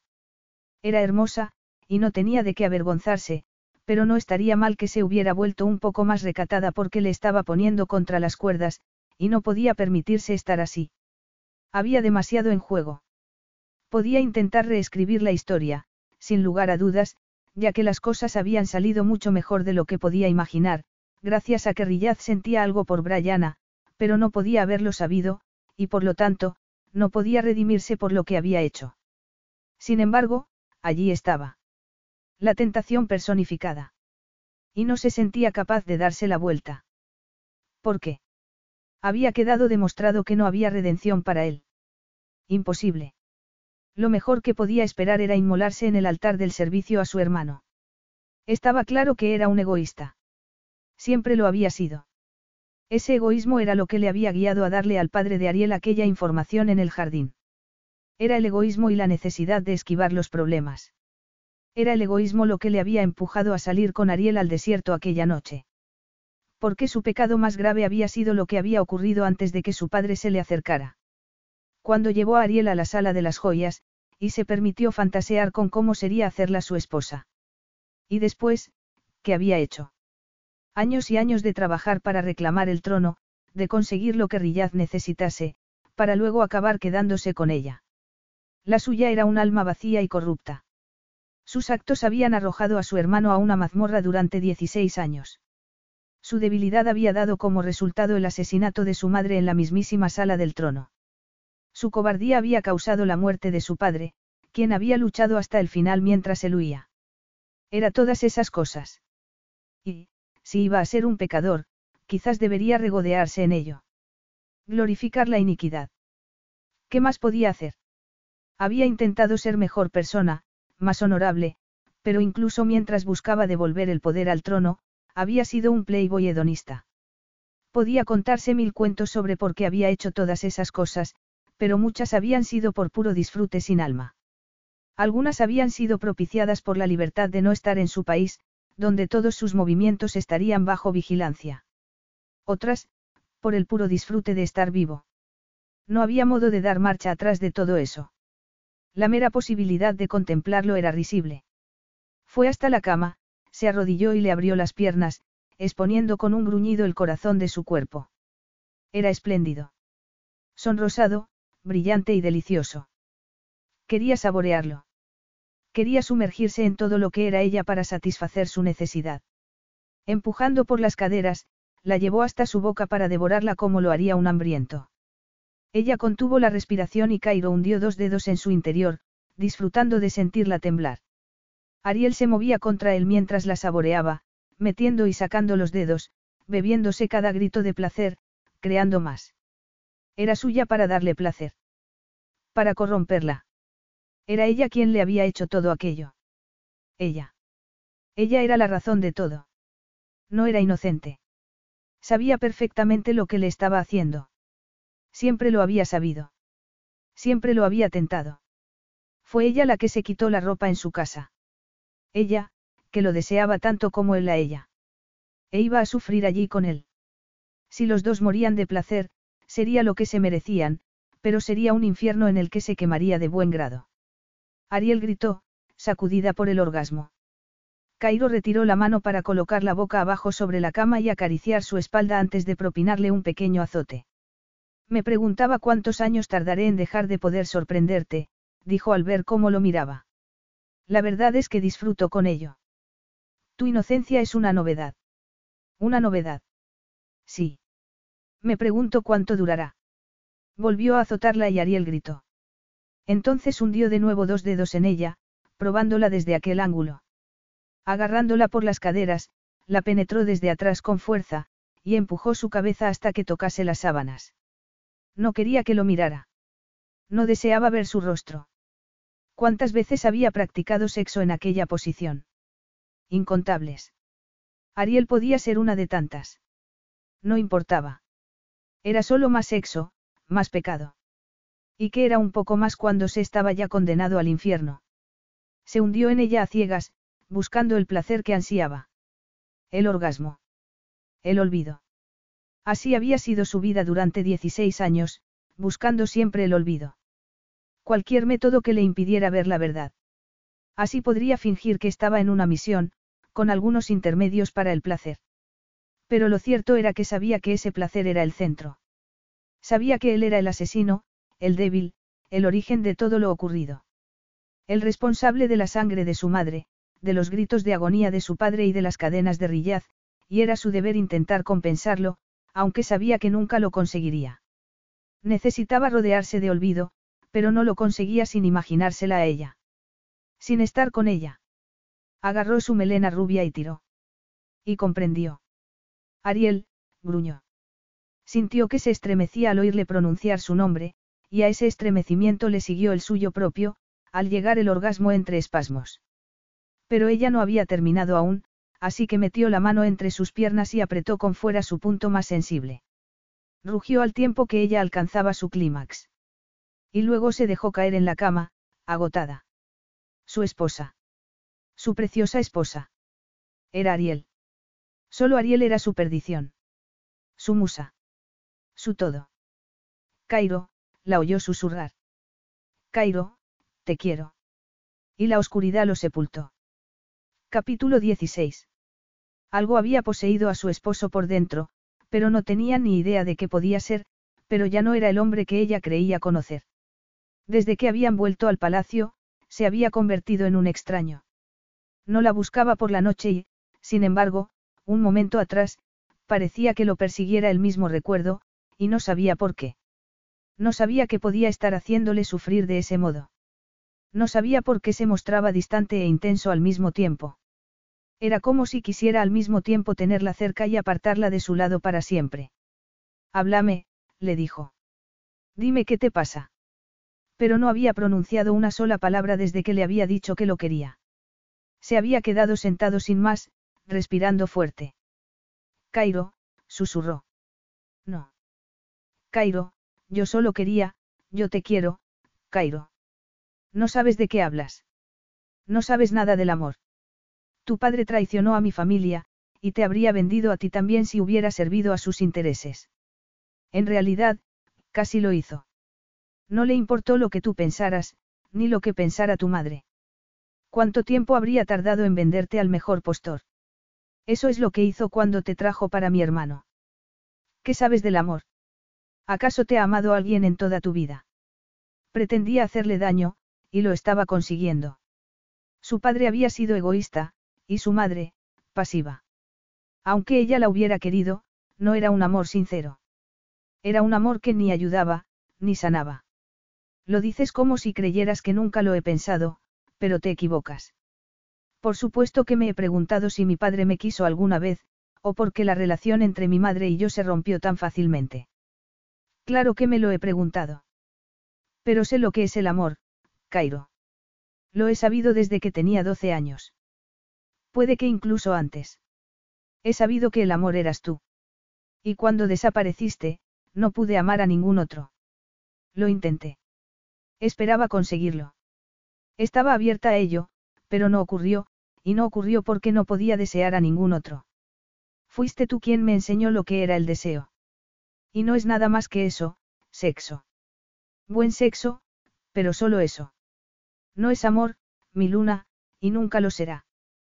¿Por qué? ¿Por qué no crees en ello? ¿Qué es el amor sino una lucha de 16 años por liberar a tu hermano? Eso es amor. Eso es expiación, replicó. ¿Qué? Ya has oído lo que he dicho, y no quiero que lo cuestiones. No necesitas que te explique nada. Estás unida a mí, y no tenemos por qué ponernos de acuerdo en esas cosas, lo mismo que tampoco necesitas decirme que me quieres. No vuelvas a hacerlo. Ariel se quedó sentada donde estaba, sintiendo el corazón en la garganta, temiendo que se le rompiera en mil pedazos. Puede que el corazón, y ella misma también. Sabía que su padre había muerto de un ataque al corazón, y desde luego no tenía que ver con las emociones, aunque, ¿y si hubiera sido por la culpa? ¿Y si le hubiera hecho explotar el pecho? Iba ella a correr la misma suerte. Desde luego, lo parecía, al menos en aquel instante. ¿Por qué me vas a prohibir que lo diga? Se revolvió. No te estoy pidiendo que me lo digas tú a mí. De hecho, no te estoy pidiendo nada. Lo único que te pido es lo que ya me has dado y, a cambio, te ofrezco amor. Te quiero y siempre te he querido. No, esto no es negociable. Estás diciendo tonterías. ¿Por qué? En lo que dices de mi padre tienes razón, no quería a nadie más que a sí mismo, y al dinero. Y es precisamente el amor lo que impide que una persona sea así. ¿Por qué lo vas a rechazar tú entonces? Al contrario.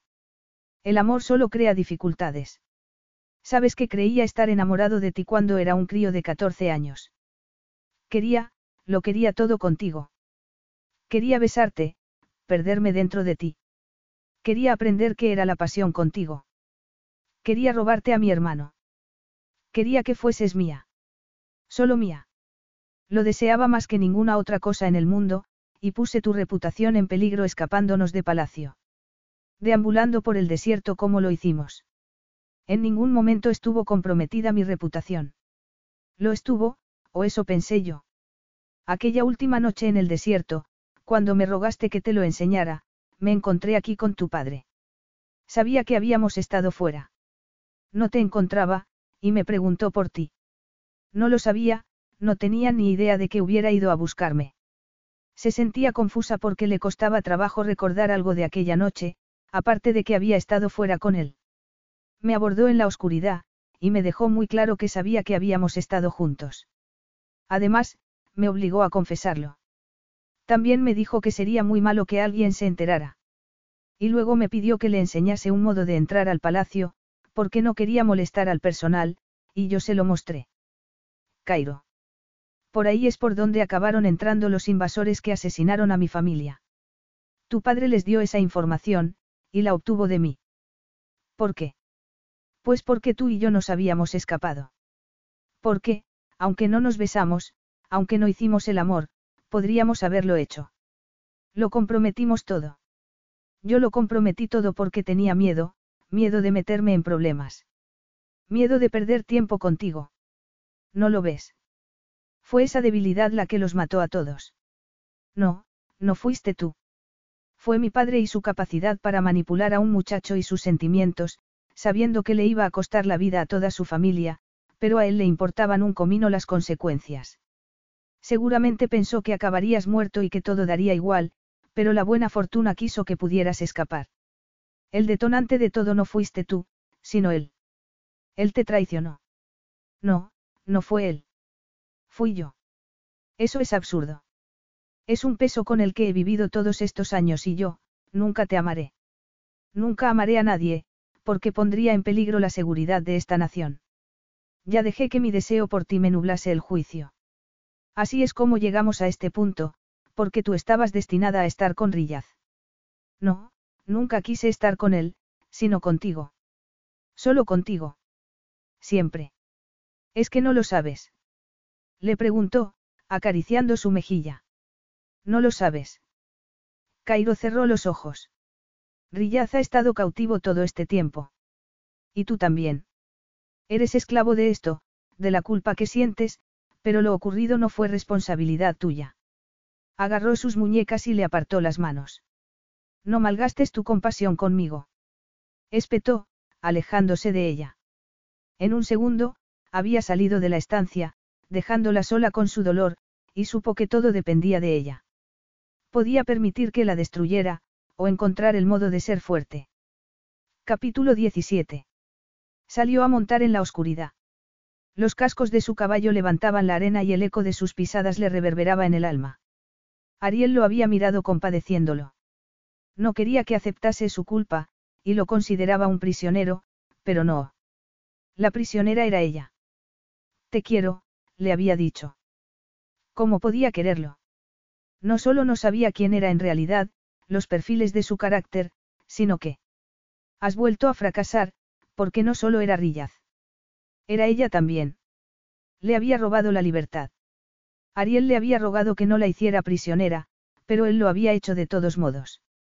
Y luego, había querido engañarse pensando que con darle acceso a un ordenador bastaría para que la recuperase. Y ahora, decía que lo quería. Pero qué locura era esa. Es que estaba condenado a ser un monstruo de por vida. Allí, en el corazón del desierto, sin nada ni nadie a su alrededor, soltó un alarido que pareció hacer reverberar la tierra. Era dolor, y era lamento.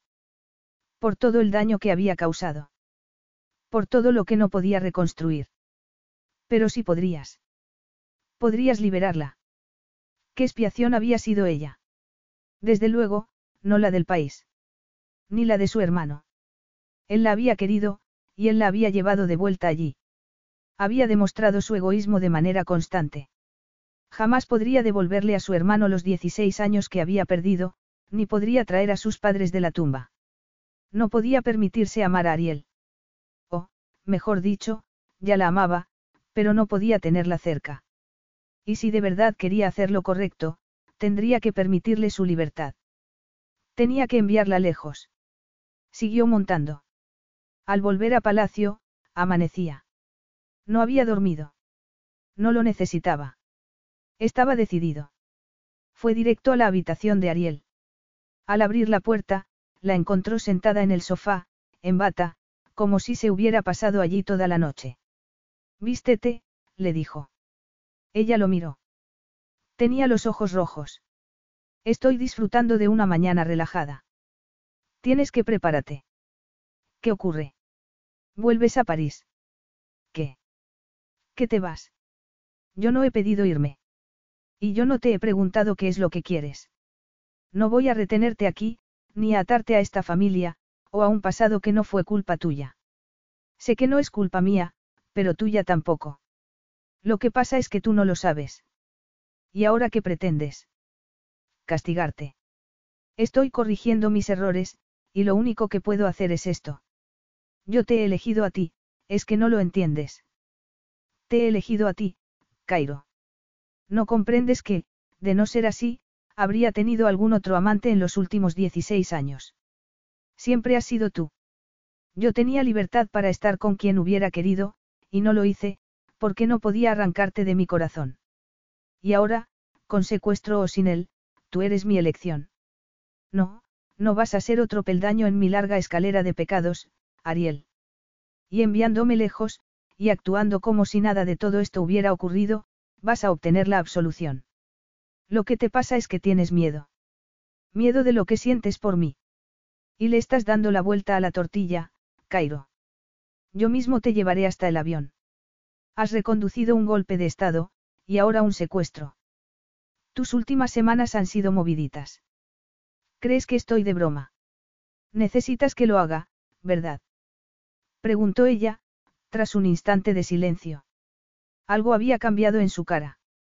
No, tú necesitas hacerlo. De eso nada. Eres tú el que necesita que lo haga. Pues bien, lo haré. Te demostraré que te quiero. Es que no has oído lo que te he dicho sobre lo que pasó. Para eso lo haces. Para demostrarme que no te mereces ser amado. Pues tú te lo pierdes, porque yo pienso que sí. Me gustas y te quiero. Siempre ha sido así, pero claro, es muy inconveniente para ti, ironizó, y se puso en pie. Voy a vestirme y voy a tomar ese avión, pero dentro de dos días, volveré. Me presentaré en el palacio, a no ser que tú quieras venir a buscarme antes para pedirme que vuelva. No para secuestrarme, ni para exigirme nada. Ya sabes dónde vivo. Y comenzó a hacer la maleta mientras él la miraba en silencio. Una hora después, Ariel estaba volando hacia París, y él, dando trompicones, entraba en la mazmorra. Estaba destrozada. Seguramente, sin remedio. Seguramente, para siempre. Sería una locura lo de comprar un billete de avión para volver, pero no se le ocurría otro modo de hacerle entrar en razón, de hacerle comprender que lo había elegido a él. Lo que faltaba era que él la eligiera a ella. Que comprendiera de verdad. Sí, le había revelado a su padre una información a la que él le había dado un uso terrible, pero eso no le hacía responsable de su traición. En realidad, no creía que ese fuera el problema central, sino el miedo, la sensación de no ser suficiente. Y ella entendía bien lo que era eso porque siempre se había sentido así. Su padre la había utilizado para sus maniobras políticas, y su madre se había desconectado de su vida. Sabía lo que era. Pero estar con él, experimentar la intensidad de su conexión, le hacía sentirse plena. Era valiente estando con él, era más ella misma. Y quería volver a tener esa sensación. La echaba de menos. Quería estar con él. Esperaba de verdad que fuera a buscarla. Cairo le había dicho, en una ocasión, que se necesitaba esperanza para salvar a Riyaz. Y ella necesitaba esperanza en aquel momento. Desesperadamente. La mazmorra fue donde lo encontró su hermano, tumbado, expuesto como si fuera un sacrificio para un enemigo inexistente. ¿Qué estás haciendo? Miraba al techo en la oscuridad. Quiero ver cómo ha sido para ti. Bueno, sigo durmiendo aquí abajo. Deberías preguntar antes de entrar. ¿Por qué duermes aquí? ¿Por qué no se cambia tan rápido? Odio estar aquí, pero durante muchos años fueron estas paredes todo mi paisaje. En ellas me siento seguro. Pero es estar cautivo, se sentó junto a su hermano, aunque, en realidad, todo es una jaula en cierto sentido. Nadie es totalmente libre. No. Sé que Ariel se ha marchado. ¿Por qué? Porque yo se lo pedí. Ah. ¿Y por qué has hecho eso? Tú querías estar con ella. Mira dónde estamos, Rillaz. En una mazmorra. ¿De verdad crees que es apropiado retener a una mujer en contra de su voluntad, aunque sea en un palacio? O aunque sea en mi cama, y no en una mazmorra. Te dijo ella que no quería estar contigo. No, pero no pudo elegir venir aquí en un principio. Y tampoco ahora, después de todos esos años. Ni siquiera sabe lo que quiere. Rillaz se echó a reír. Es ella la que no sabe lo que quiere, o eres tú. ¿Y qué hay de ti? Tú también tienes prisionera a una mujer. Y te he dicho que me suponga alguna dificultad moral. Diría que precisamente tú, de entre todos los demás, debería tenerla. ¿Por qué? No podía contestar a eso. Su hermano, simplemente, no tenía esa conciencia. ¿Qué podía decirle? ¿La quieres? Le preguntó Rillaz. A Ariel. Por supuesto. Lo he descompuesto todo para tenerla. Te he traicionado a ti. Una vez más. ¿Qué quieres decir? Dijiste que debíamos guardarnos nuestros recuerdos para cada cual, pero creo que tú debes conocer los míos. Me enamoré de Ariel cuando éramos críos, y nos escabullíamos juntos de palacio. Con 14 años, nos fuimos al desierto, y nos pillaron. Bueno, a mí su padre. Y me hizo una pregunta, a la que yo contesté para no meterme en líos. Le hablé de una forma fácil de entrar en el palacio. Sentía que no podía negarme a darle esa información porque, si no, revelaría lo que había pasado entre Ariel y yo. Así que tú le diste la clave para entrar en el palacio. Sí. Menuda estupidez hiciste. Sí. Los chicos de 14 años son estúpidos. Sí. Tú tenías 16, y mi estupidez te hizo sufrir enormemente. Estaban decididos a asesinar a la familia real, y lo habrían hecho de todos modos. Habría ocurrido. De este modo les fue más fácil, pero habrían encontrado cómo hacerlo. Estás intentando absolverme. No, tus actos condujeron a ese momento, pero no puedes controlar las intenciones de los demás. Aún así, es cierto que algo que hiciste tuvo que ver en la muerte de nuestros padres y en mi encierro, pero creo que habría pasado de todos modos. Puede que incluso hubiéramos saltado todos por los aires. Eso no puedes saberlo. No, pero tampoco puedes negarlo taxativamente. No entiendo. ¿Me estás culpando, o me estás perdonando? Ni lo uno, ni lo otro. Te voy a contar algo que he aprendido estando conmigo mismo tanto tiempo, el mundo gira tanto si tú participas como si no. En las sombras de la noche, Solo te tienes a ti mismo, y el único modo de que te rescaten es que haya alguien ahí fuera al que le importes lo suficiente como para intentarlo. No puedo darte la absolución, porque tienes que hacerlo tú mismo. Eres la persona que vino a buscarme, tanto si no tuviste culpa de nada como lo contrario. Y eso tiene un valor. No era un discurso de perdón, sino algo mucho más profundo.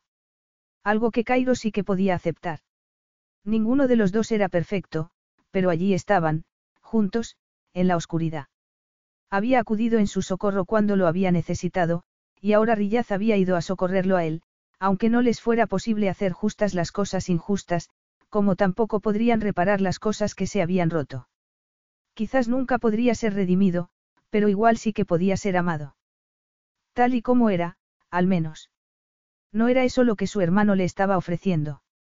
Ni absolución, ni culpa. Solo aceptación. Tengo que ir a buscarla, despertó. Por supuesto. No voy a traerla prisionera. Si así fuera, no me importaría. Lo sé. No iba a discutírselo. Quizás para Brianna y él funcionase, y tenía la impresión de que iba a ser así. Pero la mujer de Riyaz no era su problema. Lo era la suya. Capítulo 18. Había comprado los billetes. Saldría al día siguiente, si él no iba a buscarla. Si eso ocurría, quedaría destrozada, pero iría en su busca. Tenía que demostrarle que ella ya había elegido. Se acercó a la ventana y contempló el horizonte de París. Y entonces fue cuando lo vio.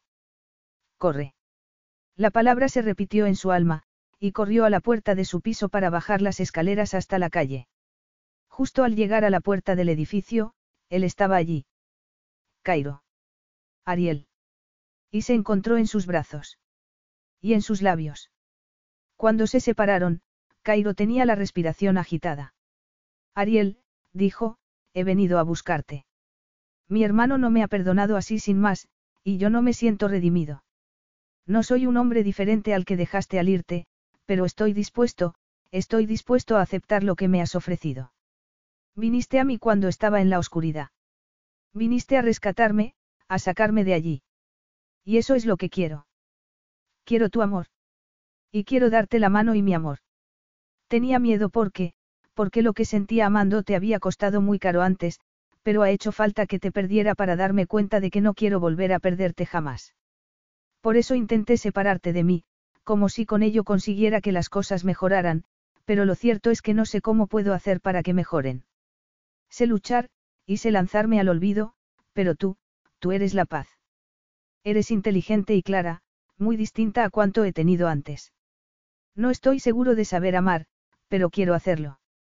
Oh, mi sol, exclamó. Es que no sabes lo mucho que brillas. No sabes que has sabido amarme desde que eras un crío. Es tan natural para nosotros como respirar. No podríamos impedirlo, aunque quisiéramos. Tienes razón, contestó, tan asombrado como si acabara de tener una revelación. El corazón le dolía a Ariel de felicidad, de dolor por él, de esperanza.